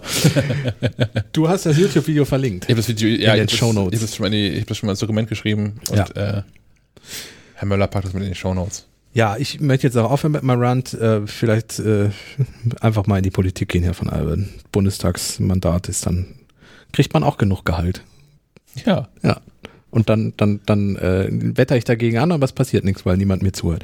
Ähm, ihr habt gestern Leuten zugehört, um, um zu den Apps zu wechseln. Ihr hattet nämlich eine Videokonferenz. Ich habe das mitbekommen damit daran, dass ihr plötzlich still wurdet. Für eine Stunde oder für so. eine Stunde oder so. Ihr habt euch was angeguckt, ein Webinar. Zu was? Äh, Lumina AI. Mm, Was ist das? Was kann das? Ja, ich fand das alles cool. Vielleicht muss Sven da ein bisschen mehr zu erzählen, weil er ein bisschen, ein bisschen mehr Ahnung hat, was da wirklich passiert. Ähm, Lumina AI, Lumina AI, ich merke, das ist ein Scheißname. Ja. Lumina AI ist ähm, die neue Version von, von, von, von Lumina, eine Software von Skylum. ist eine Bildbearbeitungssoftware. Aktuell ist Version 4 davon ähm, draußen. Man ist die für den Mac oder wofür ist die die? ist für den Mac, genau. Gut, dass du fragst. Die ist für den Mac und ich hätte sie so gerne auf dem iPad. Ähm, die war schon immer besonders gut da drin, Bilder zu bearbeiten, ohne dass man da selbst Ahnung von haben muss. Mal so platt gesagt. Und jetzt mit künstlicher Intelligenz wird das alles irgendwie noch mal krasser, weil dieses Programm auf einmal versteht, was in dem Bild passiert und man da relativ easy peasy Filter drauf werfen kann und Bilder sehen hinterher gut aus, oder? Ja, ja, so kann man es zusammenfassen. Also das, das Bild wird halt von der künstlichen Intelligenz analysiert. Es wird geguckt, was ist das überhaupt für ein Bild? Habe ich da ein Porträt oder ist es eine Landschaftsaufnahme oder was ist da überhaupt drin? Und schlägt dann schon äh, so ein Set an, an Filtern vor, die man mal anwenden könnte und optimiert Dinge. Also das, es, Personen werden erkannt und dann hast du halt, ich habe gestern noch mal die, die Beta ausprobiert. Äh, man kann dann direkt quasi, man muss nicht mehr mit Masken arbeiten. Du kannst direkt sagen, hier mach die Augen heller. Und die Software weiß, da sind die Augen, da mache ich ein bisschen heller. Ja, ne? Also sonst musste man das händisch machen, auswählen und dann irgendwie eine extra Ebene da ein bisschen mit Gradationskurven rumarbeiten oder wie auch immer man das dann gemacht hat. Das macht die Software und bietet einem das, ohne dass man jetzt irgendwie viel wissen muss. Also wie das so Bildbearbeitung im Allgemeinen funktioniert. Einfache Schieberegler, mit denen man da die, die, das nach seinem Gusto anpassen kann. Verrückt sind dann auch so Sachen, dass man dann die, man kann die Augen größer machen. Machst vielleicht bist du zu schmal auf dem Bild, ich mache mich ein bisschen breiter oder, keine Ahnung, Augenfarbe ändern. Geht äh, per Pulldown-Menü. Sagst du, oh, ich, oh, ich heute mal grüne Augen. Zack. ähm, für Landschaftsaufnahmen gibt es dann auch äh, so, so ähm, Ersetzungen für den Himmel. Der Himmel wird halt automatisch erkannt, wird äh, Dinge im Vordergrund werden erkannt, wenn da Bäume vor sind. Es wird dementsprechend freigestellt und ein neuer Himmel in den Hintergrund gepackt. Das funktioniert natürlich super bei blauem Himmel, geht aber auch bei bedecktem Himmel. Und verrückt ist, fand ich dann vor allen Dingen, dass, wenn die einen Himmel ausgewählt haben, wie, keine Ahnung, hier strahlender Sonnenuntergang, dass sich die gesamte Lichtstimmung im Bild dementsprechend geändert hat. Das ist schon ein bisschen beeindruckend. Fand ich ganz hübsch, ja. Also alles, was früher sehr viel Handarbeit erforderte, kannst du jetzt durch Knopfdruck. Genau, das ist eigentlich das ja, wofür ähm, man Maschinen, glaube ich, auch mal erdacht hat. Ja. Dass die Dinge, dass die Dinge machen, die einem selbst auf den Sack gehen. Oder die, die langwierig und, und zeitintensiv sind. Ja. Cool. Ähm, ist alles ganz beeindruckend. Ich weiß jetzt nicht, Luminar kostet, glaube ich, einmalig. 74 Euro, glaube genau, ich. Genau, 74 Euro, ja. Ähm, weil vor kurzem fand ja die schon mal erwähnte Adobe Max statt. Das ist ja die, die, die große Kreativmesse von, von Adobe die sonst auch immer eine Präsenzveranstaltung war mit vielen Vorträgen, die jetzt mal online stattfand, ähm, wodurch äh, quasi die ganze Welt zugucken konnte. Ich habe es leider nur am Rande mitgekriegt, weil wir sehr viel zu tun hatten. Ähm, aber da hat Adobe mit seinem äh, mit seiner KI, die nennen sie Adobe Sensei, mhm. hat ähnliche Dinge vorgestellt. Also so ähm, Bildretusche mit künstlicher Intelligenz auch so mit, also Himmel ersetzen und so. Das funktioniert ja schon ganz gut auch mit dieser Photoshop-Kamera auf dem iPhone. Da gab es ja auch so diverse Filter, die äh, quasi das Bild selbst analysiert haben und dann Effekte drauf angewendet haben. Cool. Ähm, weil du sagtest, jetzt ist gern fürs iPad. Also der A14 wurde das ja wahrscheinlich, der hat ja auch Maschine, maschinelles Learning und Bionic sehr viel mit drin. Ja. Ja. Also ich habe mir das schon angewöhnt. Ich habe ähm, alles, was ich so an, an Bildbearbeitung mache, ähm, findet äh, bei mir auf dem iPad statt. Also liegt auch daran, ich habe aktuell ja dieses Lumina AI, AI, noch nicht gehabt. Ich kriege das nicht mehr hin. Gibt es jetzt ja erst jetzt in, in, in der Beta-Version. Hm. Das heißt, ich hatte vorher keine Software, die das einfach so krass in Schiebereglern kann, sondern ich habe Bilder, die ich bearbeiten wollte, noch mehr oder weniger händisch bearbeiten müssen und das wiederum fand ich ging total gut in, in Pixelmator Photo zum Beispiel, äh, mit dem Apple Pencil halt. Mhm. Mhm, klar, ist super. So. Und es ist, äh, zum einen ist es, finde ich es intuitiver als mit der Maus, weil ich es noch nicht gelernt habe. So, ich habe halt, ich habe keine Photoshop-Skills. Punkt. ähm, ich habe das alles nicht gelernt, wie das mit der Maus funktioniert. Ich habe das früher natürlich irgendwie wie jeder mal rumgeklickt und ich kriege da auch irgendwas hin, aber es ist nicht so, dass ich wirklich wissen würde, was ich da tue. Ähm, und ich finde es mit, mit, dem Stift so super intuitiv und ähm, es ist auch, fühlt sich nicht wie Arbeit an. Also wenn ich jetzt irgendwie aus dem Urlaub zurückkomme, ich habe Urlaub gesagt. Mhm. Ähm, Verstehe das Wort nicht, aber ich, rede weiter. Als ich aus dem Urlaub zurückkam, nach meinem letzten Urlaub, ähm, und man hat da irgendwie so, so, so, so einen Berg von Fotos, auch von verschiedenen Leuten am schlimmsten Fall noch. Und die am Computer alles zu sortieren und zu bearbeiten, fand ich super, jetzt habe ich nie Bock drauf. Oder hatte ich zum Schluss keinen Bock mehr drauf. Aber irgendwie mir auf Netflix irgendwo anzumachen, das iPad auf den Schoß zu nehmen und dann mit dem Stift, Stift ein bisschen rumzumalen, fand ich total super und auch entspannt. Deswegen, also ich hätte dieses Lumina AI, hätte ich jetzt auch gerne noch auf dem, auf dem, äh, auf dem, auf dem iPad. Wird ja kommen, ich denke ich mal. Ja. Du nutzt Pixelmator Pro Pixelmator Foto, Foto, auf, dem, Foto? auf, dem, iPad, ja. Ja, die werden ja auch in die Richtung, also das ist ja jetzt so ein Trend, das wird auch, werden die auch erreichen. Ja, haben die auch. Also die, die haben auch so einen, so einen, ähm, so einen Machine Learning Zauberstab sowieso schon mit drin, der dann aber das gesamte Bild verbessert. Ähm, das, das klappt mal, mal gut und mal besser und manchmal auch einfach nicht. So, das hängt aber auch, das ist meine Feststellung, sehr davon ab, ähm, wie das Bild halt ist. So, wenn man das halt mit dem, jetzt mit dem neuen super tollen iPhone, was auch nachts super starke äh, Bilder macht, natürlich nicht mehr, aber mit dem alten iPhone, wenn du halt in schlechten Lichtverhältnissen ein Bild gemacht hast, dann kann halt auch diese Software nicht mehr so super viel retten, weil da einfach gar nicht so viele Bildinformationen vorhanden sind. Ähm, und ich glaube, da geht es noch mal mehr, wenn dann jetzt im Laufe des Jahres im Winter ähm, für die Pro-iPhones äh, Apple Pro RAW als Mhm. Fotoformat rauskommt und einfach noch mehr Informationen in dem Bild enthalten sind, dann kann da, glaube ich, auch Software noch mehr, mehr retten. Auf jeden Fall, ja. Was ich noch, Einsatz noch zu, zu Lumina AI, was ich auch cool fand, die haben noch so als, als Vorschau jemand vorgestellt, ähm, ihre äh, Sky AI 2.0, das ist ja gerade schon das Himmel austauschen und so. Und ähm, dass die jetzt aber demnächst, kommt dann als Update zu, zu Lumina, Lumina AI, ähm, dann auch Reflexionen hinbekommen von diesem Himmel. Also wenn du halt so dieses das klassisch, klassisch romantische Bild gemacht hast, mit Himmel spiegelt sich auf dem Wasser, ähm, dass nicht nur der Himmel ausgetauscht wird, sondern die Spiegelung im Wasser auch dazu tatsächlich passt und auch perspektivisch dazu passt und die mit den Wellen und so. Das ist schon echt krass, was da so geht. Mhm. Aber noch mehr ein, ein weiterer Schritt in Richtung von, man kann nichts mehr glauben. Ja, ja, ich, ähm, ja, ähm, das war bei Photoshop auch äh, sehr beeindruckend. Die haben das auch, also die haben so ein Beta-Set an, an Tools, besonders für auch Porträtfotografen ist das natürlich relevant. Ähm, da habe ich euch ja Bilder geschickt, die sahen jetzt ein bisschen gruselig aus. Ja, schon so da ein habe ich bisschen. ein bisschen übertrieben, aber ähm, da die wollen anhand von, von äh, künstlicher Intelligenz auch die Option bieten, quasi die Blickrichtung zu ändern. Das ist jetzt noch nicht, nicht so die Zauberei. So, wenn du straight in die Kamera guckst und dann die Pupillen einfach nach links oder rechts drehst, ist noch, ist noch verständlich. Aber es gibt auch einen Schieberegler, mit dem man die, den, die Kopf, äh, Bewegung. die, man kann den Kopf drehen. Ja. Also von einem 2D-Foto errechnen die irgendwie, wie könnte das der Kopf wohl aussehen, wenn ich den ein bisschen nach links drehe. Wahnsinn. Ja, also, Also verrückt. wie, wie Shaki gerade schon sagte, wir sind nicht mehr weit davon entfernt, dass du Bilder komplett überhaupt nicht mehr trauen kannst, weil du alles nachbauen kannst. Und zwar auch ohne großes Budget. Ja. Im Moment geht ja alles schon, äh, wenn du genug Budget hast, aber das wirst Naja, du nee, also die, die, dieses Ding, wie, wie, wie drehe ich jetzt den Kopf von eines Models, da wü- wüsste ich nicht mal, wie ich das, Handy machen sollte. Ja, das müsstest du künstlerisch und nachzeichnen und hast du nicht gesehen. Das wäre nicht, das wäre keine leichte Nummer. Ich wette Ja. aber, dass du es unter Umständen hinkriegen würdest. ja, gut, vielleicht. Ähm, ich meine, wenn du, wenn du auf äh, Schädeln die Gesichter rekonstruieren kannst und solche Späße, vielleicht kriegst du das dann auch hin. Aber äh, wie gesagt, das wäre nichts, was du mal eben so innerhalb von zehn Minuten und mit zwei Euro machst. Äh, aber wenn du das mit dem iPhone in Zukunft alles machen kannst, na, ich glaube dann. Also glaubt nichts, was ihr nicht selbst gefälscht habt. Genau. Und das wird mit Video demnächst dann auch so sein. Da Genau. Deepfake, Stichwort, also insofern. Oh ja. Ja. Ja. Ähm, ich weiß gar nicht, ob wir das schon mal besprochen hatten, aber in, in einer der, der iOS-Betas gab es eine, eine, eine FaceTime-Option, ja. die Mit den Augen. Augenkontakt hieß.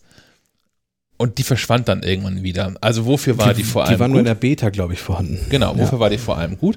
Wenn man jetzt so ein, so, ein, so, ein, iPhone vor sich hält und mit dem man FaceTimet, dann guckt man in der Regel ja dieser Person, mit der man FaceTimet, zumindest ins Gesicht. Vielleicht nicht immer in die Augen, aber zumindest ins Gesicht. Übrigens wunderschön, wie Schack das vormacht für die Hörer. Ja. Ja, Wir haben ich, ja muss, aber auch. ich muss mich da rein grooven. ja, klar, er- okay. er muss das fühlen. ja. äh, wo man auf jeden Fall nicht hinguckt, ist in die Kamera. Wobei ich ja, wenn ich in die Kamera gucken würde, äh, das für dich viel angenehmer aussieht, als der derjenige mit mir FaceTimes. Weil es halt dann nicht so aussieht. wie wenn du mich anguckst. So. Ja. Ähm, inzwischen ist diese Option ja wieder da. Das habe ich, Ach, die ist wieder da. das habe ich durch Zufall entdeckt. Mir war das nicht klar. Und ich glaube auch, dass, die die, einschalten? dass die per Default an ist. Wo ist die denn? FaceTime? Unter FaceTime. Und sie heißt Augenkontakt. FaceTime. Und das wäre jetzt genau das Ding. Augenkontakt ist an, tatsächlich. Ja, ist wieder da. Kannst auch nichts mehr glauben. Kannst nicht mehr beiseite gucken. Müssen wir gleich mal ausprobieren, oder? Ja. Ich glaube, wir telefonieren hier nach der Podcast-Folge mal miteinander FaceTime. Ja. Dann probieren wir das mal aus. Das ist ja geil. Nee, weil ich fand die, ich fand die Funktion cool, weil das eine Manipulation ist, die ich für sehr sinnvoll erachte. Weil es einfach schöner ist, wenn dir jemand ins Gesicht guckt oder dich anguckt. Und äh, gerade beim iPad ist es ja noch viel schlimmer. iPad nutze ich meistens im Querformat und dann ist die Kamera links in der Ecke. Und äh, wenn Ja. ich auf das Display gucke, gucke ich noch viel weiter weg, als bis beim iPhone der Fall ist. Und äh, da ist es ja nun, ich gucke mal eben, ob das beim iPad Pro hier auch noch aktiv ist. Mache ich beim iPad auch inzwischen rasend. Also ich, die, die Fälle, in denen ich das iPad hochkant benutze, Da kann gibt es das Hand gar nicht. abzählen. Das iPhone 12 Pro kann das. beim iPad Pro ist das nicht, Na, kann ich das nicht auswählen. ist ja vielleicht auch noch mehr als, naja, obwohl, das ist ja der, auch der Face-ID-Geschichte nur da drin, ne? Naja, Vielleicht ist der Chip. vielleicht ist der Chip, ja. Mhm. Naja, Vielleicht geht's beim neuen iPad Pro schon. ja. Na, wir werden es nicht herausfinden. Aber ist auch die Frage, ne, ob das, ob auch das, also ja, ich finde es auch grundsätzlich sinnvoll.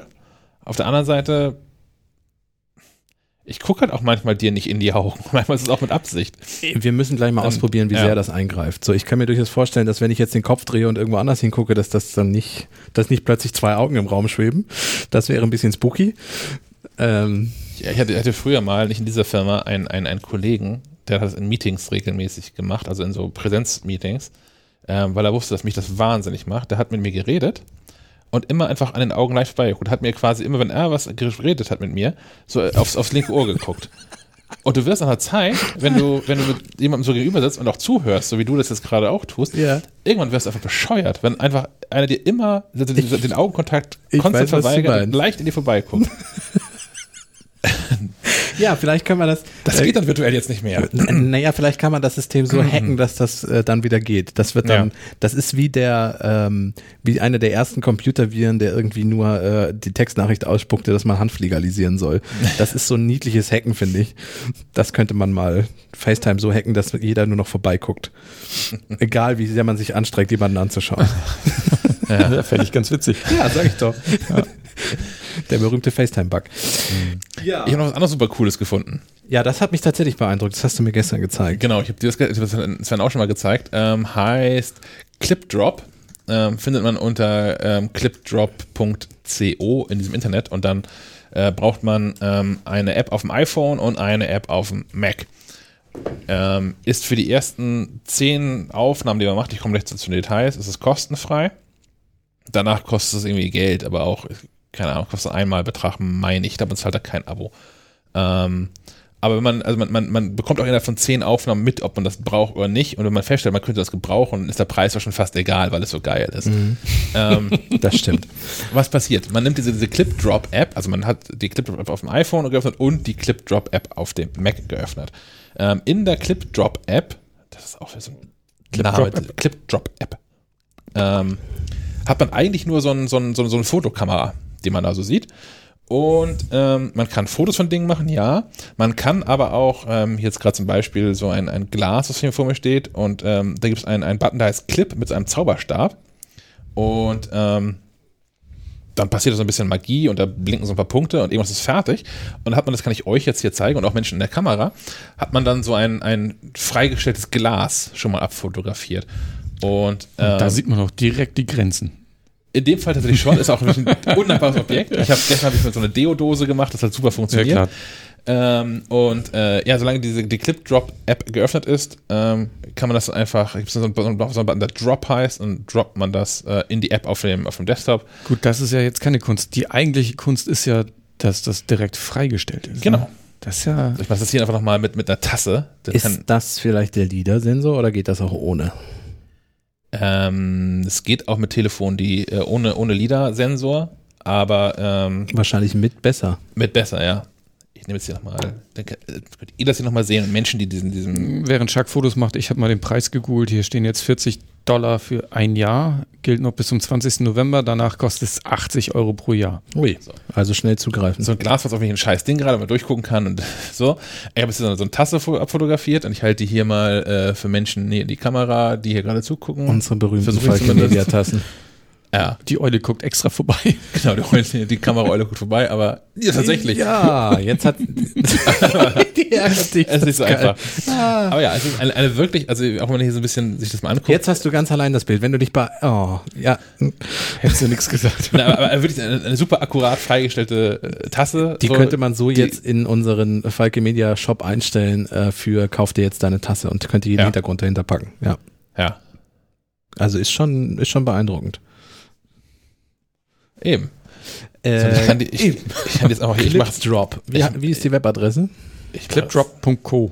Cool. Ich habe jetzt hier noch einen Screen. Screenshot gemacht, wie das in der App aussieht. Äh, Packen wir auch in die Show Notes. ja, bestimmt. Dann hast du, aber du hast die falsche Seite der Tasse äh, Nein, ich fotografiert. die richtige Seite fotografiert. Nein, Doch. nein, hast du nicht. Unsere Tassen haben nämlich alle Sprüche.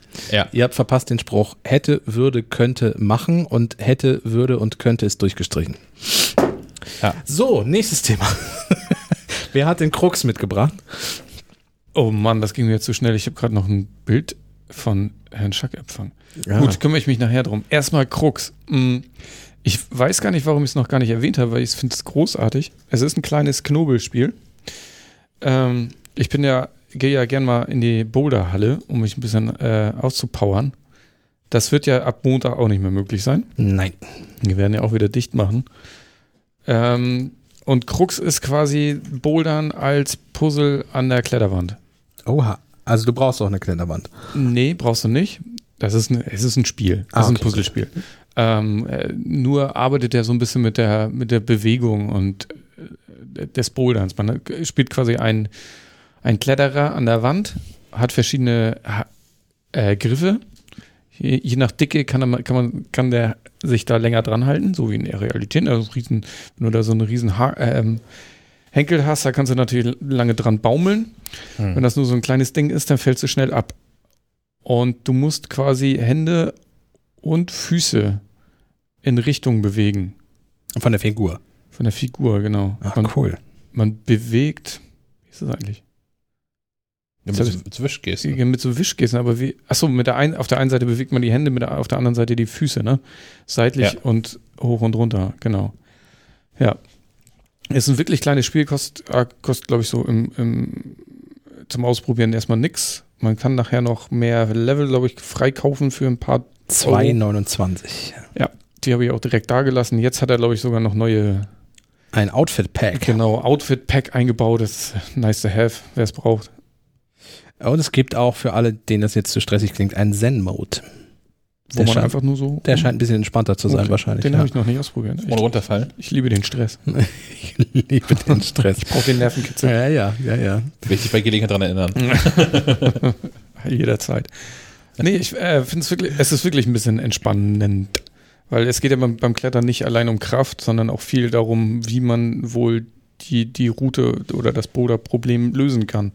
Und wie man da wohl nach oben kommt.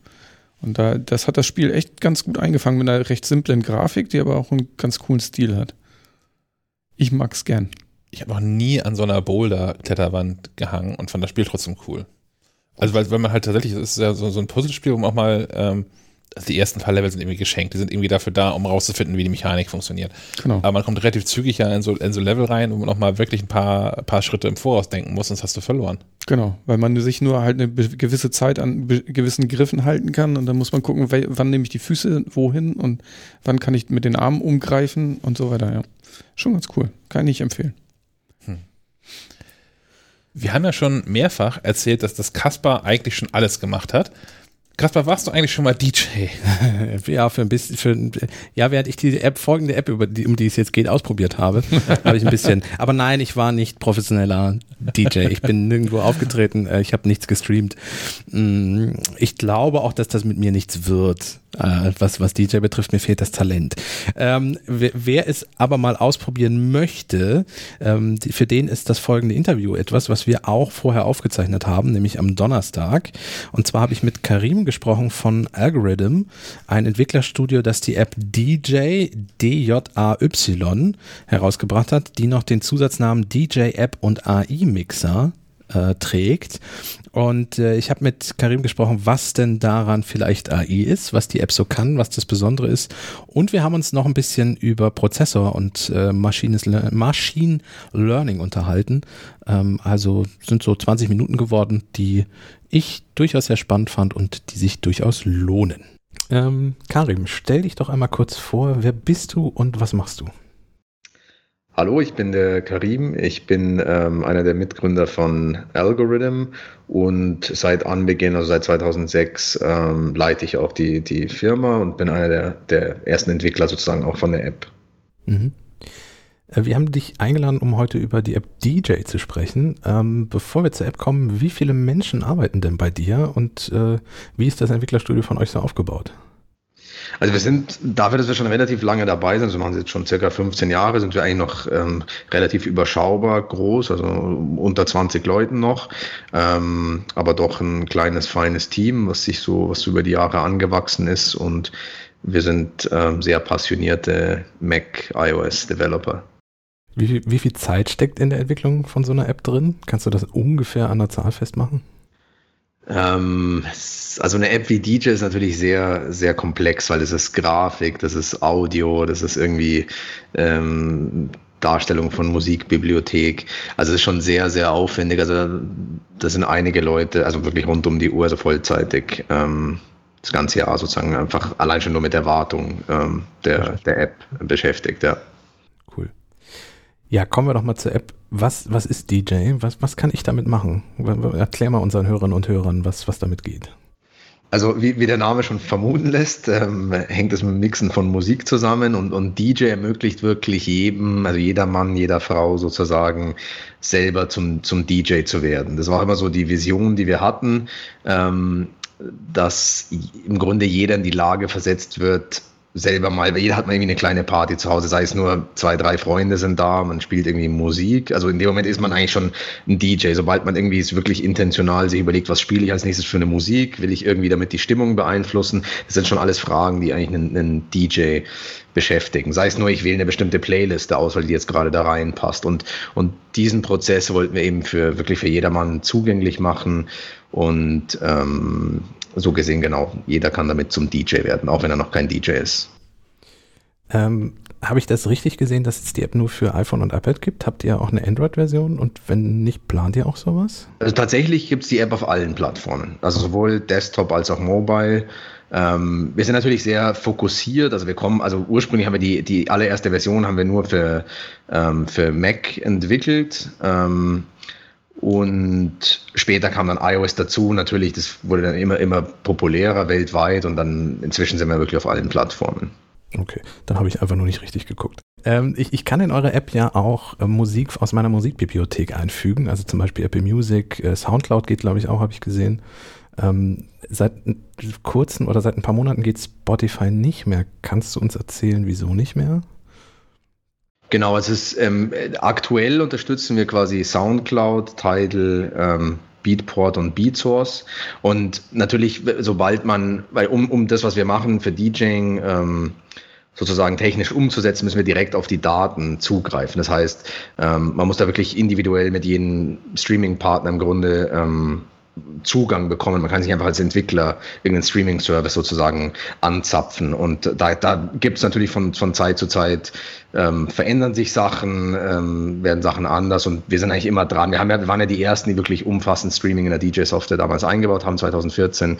Und das ist ein sehr schnelllebiger Markt und wir versuchen einfach immer äh, vorne mit dabei zu sein. Jetzt haben wir zum Beispiel mit, mit Tidal eine sehr spezielle Kooperation, weil wir da auch auf die Videos zugreifen können. Das heißt, man kann wirklich jedes Musikvideo ähm, live in die App rein streamen und kann im Grunde Musikvideos mixen, ähm, wie als würde man Musik mixen. Ähm, mhm. Und das Ganze dann per Airplay noch auf ähm, den Fernseher beamen. Okay, cool, danke. Ähm, jetzt haben wir über die App schon ein bisschen gesprochen. Natürlich ist interessant, dass dort der Name auch mit AI, also ihr habt AI im Namen mit drin, also Artificial Intelligence beziehungsweise künstliche Intelligenz. Was hat es damit auf sich? Erzähl mal.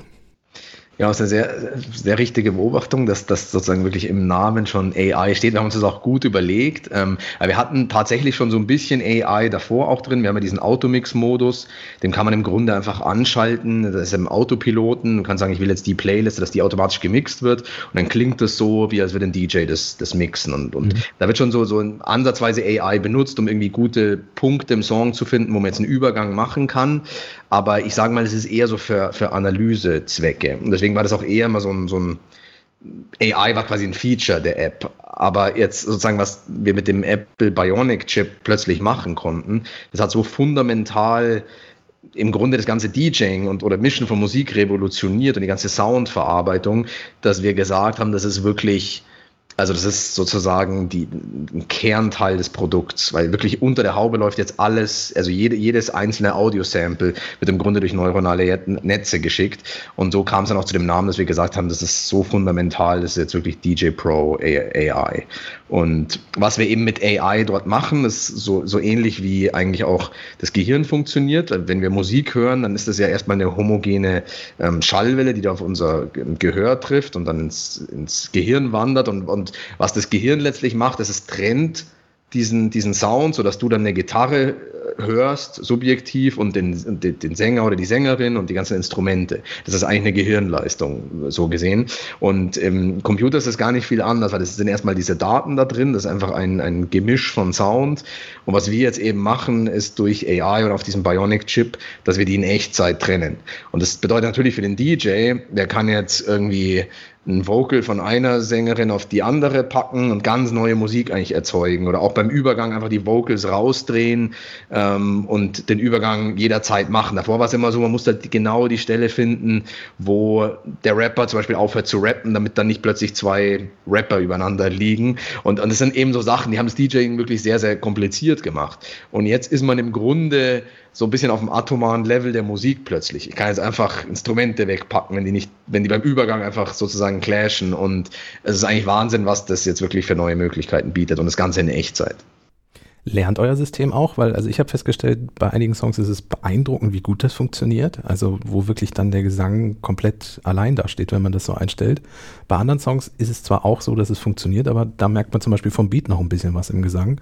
Also, lernt euer System mit der Zeit? Wird das mit der Zeit besser? Also es, es, es hängt so ein bisschen davon ab, also sozusagen wie die, die ganze Magie so unter der Haube ähm, sozusagen offenbaren wir natürlich nicht, aber ich kann, ich kann schon dazu sagen, dass ähm, die, ähm, die, die unterschiedlichen Musikrichtungen natürlich ähm, unterschiedlich schwierig dann auch teilweise sind zu, zu trennen. Also gerade wenn jemand jetzt ähm, wenn jetzt ein Sänger zum Beispiel irgendwie lispelt, also nicht, dass das jetzt häufig vorkommt, das nur als Beispiel, dann, dann, dann können, kann es manchmal ähnlich vom Frequenzspektrum sein wie eine Snare Drum, wenn er jetzt so ein, so ein S spricht. Und das ist halt dann natürlich ähm, für, für, für das Netz gar nicht so einfach, das dann zu unterscheiden. Ähm, solche Sachen oder auch in unterschiedlichen Genres gibt es natürlich Fälle, wo, wo manchmal, ich meine, das ist ja selbst für einen, für einen Menschen teilweise nicht leicht oder auch die Produzenten nehmen ja manchmal eine Stimme. Ähm, tun da irgendwelche digitalen Filter drauf, was irgendwann sich gar nicht mehr anhört wie eine Stimme, wo man eigentlich denkt, das ist jetzt irgendwie ein Synthesizer oder sowas. Ähm, und da hat man natürlich dann die Schwierigkeit, was ist das jetzt genau? Ist das eine, eine, eine Stimme oder, oder, oder nicht? Also so, so, so Grenzfälle wird es immer geben, aber ich würde schon sagen, so im Großen und Ganzen ähm, ist die Trennung schon relativ sauber. Ja, ja, auf alle Fälle. Also wie gesagt, meistens ist es wirklich so, dass es sehr beeindruckend ist. Und es funktioniert ja auch echt auf Knopfdruck und Echtzeit. Ja, ja, genau. Das war eben auch so das Ziel, dass man eben nicht jetzt irgendwas auf einen Server hochlädt, sondern irgendwann kommt nach fünf Minuten dann die getrennten Dateien irgendwie zurück, sondern wirklich, das ist wirklich so der, so inhärent in diesem Prozess des, des Mixens einfach. Ich kann in Echtzeit diese Sachen trennen. Ja, und ja auch die Schieberegler währenddessen die ganze Zeit hin und her schieben und variieren. Ja, ja. Genau. Du hast schon den Prozessor angesprochen. Der ist vermutlich elementar. Also ganz platt gefragt, kann ich auch mit einem 5, 6 Jahre alten iPad die Funktion nutzen oder sollte ich schon eher so ein A12 oder A14 Bionic drin haben? Also ich, ich sage mal, interessant wird es ab dem A10X, weil da war dann wirklich auch die neuronale Engine ähm, sozusagen für Entwickler ähm, ähm, anzapfbar und die, die ist schon sehr essentiell eben für diese wirklich für diese für dieses Echtzeit-Feeling, dass da quasi auch keine Latenz ist und so weiter und so fort. Wir haben natürlich weil wir haben irgendwie gemerkt, das ist so fundamental, diese Technologie, dass du ähm, das ist wirklich für jeden DJ wichtig und das ist so faszinierend, auch also selbst wenn du nicht wirklich auflegst damit, sondern einfach nur, einfach mal von deinem Lieblingsstück die, die, die Sängerin isoliert zu hören, was hat die da eigentlich, wie ist das genau auf, also die, du, du kannst Musik eigentlich ganz neu entdecken und wir fanden das irgendwie so spannend, diesen ganzen Ansatz, dass wir schon versucht haben, wirklich auch, ich glaube bis zu einem iPhone 7 runter, ist irgendwie noch zu unterstützen, es ist dann in, in ein bisschen reduzierter Qualität und, und mit dem einen oder anderen Trick, dass es vielleicht beim, beim Springen dann nicht ganz so schnell geht, aber du das trotzdem trotzdem noch irgendwie hast. Ich würde mal sagen, für so einen, für einen Hobbybereich ist es auch mit älteren Geräten möglich, aber wirklich, wo man sagen kann, das ist ein professionelles System, ist natürlich ab den iPads mit Neuro neuronaler Engine und vor allem beim A14, das war dann wirklich Wahnsinn, wie, also wie wir da quasi auf im Grunde latenzfreie ähm, Trennung dann kommen. Wie ist es denn? Du hast gerade schon professionelle DJs angesprochen. Ist es so, dass die in Zukunft echt nur noch ein Tablet brauchen und zum Beispiel Mac Pro nicht mehr durch die Gegend schleppen müssen?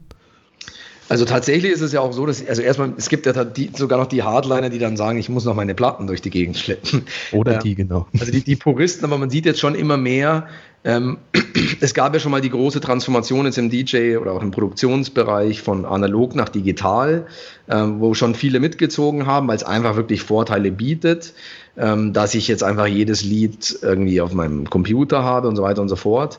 Ähm, ich würde sagen, dieser, dieser Schritt jetzt, das ist ja wirklich ein Quantensprung von, von digital nach AI. Ähm, also ist natürlich immer noch digital, aber jetzt so AI als wirklich dominierendes Paradigma. Ähm, das bietet einfach so unfassbar viel mehr Möglichkeiten plötzlich, dass wir auch sehen, interessanterweise, dass auch die, wo, sage ich mal, lange Zeit eher gesagt haben, okay, iPad ist jetzt nicht das, das typische DJing-Medium, dass die jetzt sagen, okay, wow, das ist, das, das iPad ist das neue Desktop-Class, wenn du so willst. Das ist was, was jetzt aktuell nicht auf diesen, auf diesen Computern geht und, und wir sehen schon ganz klar, einen Trend dorthin, einfach auch vom Formfaktor, von der Power, die da, die da drin steckt und einfach die Möglichkeiten, die mit keinem 10, 20.000 Euro DJ-Equipment-Setup einfach drin sind, da in Echtzeit diese, diese, diese Spuren zu trennen. Also typischerweise hast du in so einem analogen Mix halt irgendwo in einem digitalen halt einen Equalizer, der dir so annähernd ermöglicht, ein bisschen besser rauszufiltern, aber dass du wirklich hingehst und sagst, beim Übergang mache ich jetzt die Drums raus, das ist schlichtweg nicht möglich. Naja, und du hast ja gerade schon erwähnt, so, so professionelle Equipment ist ja durchaus preis, nicht ganz preiswert. Also da muss man schon einiges zahlen und dazu im Vergleich eure App und ein iPad ist ja fast günstig. Ja, also durchaus. Und, und genau, es ist ja eben auch, man kann ja alles möglich mit dem iPad machen. Ähm, ja. Und das ist eben das Schöne. Und, und nebenher hat man wirklich so eine unfassbar äh, mächtige DJ-Maschine noch, mit der man da in Echtzeit ähm, alles Mögliche anstellen kann. Äh, Stichwort iPad, ich, wenn ich mir das iPad Air angucke, was ich auch getestet habe und den A14-Prozessor, ich persönlich als Autonormalverbraucher stoße eigentlich nie an die Grenzen des Chips, aktuell zumindest nicht. Ähm, aber für euch Entwickler gibt diese, diese Rechenpower ja schon durchaus Spielraum und Kreativität zu entfalten, richtig? Also ihr könnt diese Power schon nutzen, im Gegensatz zu mir als Otto-Normalbenutzer. Klar, also ich meine, letztlich als Otto-Normalbenutzer, wenn du diese Apps nutzt von jetzt Entwicklern, die dann, dann nutze ich auch, ja. Dann, dann, stößt du da quasi auch an die Grenze oder, oder, oder nutzt es natürlich ähm, aus. Insofern ist es schon, wenn du jetzt sagst, als, als Otto-Normalverbraucher, ich will jetzt Musik trennen, so, dann bist du schon durch diesen Wunsch, stößt du schon irgendwo an die Grenzen von, von dem, was jetzt auf, auf Hardware realisierbar ist. Aber ähm, wir als Entwickler versuchen natürlich, das auch auszureizen und zu sehen, was bringt uns jetzt diese, also wir haben den Status quo von der App, so die kann momentan X, Y und Z. Und jetzt haben wir so viel mehr Rechenpower, was können wir damit machen? Und, und das, das ist eben der interessante äh, Punkt dann für uns Entwickler, weil wir dann anfangen, kreativ zu werden. So was, was, was kann man jetzt alles damit anstellen? Und, und ähm, das ist natürlich so ein Quantensprung in, in Rechenleistung, dass wir dann nicht nur neue Features irgendwie dazu bauen konnten oder noch mehr Sachen simultan, noch mehr Decks gleichzeitig abspielen oder so, sondern da konnten wir wirklich so, wie man so schön sagt im Englischen, back to the drawing board, also wirklich bei Null irgendwo anfangen und sagen, okay, ähm, wie können wir DJ, das ganze DJing im Grunde neu erfinden damit. Mhm bleiben wir kurz bei Apple, gehen aber vom iPad weg. Apple wird ja demnächst auch dann mal äh, eigene Prozessoren für den Mac vorstellen. Wie bewertest du das als Entwickler? Also wir sehen natürlich jede Entwicklung Richtung schnelleren Prozessoren, auch mehr Richtung äh, Machine Learning ist für uns natürlich hochrelevant und, und auch interessant. Wir, wir sind ja von Anfang an eigentlich schon seit 2006 ähm, immer sozusagen an den neuesten Mac-Entwicklungen dran und, und, und jeder, jede Verbesserung jetzt im System oder in, in der Hardware, von der profitieren wir natürlich ungemein. Weil, wie gesagt, ich hatte schon eingangs erwähnt, das ist eine sehr komplexe App, jetzt rein von dem, was technologisch da unter der Haube passiert. Das ist Grafik, die da animiert wird, das ist Sound und ähm, alles, was da mehr an Prozessorleistung reingeht, ermöglicht uns natürlich dann letztlich für die Nutzer noch mehr ähm, zu bieten an, an Features und Innovationen und, und Technologie. Wir haben ja angewiesen, ja seit fast den fast Day One eigentlich mit dabei. Also wir haben jetzt tatsächlich am, am Anfang Dezember haben wir zehnjähriges Jubiläum im App Store, ähm, was eine unfassbar lange Zeit ist. Und man schaut, wie schnelllebig dieser, dieser Markt Das ist eigentlich unglaublich die wir damals noch irgendwie überlegt haben, wie wir da die die 512 Megabyte RAM, irgendwie, dass wir da nicht an die Grenzen stoßen. Und es war wirklich sehr, sehr basic noch mit einem, einem Prozessor. Und was wir jetzt damit Echtzeit AI machen können, das ist schon, schon Wahnsinn. Also insofern, um auf die Frage zurückzukommen, beobachten wir natürlich solche Entwicklungen auf, auf allen Apple-Plattformen mit sehr großem Interesse. Hm. Kommen wir nochmal kurz zurück zum Schluss zum, zum DJen. Ähm, ich bin persönlich, äh, ich spiele ein bisschen Klavier, aber DJ habe ich noch nie wirklich gemacht. Äh, aber durch, durch eure App und durch, durch äh, Technologie wie das iPad wäre es mir theoretisch ja nun deutlich einfacher möglich, damit anzufangen, äh, wie das zum Beispiel vor ein paar Jahren noch waren. Hast du irgendwelche Tipps, wie ich vielleicht einsteigen könnte? Irgendwelche Möglichkeiten, Dinge zu lernen? Mhm. Also tatsächlich, wenn du die App startest, dann, dann wirst du erstmal von Tour begrüßt. Die, die dauert nur so 20 Sekunden. Das wirklich so die, da, da, da bringen wir den, den Nutzern so die aller einfachsten Sachen bei. Ich spiele zwei Songs ab, mache dann einen Übergang, ähm, drücke auf den, den Sync-Knopf. Also das ist auf jeden Fall empfehlenswert, das einmal ähm, kurz durchzumachen. Und dann würde ich auf jeden Fall empfehlen, einen Streaming-Service wie, wie Tidal oder, oder Soundcloud ähm, sich da anzumelden, weil das ist eben das Schöne, dass du als DJ dann im Grunde ja deine freie Spielwiese. Du kannst im Grunde jeden Song irgendwie nach Belieben abspielen und den dann, dann mixen. Also weil letztlich dieses Entscheidende, wie bei einem Koch sozusagen die Zutaten, ist beim DJ natürlich die Musik. Also ähm, ist auf jeden Fall wichtig, dass du dir erstmal so, so eine, vielleicht eine Playliste anlegst, dann was, was ist eigentlich coole Musik, die ich jetzt spielen will, dass du dann nicht so überfordert erstmal bist, was spiele ich jetzt überhaupt als nächstes für ein Lied.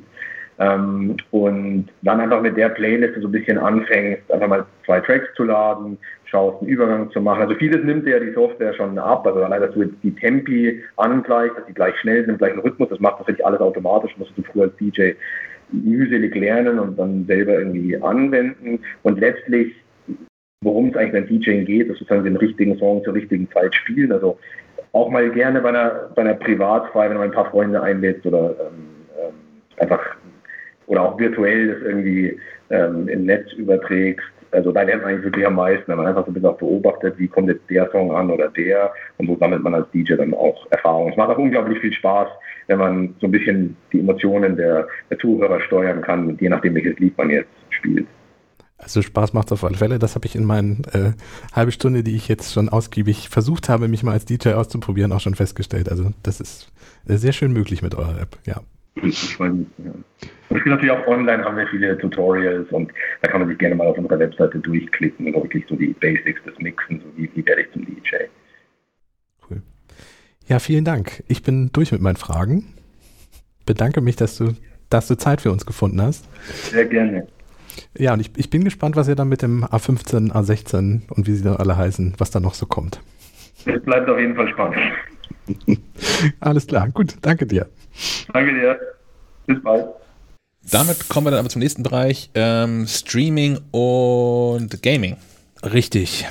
Ähm, da gibt es mal einiges zu erzählen, wenn ich das hier so richtig sehe. Ist es jetzt eigentlich offiziell oder ist es immer noch nur ein Gerücht, dass Apple an Bond interessiert ist?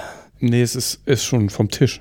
Ach so, ja. aber okay, aber jetzt nicht an, Sie wollen keinen Geheimagenten einstellen, sondern Sie wollten nee. den Film kaufen. Sie wollten den Film kaufen, der, der, Film, der ja eigentlich jetzt noch in die Kinos kommen sollte, jetzt no, zum Glück doch nicht in die Kinos kommt, weil die Kinos jetzt erstmal wieder schließen müssen. No Time to See. No Time to See, genau, genau. jetzt ist er äh, verschoben auf das ist ein Witz. Er ist no time, na egal. Achso, Herr Schack findet ihn nicht lustig. Okay. Ich fand ihn lustig. Äh, verschoben auf April oder was?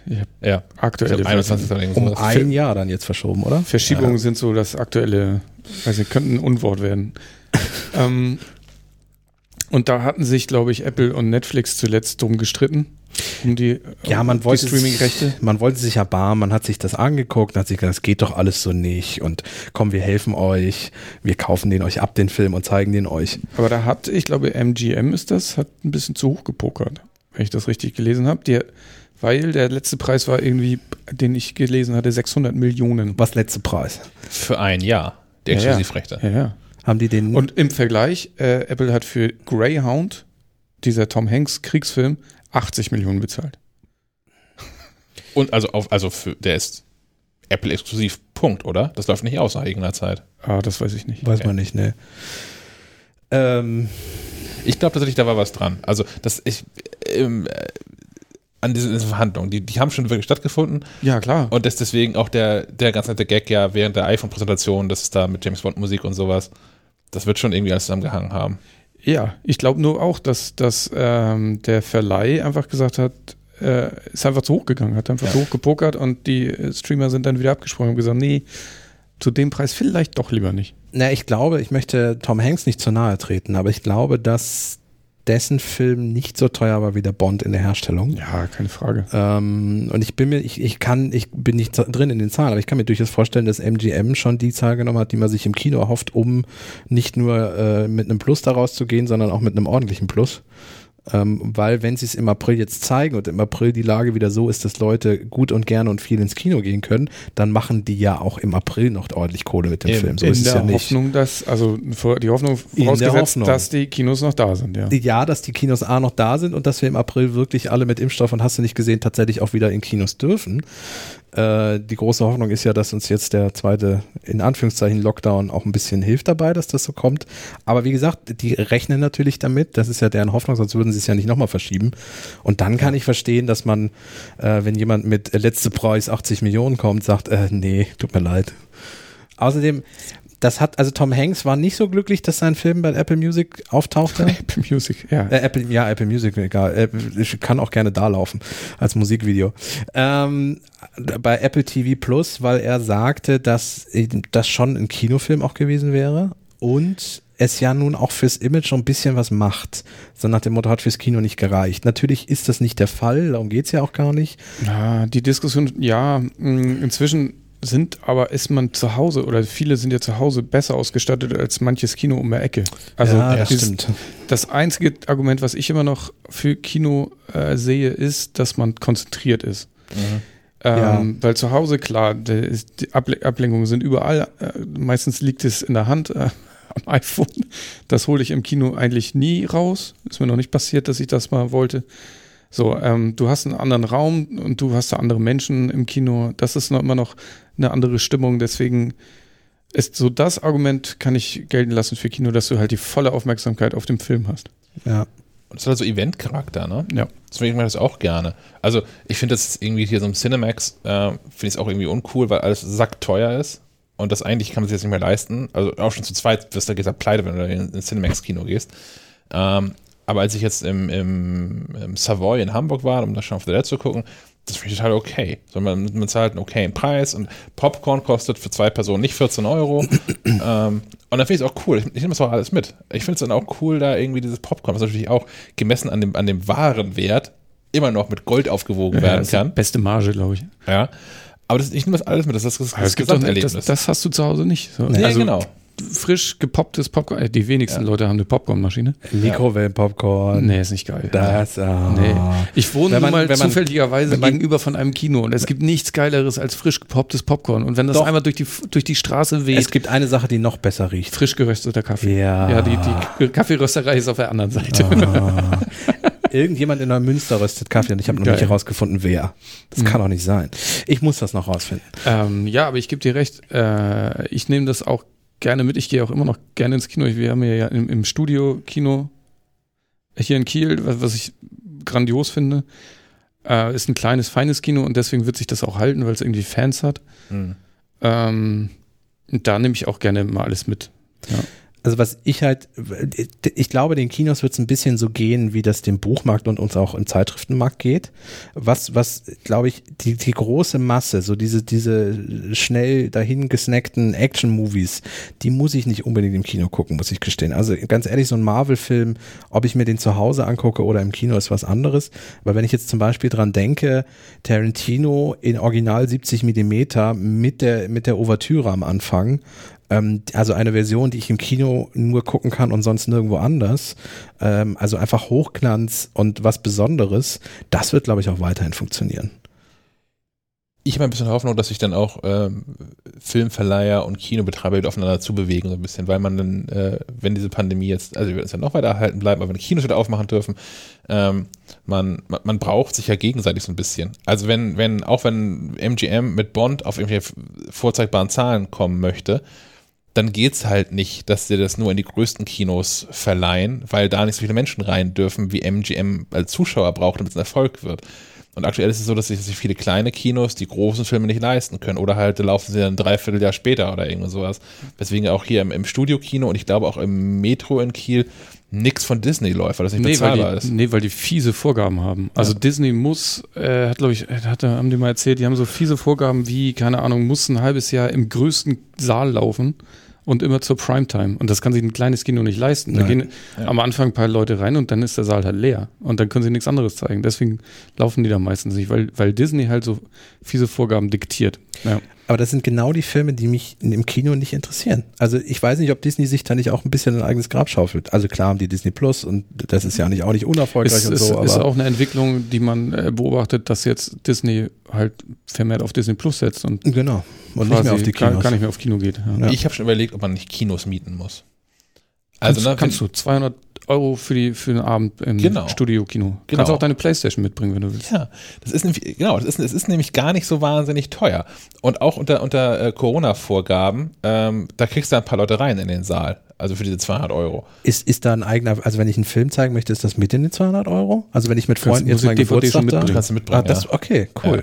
Ja. ja, also klar, ist ja dann, denke, du kannst dann auch einen aktuellen, weiß ich jetzt nicht. Ich würde auch davon ausgehen, dass was, was die eh im Programm haben, kannst du auch dir dann da irgendwie greifen. Aber Ja, aber sagen wir jetzt, ich möchte äh, zu meinem Geburtstag mit allen Shaun of the Dead gucken. ja, Mhm. Dann würde das gehen. Cool. genau. Alles klar. Ja, jetzt gerade nicht mehr, aber Ja, nee, klar. Ja, ja, mehr. ja, natürlich Post-Corona-Zeit. Ja, und das ist halt auch irgendwie, also wenn man das selbst mal als Event machen möchte, und dann muss es halt natürlich irgendwie, muss der Bekanntenkreis, obwohl nee, es geht auch um Freunde, also mein, mein Freundeskreis, Menschen, die ich wirklich als Freunde, ich nutze diese Begriffe, aber auch ähm, sehr ex- Inflationär. Ex, nee, ex, im Gegenteil, im Gegenteil, ich bin da nicht Facebook. So Menschen, die ich als, als Freunde bezeichne, kann ich an einer Hand abzählen. Angestupst. enge, Ähm, enge Freunde. Ja. So, klar, wenn man das irgendwie zu fünft macht, dann ist das irgendwie ein teurer Spaß. Äh, du bist mit 40 Euro pro Person dann irgendwie dabei. Ich habe aber auch schon andere Kinos in Deutschland gesehen, wo es 90 Euro kostet und davon maximal 10 Leute mitbringen. Und solche Scherze gibt es auch alles irgendwie. Das ist sicherlich von Stadt zu Stadt, von Kino zu Kino unterschiedlich. Ja, aber geh mal mit fünf Leuten essen. So, genau. Das ist nämlich genau der Punkt. Und selbst, also 10 Leute findet irgendwie jeder zusammen. Ja. 10 Leute, die nicht ganz scheiße findet, kriegt jeder hin. Und ähm, das ist ein bisschen bewährt. Also wenn man jetzt irgendwie sagt, sich sagt, ähm, diesen Abend gehört dieses Kino irgendwie uns. Wir zahlen dazu 10, 200 Euro für, gucken irgendwie zwei Filme und spielen nochmal eine Runde FIFA hinterher. Oder irgendwie sowas. Ähm, Fände ich ganz cool. Ich würde das auch machen, ich habe das schon überlegt, ähm, da finde ich aber nicht mal in meinen erweiterten Bekanntenkreis hinterher viel Mitstreit dafür, dass es äh, finanziell attraktiv wird. Ich fände es ja ganz geil, Hamilton äh, im Kino zu gucken. Das habe ich auch nicht verstanden, warum Disney da nicht. Also ich bin ganz oft früher ins Kino gegangen und habe zum Beispiel von der Metropolitan äh, Opera in, in New York ist die, glaube ich, ähm, die Opernübertragung mir im Kino angeguckt. Äh, Live-Übertragung. Auch Oder das ich- Studio hier mit Ballett. Genau, oder ich habe Patrick Stewart und wie heißt der alte Magneto-Darsteller? Ian McKellen? Genau, Ian McCann in einem gemeinsamen Stück ähm, aus London äh, live gesehen. Äh, und das ist einfach, das ist geil, weil du in dieser Kinoatmosphäre nah am Theater dran bist. Ja. Natürlich ist es was anderes, wenn jetzt äh, das Glas von der Bühne wirklich runterrollt und vor deinen Füßen zerbricht oder ob das nur auf dem Bildschirm passiert. Aber du weißt, das, was ich da gerade sehe, ist live in London und das sehe jetzt ich in dem Kinosaal, die Zuschauer in dem Theater und sonst niemand. Das ist schon was Geiles. Warum Disney da nicht auch gesagt hat, Hamilton verkauft sich so gut, äh, warum machen wir das nicht auch in die Kinos? Ja, das war der Plan. Also das hätte ja diesen, diesen Herbst. ah, das hätte passieren ja, sollen. Diesen ah, Herbst okay, in die gut. Kinos kommen Dann nehme ich alles zurück. Und aufgrund von, von, von Pandemie-Scheiß haben die dann gesagt, oh, wir machen das so früher und dann hier in, in dem Disney Plus mit drin. Äh, aber Theater ist, ja, ist auch so ein Punkt. Ähm, habe ich mir auch schon überlegt, ob man das macht. Ich habe, ähm, also als die, die Corona-Pandemie ihren ersten Höhepunkt erreicht hatte, haben ja ganz, ganz viele Theater, äh, gerade auch aus, äh, aus, gerade aus England, ja, auch ähm, sowieso schon aufgezeichnete, aufgezeichnete Aufführungen ähm, nochmal auf YouTube rausgehauen im, im Stream für ein paar Tage. Und wenn man weiß, was man tut, kann man da, also man will den Theatern ja auch helfen und ich habe da von einigen Stücken Sicherheitskopien angelegt, falls was wegkommt. Ähm, so dass das ginge, das wäre ja auch eine Option. So, sich Ja. dann mal so, so ein Theaterstück, ich habe zum Beispiel gesehen, ähm, jetzt habe ich vergessen, wie, wie das heißt, äh, Streetcar Named Desire ähm, mit, mit Gillian Anderson. in der Ja, Hauptrolle. das ist ja auch nochmal eine Branche, die jetzt auch gerade von den neuen Maßnahmen nochmal besonders getroffen ist. Ja. Theater und Opernhäuser sind jetzt für vier Wochen tatsächlich dicht. Äh, obwohl die unter Auflagen tatsächlich es jetzt langsam hingekriegt haben, wieder ein bisschen zu laufen. Also zum Beispiel äh, die Salzburger Festspiele haben ja zum Beispiel stattgefunden Mhm. mit Zuschauern und die haben so Dinge gemacht, dass, dass das Ensemble eines Stücks einfach gesammelt in einem Haus dann lebte, als ein Haus stand äh, und diese, diese äh, drei Monate Probenzeit auch zusammen verbracht hat. Ich glaube, dass das auch künstlerisch gar nicht so unspannend ist. ja. Ähm, und das hat funktioniert und, und die sind jetzt natürlich wieder besonders davon betroffen, dass alles dicht macht. Also mit den Kinos zusammen. Das ist, ja. da ist sehr viel betroffen. Ja. Äh, ansonsten Opern ähm, habe ich jetzt gesehen, ähm, hat auch nicht stattgefunden, weil wegen Corona, aber ich habe auch den Flyer bei mir am, am Küchen, im, am Kühlschrank hängen. Den habe ich irgendwann im Dezember nicht mitgenommen. Da war ich äh, auch in Hamburg im Kino, da gibt es in der Hafen City so ein neues Luxus-Premium. Hast du nicht, also sie sagen, dass es Luxus-Premium ist. Kino? Ja, genau. Ja, äh, ich weiß. Astor? Kann das Astor heißen? Ich glaube ja, es ist auf alle Fälle vom Spiegel Hauptgebäude ein Schritt, nur zehn Schritte ja, runter. Ja, genau, ja, ja. genau. Ähm, und die, das, das Kino hatte halt irgendwie äh, nicht nur eine wahnsinnig gute Bildqualität, sondern die haben auch eine wirklich beeindruckende Dolby Atmos Anlage da drin. Genau. Und ähm, die hätten auch dieses Frühjahr über die ähm, Opern, ich glaube, nicht übertragen, aber halt gezeigt. Abgespielt, da. ja. Ähm, weil das ja auch scheiß Zeiten sind, wenn das aus Oper aus New York sind. So, ne? Das ist ja irgendwie, sechs Stunden Zeitversatz ist ja auch irgendwie so mittelcool nur. Ähm, Ja, wobei es da ja auch Nachmittagsvorstellungen gibt. Also die, die ich live gesehen habe, da bin ich dann, glaube ich, um acht oder neun ins Kino. Ja. Also sowas wie Abendvorstellung und für die war das so eine frühe Nachmittagsvorstellung. Geht ja auch. Oder, oder Generalproben sind ja meistens auch noch mal ein bisschen früher, Stimmt natürlich, ja. äh, je nachdem, was man da guckt. Aber ja, du hast recht, natürlich, so eine 20 Uhr Vorstellung in der Met äh, wird schwer werden für dich im, im Kino in also Deutschland. äh, vom Ding gibt es aber immer noch tatsächlich. Ja, ja, Oder hätte ja, es ja. sowas, also es gibt das Interesse daran noch, sagen wir so. Ja, da, da, da muss auch viel passieren, weil da gibt es, glaube ich, auch sehr viele Häuser, sowohl Kinos als auch Opernhäuser, die da einfach noch nicht, nicht geschaltet haben, dass das auch funktioniert. Ja. Aber kommen wir jetzt ähm, von, von, von hohem Komfort beim, Und- beim und. Sehen und beim Anschauen von, von, von, von Videokunst zum krassen Gegenteil, Sky, der, der unbenutzbare Dienst, aber Herr Möller hat das irgendwie geschafft und kann da so irgendwas gucken drauf. Oh, Äh, ich, ich möchte nicht schon wieder ein Rant anfangen. Nee, ja, Sky, Sky kauft leider HBO, deswegen, Also na, das, das klingt jetzt falsch. die kaufen HBO-Produktion und ich bieten bin- sie hier ich exklusiv bin- ich bin in Deutschland an. ähm, Das klang jetzt kurz, wie wenn Sky wirklich komplett HBO gekauft hätte. Ui, ui, ui. Da ähm, wäre ich gern Kartellamt gewesen und hätte Nein gesagt. Nee, und ja, ähm, das ist so die, die Daseinsberechtigung, glaube ich, für Sky. Ja. Äh, es wäre schön, wenn HBO hier einfach direkt vermarkten würde. Okay, haben wir nicht. VPN. Aber es gibt dadurch auch die eine oder andere Sky Original Produktion. Ich weiß nicht, habt ihr mal eine gesehen? Acht Tage oder so? Kann man jetzt auch, glaube ich, in der ZDF-Mediathek gucken. Diese äh, Katastrophen. Die, die Ende ist, die Ende, das Ende ist nah. Ja, nee, ich habe also ich, ich, ich hatte Nee. jetzt Sky äh, wieder mal, ich, das ist ja das, was ich immer nur für einen Monat abschließe. Vollkommen zu Recht. Äh, Ich habe Silicon Valley zu Ende geguckt, muss ich Okay. gestehen, äh, und habe sonst nichts. Also das war ja auch mit 4,95 schon wieder günstiger, als sich die Staffel zu kaufen. Ja. Ähm, genau, nee, ähm, gestern ist gestartet eine andere Sky Original aus deutschen Landen und zwar heißt die Hausen. Hausen. Ich habe gestern zwei Folgen geguckt. Es ist ganz schön düster. Ein bisschen eklig. Wie soll ich sagen? Hm. Also, ein, äh, da, ähm, es fängt ein Hausmeister in einem neuen Hochhaus an. Ähm, Charlie Hübner als Hausmeister. Ähm, Charlie Hübner ist aber, dann muss ich's gucken. und dann, dann, dann wird da so ein Kind vermisst. Also es, ich, Ah, ist schon mal alles ganz schön eklig. Und, und ihr kennt ihr mh, so alte äh, Klassiker wie Delikatessen oder so, dieses französisch, diesen französischen? Oder was fällt mir denn noch so ein? Also äh, du hast einfach so eine bedrückende Stimmung und die Charaktere sind alle ein bisschen komisch. aber Charlie Hübner ist, also alles, was mit dem läuft, gucke ich mir an. Der, der, Na dann. der hat ein Händchen für gute Drehbücher. Das freut mich. Ich werde auch weiter gucken. Also ich fand es durchaus spannend, auch wenn ich als, als Vater gerade mit, wenn, wenn Kindern irgendwas Schlimmes passiert, habe ich arge okay, Probleme. das kann ich verstehen. Dann Ähm. ist auch die True Detective Staffel 3 nichts für dich. Habe ich noch nicht gesehen.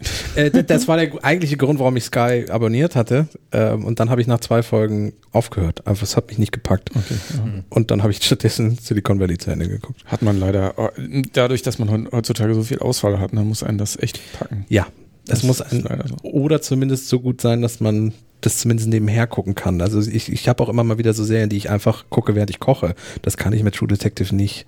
So, Nee, da muss man schon, da muss man schon dabei sein. Ja. bleiben, Das hat ja auch eine besondere Stimmung und so. Ja. Ähm, eine andere Serie, die ich noch nicht einschätzen kann, die aber auch heute startet bei Amazon, ist Utopia. Da gab es, ich glaube 2014 oder so, gab es schon mal ein britisches Original, was beim Publikum nicht ganz so gut ankam, bei Kritikern aber ganz gut. Äh, es geht irgendwie um so eine Gruppe, die ein verschwundenes Manuskript eines Comicbuchs oder so findet und rausfindet, dass es aber quasi Dinge vorhersagt, dieses Mm, Comicbook. Nostradamus. ähm, ist äh, hat eine spannende Geschichte, weil das schon mal äh, das Remake schon mal gedreht werden sollte, unter anderem von Namen und so. David Fincher, Ja. der sollte das verfilmen. Dann äh, ist denen leider das Geld ausgegangen. Ups. Und ähm, jetzt wurde das verfilmt ohne Fincher, allerdings mit der Gillian Flynn. Gillian Flynn hat Bücher geschrieben, ist auch Drehbuchautorin, unter anderem hat die Gone Girl geschrieben und so. Was ja. Gone Girl wurde auch von Fincher ver verfilmt, ne? Das klingt nicht falsch. Äh, Ich glaube. Also es gibt ja eine Connection und sie hat das jetzt auf jeden Fall zu Ende gebracht. Und ich bin gespannt, werde ich mir auch mal reingucken. Cool. Und nicht zu vergessen, heute Abend äh, ähm, Truth Seekers mit äh, Simon Peck und Nick Frost, auch bei Amazon. Gone Girl, David Fincher. Yes. Wer hat denn Ghosts aufgeschrieben? Ich. Du meinst aber nicht Ghost Nachricht von Sam, ne? Nein. Okay, Du schade. meinst Michael Jackson Ghost. Ja. äh, es ist ja dieses Halloween und ähm, This is Halloween. This Ja, ja. is Halloween. Halloween, Halloween. Das ist Ah, nicht ist Michael übrig- Jackson, ne? Nein, Nein. das ist auch eher ein Weihnachtsfilm. Ja. Äh, Würde ich im Dezember dann nochmal empfehlen. Nightmare Before Christmas von Tim Burton. ähm, das, das, das Erbe von, von Michael Jackson wird vom The Estate of Michael Jackson, heißt es, glaube ich, äh, verwaltet. Und die betreiben auch den, den YouTube-Kanal, den offiziellen von Michael Jackson. Und haben sich jetzt entschieden, äh, Halloween ist eine gute Zeit, ähm, seit gestern schon 29. Ähm, Oktober und ich glaube bis einschließlich Sonntag und nicht viel länger, ähm, kann man auf, auf, dessen, auf dem YouTube-Kanal sich Ghosts angucken. Das ist so ein bummelig 35-minütiger Kurzfilm von 1996. Erschien damals. Es ist 1996. Meine Freundin ist weg und bräunt sich in Genau. Südsingen. Ja, mein Budget war klein. Entschuldigung, es gibt so Trigger. Ja, ja, ja. Äh, äh, Wir können bei jedem Stichwort einen Song singen. Gibt es noch eine Känguru-Episode zu? Stop. In the name of love. Erschien damals parallel ähm, zu, dem, zu, dem, zu dem Album Blood on the Dance Floor, was irgendwie ein. Achso, ich dachte, das ist Thriller. Ist das nicht Nee. auch so ein Gruselding? Ist er ja, da nicht Zombie? Das, das ist von 82. Oder ja. ist er Vampir? Was ist er bei Thriller? das ist Zombie. Zombie. Zombie, ja. Ne? Ja. Ähm, jetzt bin ich gerade kurz raus. Äh, genau, erschien parallel zu Blood on the Dance Floor und äh, Blood on the Dance Floor ein Remix-Album. Also eigentlich Remixe, aber eben vier, fünf neue Songs auch mal drauf. Und ähm, zwei davon finden auch in diesem kurzen Kurzfilm statt. Wie gesagt, 35 Minuten. Ähm, ist, was ist daran wirklich beeindruckend, ähm, sind die, die Special Effects. Also klar, wenn man da von heute aus drauf guckt, ist das nicht mehr so richtig beeindruckend. Aber wenn man sich nochmal daran erinnert, was 96 so in Kinos passiert ist an, an Spezialeffekten und so, ähm, passiert schon einige abgedrehter Scheiß in dem, in dem Film. Liegt auch daran, dass der produziert wurde äh, natürlich von Michael Jackson, aber auf der anderen Seite auch ähm, Stan Winston, der ähm, so ein Hollywood Special Effects Genie ist. Der hat die Special Effects gemacht und auch äh, Masken und Kostüme für Alien und äh, Jurassic Park und sowas. Und äh, Drehbuch ähm, haben irgendwie vier Leute stehen da an der Liste. Ich habe mir nicht alle auswendig gemerkt, aber die wichtigen beiden Personen sind Michael Jackson und Stephen King haben das Drehbuch ähm, verfasst für diesen Kurzfilm. Ist nicht nur was für Fans, ist gute Musik, ganz coole Tanzperformance. Die Story ist nett. Ähm, Cool. Halbe Stunde, die man nicht verschenkt. Ja, ganz gute Tanzperformance gibt es in den zwei Tipps, die ich noch mitgebracht habe, nicht? Vermutlich nicht, man weiß es nicht. Mal gucken.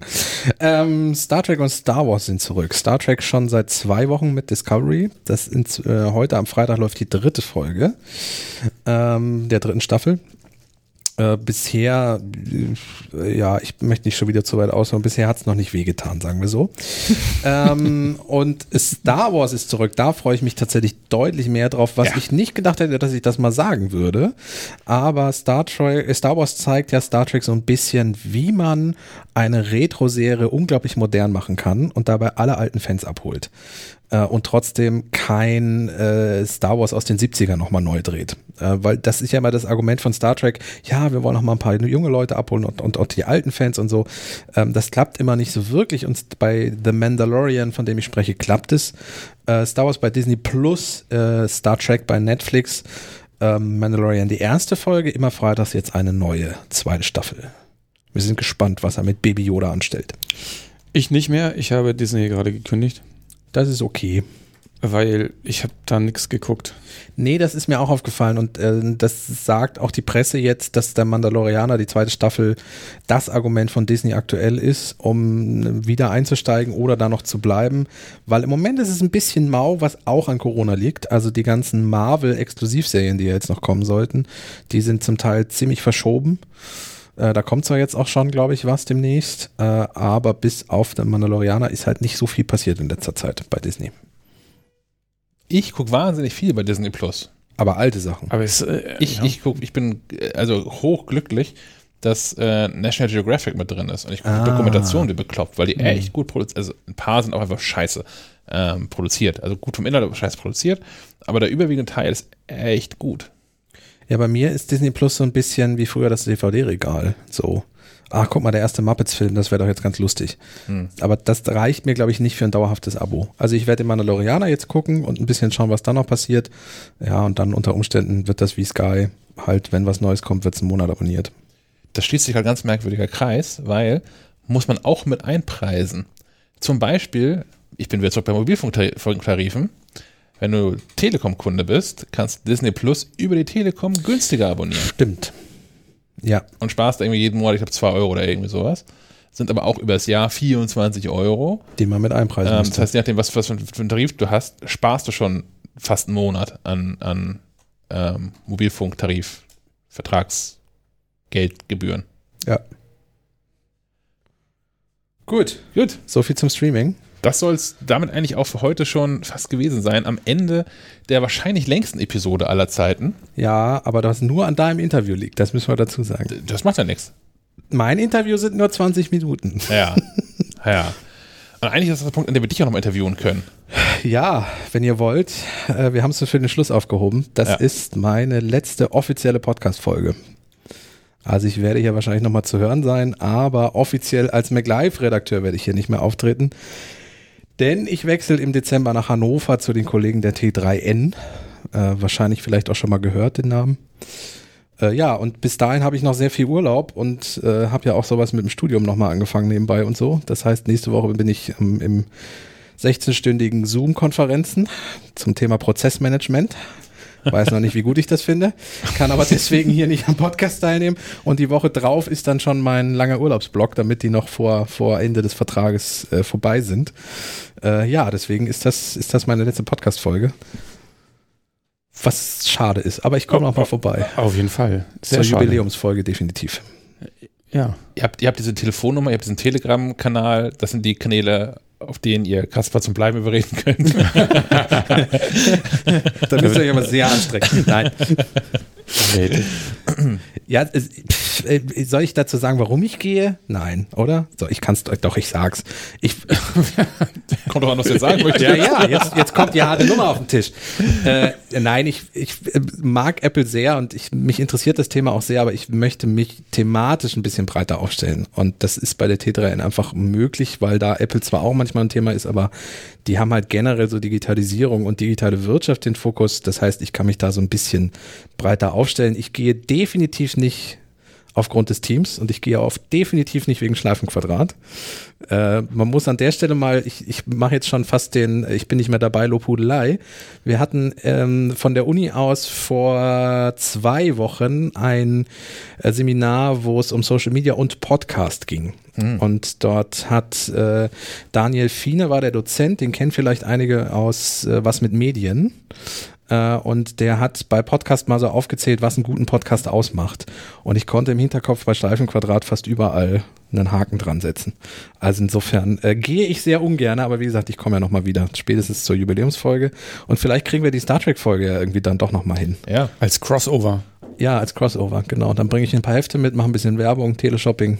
Alles kein Problem. Ja, Und sonst T3N sind auch Freunde des Hauses. Äh, eben. Also ich werde Da hier. geht bestimmt mal was. Ich werde hier ab und an auch sowieso mal in der Halle auftauchen, weil man ja sich gegenseitig auch immer mal wieder besucht. Also ich gehe ja, ich gehe ja zu Freunden quasi. ja. Ja. Ja, T3N ist super, super, super Möglichkeiten, glaube ich, ja. Die haben auch einen. Podcast. ja. ja, ich weiß nicht, ob ich da, also ich, ich werde bemühen, dass ich da irgendwie auch podcast-technisch was machen kann, aber da ich da ja noch nicht mal angefangen habe, ist das alles noch ein bisschen früh, um da zu sprechen. Aber Ja, du hast, kannst ja ein bisschen Reputation mitbringen. äh, ich äh, hab, bin ja immer noch dafür, dass wir mal anfangen, hier auch von Schleifenquadrat aus diese Übernahme von anderen Podcast-Folgen zu machen. Ähm, Feindlich? Nee, nee, freundlich, als Tausch. Also, so, tauschen, ja. hatte ich ja schon mal gesagt, dass wir vielleicht äh, ähm, ähm, hart aber fail einfach mal eine Folge übernehmen und die dafür einen MacLive-Podcast eine Ausgabe machen. Ähm, und das könnte man mit T3 ja auch mal machen. Ich, ich gebe dir nachher mal die Nummer von Julia. Kannst du das mit dir mal besprechen. Ja, du sehr gerne. du, ich wette, die wären sogar dabei. Ja, das glaube ich auch. Das, das wären zwei lustige Folgen. Wir wollten ja auch hier von unserem Kieler Leben Podcast, aber die haben ja leider schon wieder aufgehört zu podcasten. Ja. Wir hätten eine super Folge zum Thema Kiel gemacht. Also, das ist ja eh immer wieder Thema hier. Man muss am Anfang muss man halt so ein bisschen, muss man ein bisschen beißen, durchhalten. Ja, äh, klar haben die natürlich auch jetzt wieder aufgehört, weil sie jetzt wieder anfangen, ordentlich zu arbeiten. Machen wir ja nicht so. nee, Arbeit ist nicht so unser Ding. Äh, die haben ja vor allem den Podcast gemacht, weil sie ja in äh, komplett ihr Heft einstellen mussten während der ersten Corona-Geschichten. Aber eigentlich haben sie ja jetzt wieder Zeit. Fällt mir gerade auf. Jetzt wieder, ja. Sie können ihn wiederbeleben. Ja, also vielleicht gibt's dann doch nochmal eine Kieler Leben-Folge der McLife und andersrum. Hm. Naja. Ja gut, äh, hier ist schon das, das ganz große Verabschiedungsritual in dieser Runde einzuholen ist zu früh. Noch bist du ein paar Donnerstage hier. Ja, genau. Wir machen, also bürotechnisch machen wir das noch nicht. Aber ähm, naja, das heißt aber auch, dass, dass, dass ihr da draußen habt noch ein paar Tage Chance. Also offiziell am 11.11. .11. bist du letzten, letzten Mal hier. Genau, und ich äh, habe äh, noch ein Schlusswort mitgebracht von Marcel Reich-Ranitzky. Äh, ich muss das jetzt hier über den Kopfhörer einspielen. Ich habe gelacht, aber unter meinem Niveau. Das ist ein super Twitter-Account, den ich auch nochmal empfehlen kann als letzte Empfehlung hier. Äh, guckt mal nach Marcel Reich-Ranitzky. Es gibt einen Account, der regelmäßig so ganz kurze Videoausschnitte aus dem literarischen Quartett mit ihm postet. Wunderbar. oh Mann. Äh, ja, dann, dann wie immer, vielen, vielen Dank fürs Zuhören. Und ähm, Schönes Wochenende. Schönes Wochenende. Ja, macht's gut und bis bald. Kommt gut in den Lockdown. Das ist übrigens mein Urlaub, den ich jetzt nehme. Ne? Ich werde vier Wochen, drei Alter, Wochen. wenn dir noch einer Urlaub sagt, dann laufe ich Arm auf. ich werde alleine zu Hause sitzen und Nase bohren. Mach mal schnell aus. Bis, bevor ich, bevor ich platz hier. Ja. Auf Wiederhören. Tschüss. Ciao.